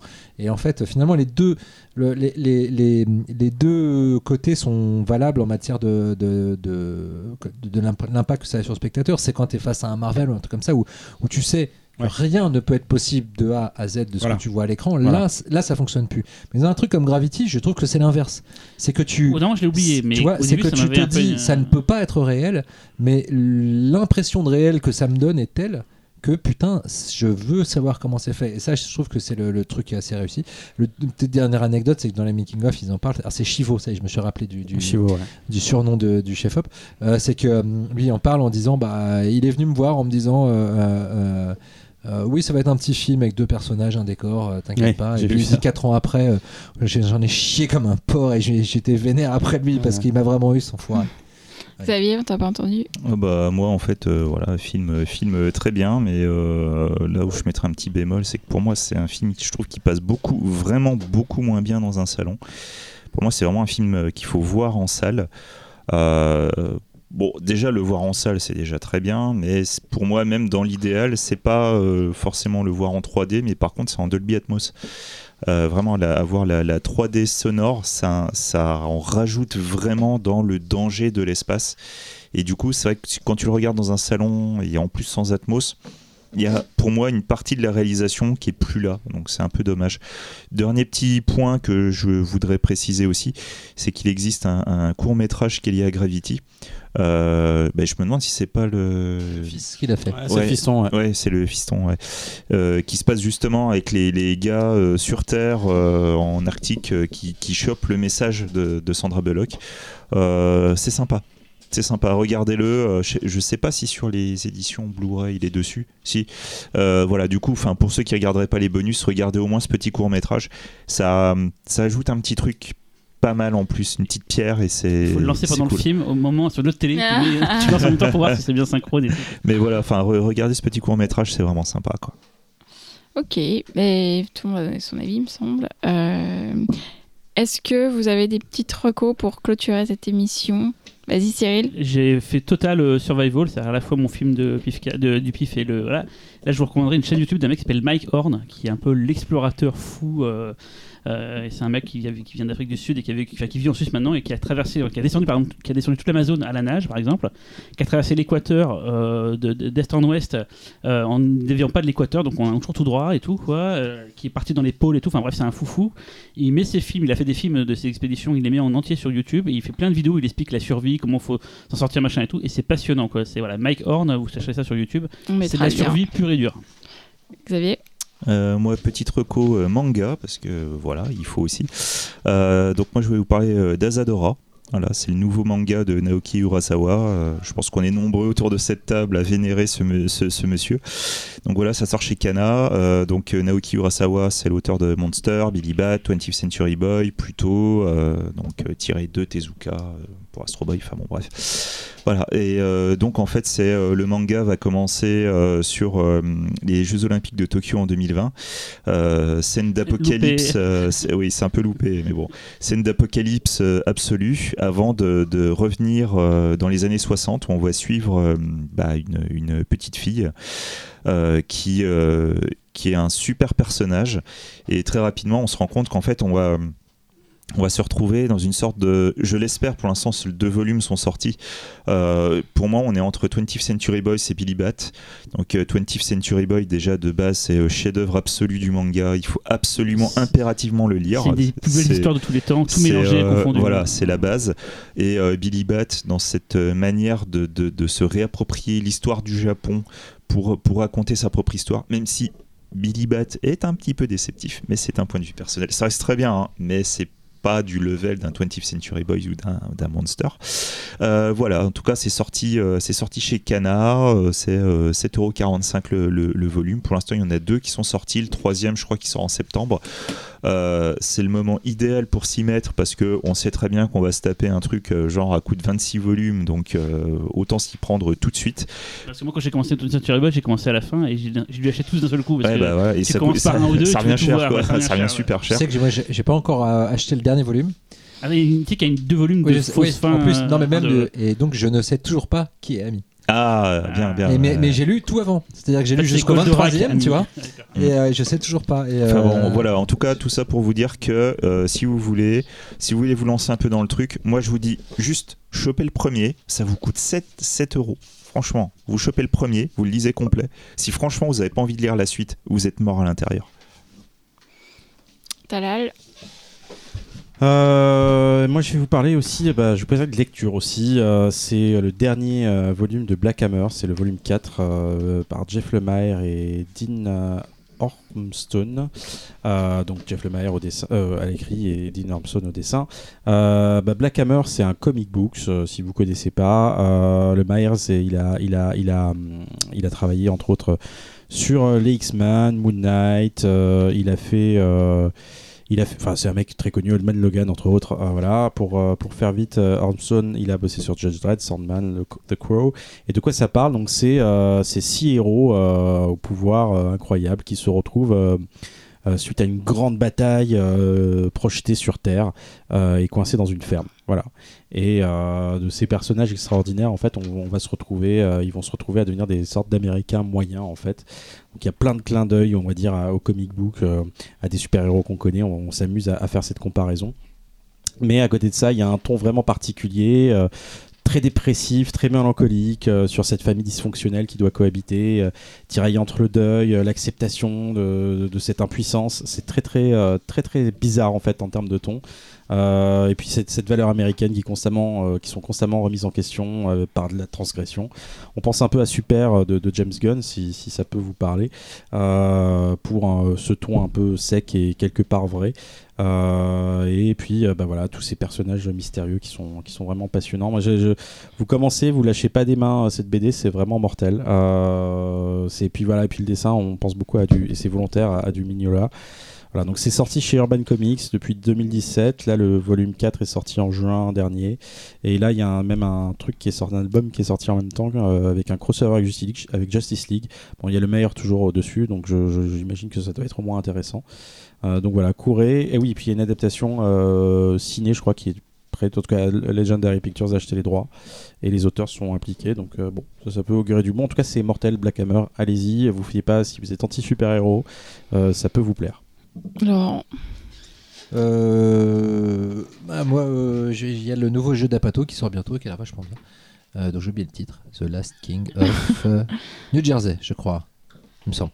Bref, et du coup, ça m'a donné envie de me refaire un jeu d'Apato que j'adore, c'est-à-dire 40 ans toujours plus haut. Euh, pourquoi j'adore? Parce que euh, parce que Steve Carell, Steve Carell qui est le dernier grand génie comique, je pense, Euh, trop sous sous-évalué. Il a fait quasiment qu'un bon film, à part le truc là avec la fin du monde, euh, où il, un, un film assez dé- dépressif. euh, Ah, c'est chez c'était M6 vachement bien. d'ailleurs, euh, je crois. Ouais. Non. Max à menace, c'est cool. Non, C'est ce jusqu'à ce que la fin du monde nous ouais, sépare. ouais, C'est avec super. ouais. Euh, non, mais il est toujours bien, Steve Carell. Attention. C'est les films qui sont nuls, je parle. Oui, mais Steve Carell, lui, est un génie comique. Là, j'adore, moi. le, le Bah, film. tu, tu vois The Office, euh, voilà. Voilà. mais j'adore Steve Carell. Max Amenas, films- c'est cool. Putain, c'est Euh, pas une comédie. Comment, comment il s'appelle ce, ce Ah, film le- sur la le finance Zemeckis Ah non, ah, Non, sur la euh, finance qui est absolument dingue. Par le mec qui a fait Vice. Foxcatcher. Non, Ah, euh, euh, Putain.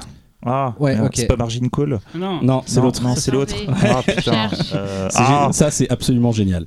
et, euh, c'est un chef-d'œuvre. et, et, euh, euh, mortel. Film c'est d'horreur euh, sur la finance. Ouais, Jim bah, l'autre aussi est mortel. Et, et même dernièrement, la série est un peu déceptive. Space Force euh, euh, sur Netflix, il y a quand même des bons moments. Et, et bref, je- Steve Carell est un génie comique. Il a une façon de jouer le malaise euh, existentiel en plein milieu d'une scène comique qui n'a aucun équivalent. Ricky Gervais. Même, je, te- je le trouve au-dessus de Ricky Gervais en Ouais. matière de qualité d'interprétation. Euh, J'adore Steve Carell. hein, Ouais, ouais, ouais. Et, et The Office, n'en parlons pas. Enfin, moi, je me suis été- j'ai- j'ai- il m'a fait à la fois pleurer de rire et d'émotion euh, dans un nombre incalculable d'épisodes. Bref. Et euh, bon, 40 ans toujours puceau, c'est simple. Il joue un mec qui a 40 ans qui est toujours puceau. Euh, et que ses potes vont essayer de pousser à se, à se dépuceler. Alors, ses potes, c'est Paul Rudd, c'est Seth Rogen, donc c'est la bande, quoi.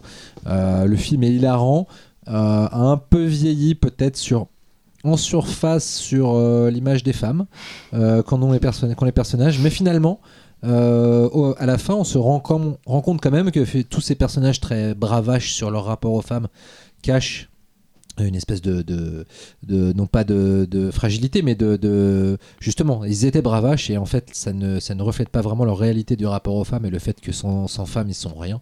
Et ce ne sont pas des espèces de mâles archétypaux qui maîtrisent les femmes, mais dès que les femmes sortent de leur vie, ils sont plus grand chose.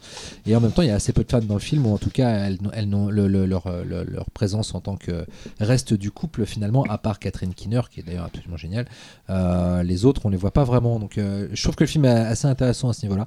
Et puis sinon, c'est juste, c'est très drôle. Et puis, euh, moi, Steve Carell, de toute manière, dès qu'il est à l'écran, il me fait pisser de rire. Donc, euh, Le problème voilà. des films d'Apatos, c'est qu'ils sont toujours trop longs. Et C'est vrai, le film fait un peu ils plus de deux ils sont- heures. Ils, douce- ils durent tous au moins en fait, 2h20. Ils sont pas drôles surtout. Ah, Ah, ouais. j'adore, en cloque mode d'emploi, c'est super drôle.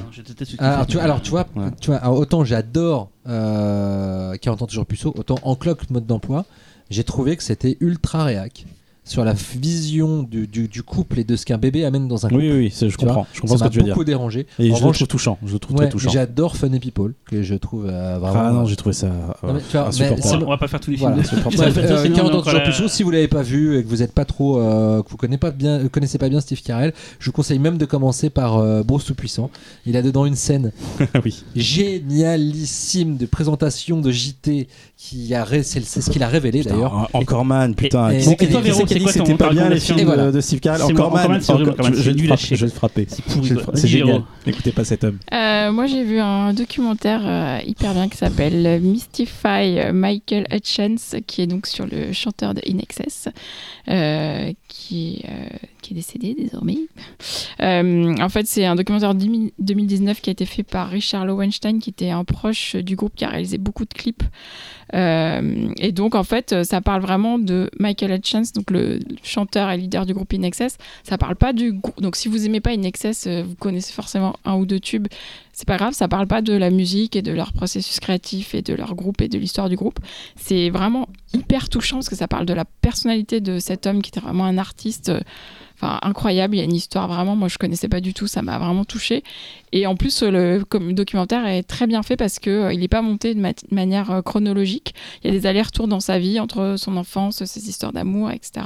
Il y a beaucoup, beaucoup de documentaires audio de gens qui ont témoigné, notamment Kylie Minogue avec qui il a eu une liaison pendant deux ans. Et, et- et sous son influence, il a fait son meilleur album, qui est un putain d'album. Lequel? Voilà. Je, je me souviens plus du nom exactement, mais c'est c'est l'album en fait où t'as euh, Confide in Me. Oui, je Je vois. suis fan du Kingdom, mais je pas Non mais je te jure, cet album-là, Ah. il tue quoi. Il vraiment, il tue. Enfin voilà, donc du coup, euh, même si vous connaissez pas artiste, moi je regardais complètement par euh, curiosité et vraiment c'est hyper intéressant. Il lui arrivait des choses incroyables euh, et c'est- visible où, euh, Véronique Hein C'est visible où c'est. Alors j'ai vu sur OCS, mais je crois que maintenant c'est plus dispo sur OCS et ça doit être dispo en VOD sur Canal VOD. Voilà. On va quand même terminer cette émission avec euh, Talal qui nous redit juste où est-ce qu'on peut voir tous les films de survival dont on a parlé. Oui, rapido. Alors, euh, The Descent est sorti en 2010 chez Pathé Vidéo avec euh, donc il y a un, le Blu-ray assez assez difficile à trouver. Vous pouvez euh, vous vous rattraper sur le DVD qui est pas cher. Euh, mais il y a une astuce quand même pour avoir le Blu-ray, c'est d'acheter le 1 et le 2. Euh, pour le coup, si vous achetez les deux films, vous pouvez l'avoir à Et 24 peut caler euros. une lieu de- armoire. euh, c'est ça. J'en sais rien. quoi. Euh, un excellent, un excellent making of de 41 minutes dedans que je voilà, de souvenirs, c'était c'était vachement bien. La Gravity il est dispo partout chez Warner à petit prix, même en 3D. euh, les les, les, les Blu-ray les 3D commencent à être rares. Il y a 3 heures de bonus, comme l'avait dit Laurent, et j'attends qu'une chose, c'est une réédition en 4K. Euh, Fortress, l'école de tous les dangers. Alors moi, j'ai pas eu de trace euh, d'une édition DVD. Je sais pas si Si, tu- si, c'est sûr. Si, si, il est sorti en DVD. euh, il y a- En Australie, non Je il a- pense. non, Ah, non, peut-être. J'ai regardé en Angleterre, aux États-Unis. Alors peut-être qu'il y a il encore un il y a- autre titre, mais il a- euh, non, c'est sous le titre Fortress. hein. d'accord. Bon Ah. bah écoutez, euh, alors, euh, ne m'écoutez pas. je, je sais Voilà. qu'il y a une Après, je sais pas s'il est encore dispo le DVD, j'ai pas été checké, mais c'est sûr à 100%, il est sorti en DVD. Euh, je peux même vous dire quelle est l'édition, enfin quel, est le montage dessus, donc euh, voilà. quoi. Ok. Bah il y a, il a- en tout cas il y a euh, une VHS qui traîne, mais surtout bah les montages de qu'a évoqué Xavier tout à l'heure sur YouTube. Euh, Apocalypto, pareil, il est trouvable assez facilement, euh, voilà, en DVD, en Blu-ray. Euh, je vous recommande vraiment euh, ces galettes parce que il y a un putain de commentaire audio de, donc, de Mel Gibson et de son scénariste Farhad Safina, un making of de 25 minutes qui est mortel. Jetez-vous dessus si vous l'avez pas vu ou même si vous l'avez vu et que vous l'avez pas, faut le prendre. Sans retour, bah, c'est plus compliqué. En tout cas, en France, on a, on a droit à un pauvre DVD euh, assez vieux. Euh, en Blu-ray, il n'y a pas. Euh, pour ça, il faut se rabattre en Angleterre chez Second Sight avec un, un- un Blu-ray UK que vous pouvez trouver pour 15 euros. Sinon, il y a une bonne édition euh, Shot Factory qui est beaucoup plus chère. Et donc, du coup, avec Fred Pordouane, tout ça, ça va. qui est, qui est zoné, du coup, shot, c'est zoné. Et hein. qui est zoné, bien sûr. Peu de bonus, apparemment. Ah, J'ai vu qu'il y avait quand même une, une- voilà. une featurette d'une vingtaine de minutes avec des interviews du cast et, de, et qui parle notamment de l'accueil politique du film. Je pense que c'est assez intéressant. Voilà, je- donc voilà, je- j'ai j'ai évoqué tous les films, j'en ai oublié Ouais, je- non, je crois que tu as. Euh, non, c'est un. Oui, je- c'est bon. ouais. Apocalypse. Ouais, ouais, c'est bon, voilà. ok. Ben, merci Talal, Euh, merci à tous les quatre Euh, et on se retrouve dans deux semaines. N'oubliez pas de nous laisser des petits commentaires sur le forum de Mad Movies, sur les commentaires sur les plateformes de d'écoute de podcasts, euh, Facebook, Twitter. On écoute tout ce que vous avez à nous dire et on répond parfois. À bientôt les loulous. Bye bye. Ciao. Bisous. Bonnes vacances.